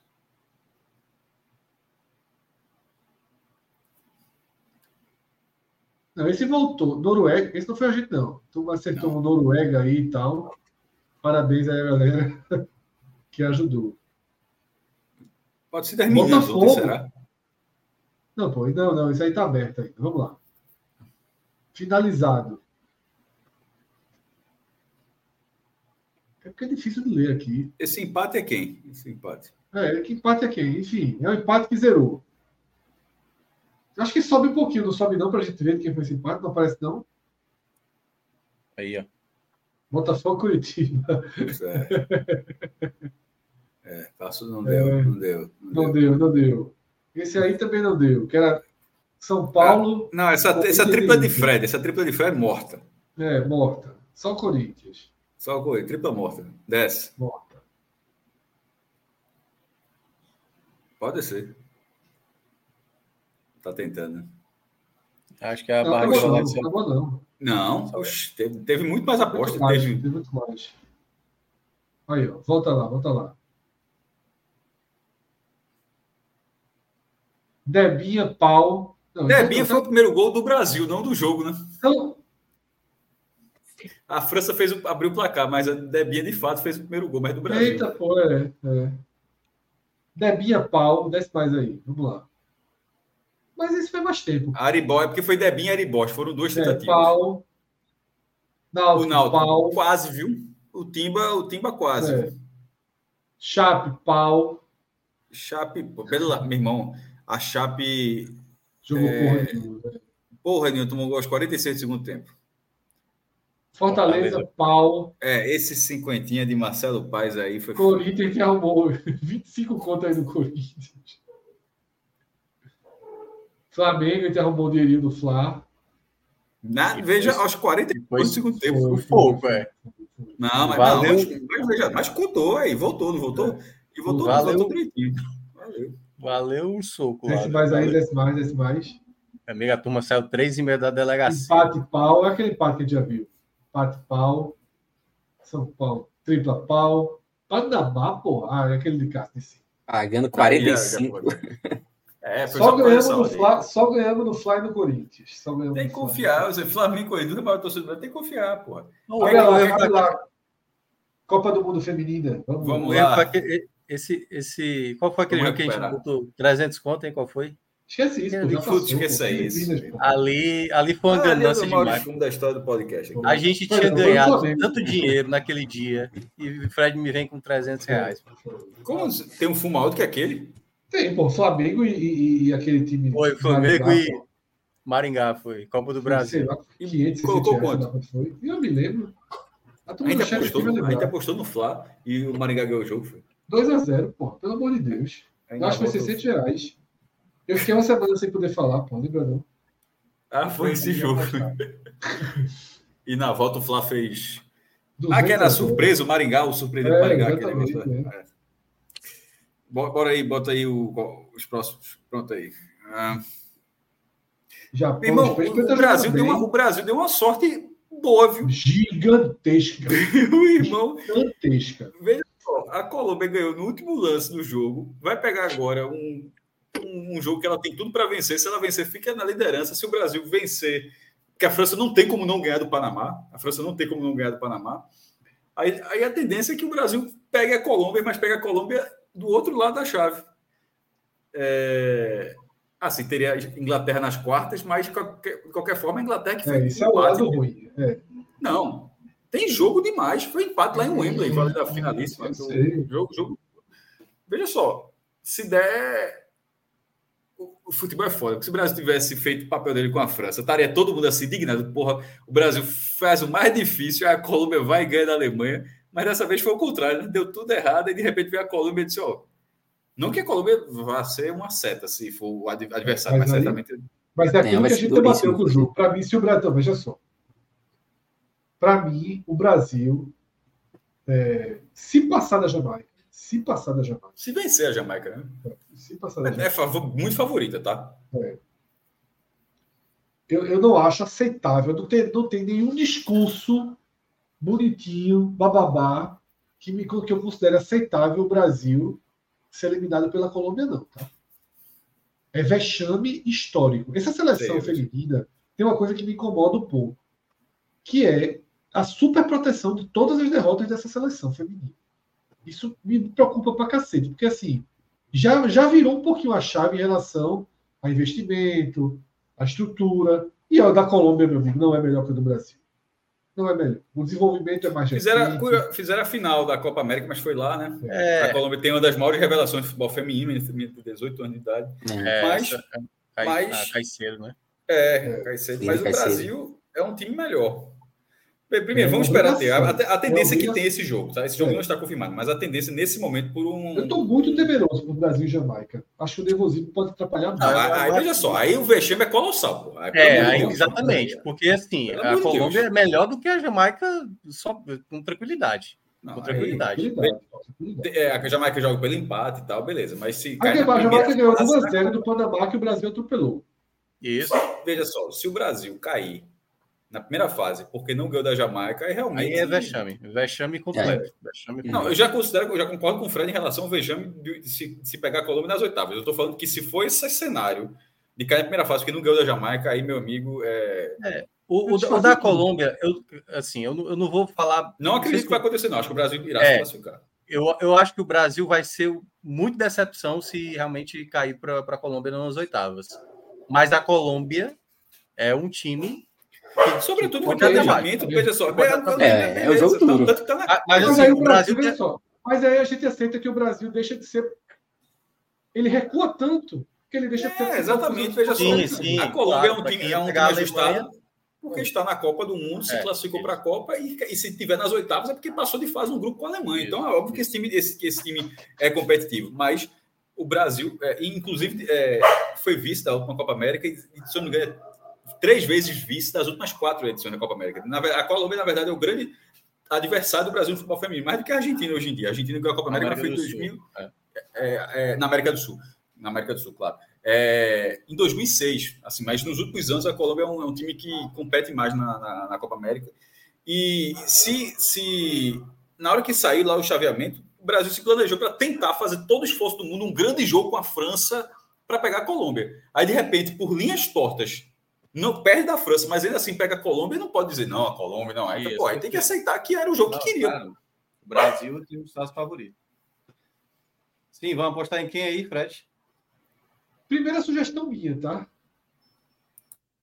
Vocês sabem que esse Canadá e Austrália vale a vaga, né? Porque a Nigéria engoliu esse grupo. Primeiro, a Nigéria, a Nigéria, nesse momento, esse grupo aí, ele está bem interessante. Esse grupo que joga às sete da manhã. Eu queria até conseguir acordar, mas é óbvio que eu não vou conseguir acordar às sete da manhã. A Nigéria, ela venceu a Austrália e empatou com o Canadá. Tá?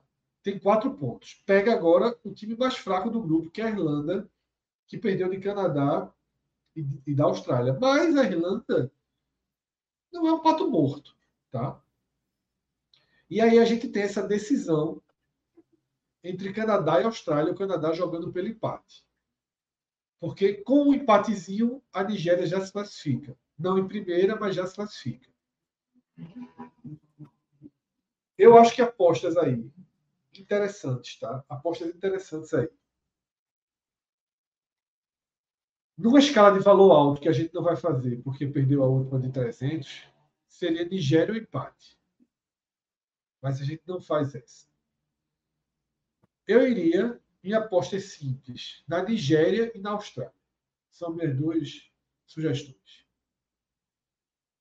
Essa Austrália aí tá difícil, eu acho. É, eu não confio muito nessa Austrália também, não.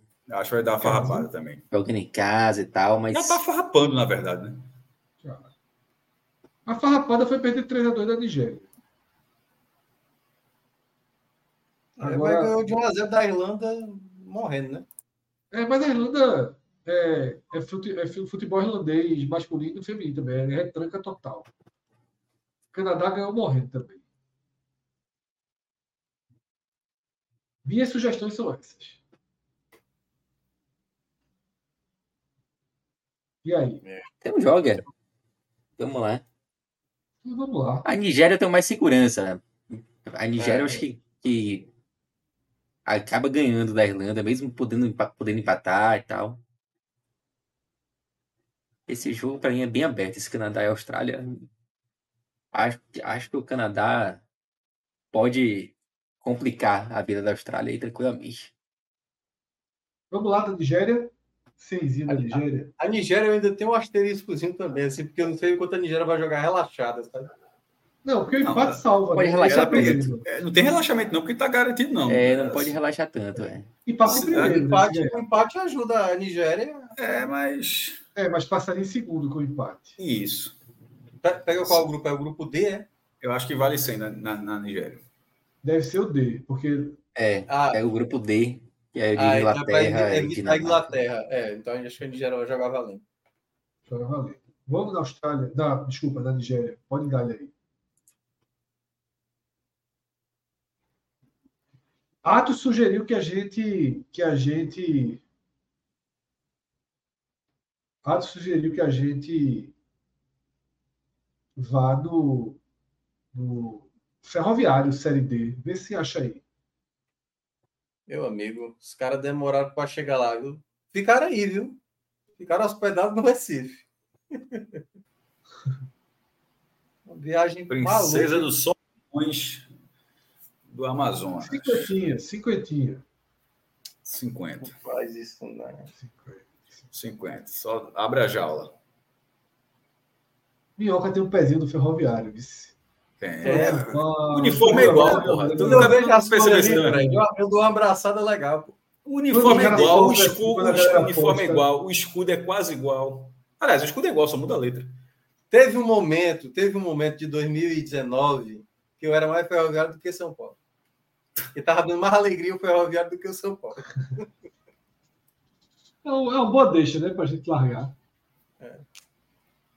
Foi campeão. Cara, o cara, cara tá ali mesmo, o cara tá num, numa dúvida se o cara vira torcedor do Ferroviário ou torcedor do São Paulo.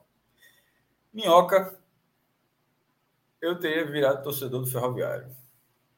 É, mas deixa eu melhorar um pouquinho. Pode ser que eu, eu passe onde você mora tal, ali sofreu ali na Neuzi Cabral, ver um joguinho aqui, ter esperança de eliminar o Ceará, voltar a ser campeão depois de 29 anos. Tu ia ter comemorado mais aquele 3x3 da ilha, tirando os pênaltis, do que qualquer título mundial de São Paulo. Puta merda. O Ferroviário comemorou muito aquela noite aí. Agora, é, o, o título da Série D também. Mas é, na época do título mundial de São Paulo, eu fiquei muito, eu fiquei muito feliz. Pelo, eu, era, eu, eu, eu, eu era. Eu tinha uma inocênciazinha de. Era o futebol brasileiro. São Paulo é Brasil. É. Galvão Bueno, Galvão Bueno. Eu era São Paulo. Essa, essa época aí eu era São Paulo. Não, o São Paulo, São Paulo é Brasil, na Libertadores, Brasil. Eu, eu, eu, eu, eu confesso que eu caí nessa é, conversa. São Paulo e Milan, eu torci pro São Paulo. É, mas hoje em dia eu fico olhando assim os jogos, eu fico. a turma é Mazembe, a turma começa já no, Meu amigo, no a, a, a, turma é River Plate na Libertadores, a turma é. hoje eu jogo um pouco é, diferente. É, assim, mas, eu também, eu também. Mas, confesso, que, mas confesso, que, confesso que eu fiquei muito fiquei, fiquei, fiquei decepcionado quando São Paulo perdeu do, do, do Vélez nos pênaltis. Teria sido um tricampeonato fantástico. Mas no Mundial eu torci. Mas aí com o tempo o cara vai. Tudo vai mudando. É, o cara vai se irritando com, essa, com as porradinhas que leva na Série A e vai ficar. Vai... Não, e, e, rede social. É. Aí quando vai, veja é, só. Exatamente. Rede pelo social. amor de Deus, você vai conhecer, diz, porra, quer dizer que é assim? Ah, beleza. Mas é, é, é, é porra, é claro que. Oxe, é, é, eu sou uma estátua? Não, pô, o cara, cara você, você absorve. Aí, mesmo, o cara começa a pegar um pouquinho de raiva, daí você tá vendo. Aproveite. Aproveite. Já, tá já, já contei aqui. Já contei aqui que eu sou Bahia graças a esse São Paulo, né? Por qual Porque... Acho que já. Acho que já. Eu, eu, eu rapaz, meu, meu pai é Vitória. E eu tava novinho aí essa época, em 92, 93. Comecei a gostar de São Paulo, né? Capaz. E virei torcedor do São Paulo nessa época aí. Aí meu não, tio, não, que é não Bahia... era meu caso, não. Só para confundir. Era, era, era, era comer a conversa da, do título internacional. Era não, só isso. Tipo, né? eu, é. eu, eu, virei, virei São Paulo mesmo. Aí meu tio, que era Bahia, viu a brecha, né? Viu que, tipo, o Vitória já tinha... Não, não, não ia ter jeito. Eu vou Rodrigo. Viu a brecha e falou, pô, eu vou começar a levar pra Fonte Nova. E aí... Foi a melhor época do mundo de ser Vitória, né? Foi, isso, foi, isso foi teu tio? Isso foi teu tio foi Pedro? Meu tio, meu tio Newton. Porra, quando, a figura do tio, quando os times são diferentes, a figura do tio é foda, meu. No meu caso, eu, eu sou tio, né? então, mas assim, não tem, não tem, não tem esse Primeiro que eu não faria isso, mas não tem esse perigo, não, porque é o mesmo time. Mas é, quando era pequeno, meu irmão, aí meu pai. A gente passava o final de semana na casa do meu tio, o irmão do meu pai. Ah, a gente foi passar o final de semana, ele, meu pai deixou lá, eu e Ricardo, meu irmão lá, gente pequeno e tal e te marcou aqui, ó, final de semana todinho aqui, tá, tá, tá, tá, não me convenceu. Na hora que viu que não tava me convencendo muito, eu fiquei assim, foi pro meu irmão. Aí voltou para casa, meu irmão. Aí isso foi, durou o final de semana. Disse, Painho, eu sou náutico agora. Disse, do nada, assim, do nada. Disse, Como é que é, menino? Eu sou náutico agora. Disse, aí bateu interesse assim, menino, um fim de semana. Por quê? Porque você não contou a verdade para mim. Você nunca me disse que o Náutico não tinha vencido a Libertadores. Meu irmão disse que jogou, que conversa do caralho. O Náutico, você, não, você não me dizia que o Náutico, você dizia que o Sport tinha o campeonato, mas não dizia que o Náutico tinha vencido a Libertadores. Aí meu, pai ficou puto. Cara, eu nunca fiz isso com, seu, com, o meu sobrinho dele, eu nunca fiz com o Daniel, rapaz. O Daniel ficou lá, eu fiquei enchendo o saco dele, pensei, esporte, eu deixo um fim de semana aí, um, um já volta náutico aí. Mas aí deu, deu, deu a ré. E o foda é que ele não tirou nada, não. Ele pegou a participação, ele pegou a participação do Náutico em 68 e jogou como título, porra. É foda. a pelada do cara. Vamos embora, que já passou 20 da meta, Fred. Bora, Fred. só só para fechar. É, mais uma sugestão aqui, é muito boa mesmo. Série C, Brusque contra o São Bernardo.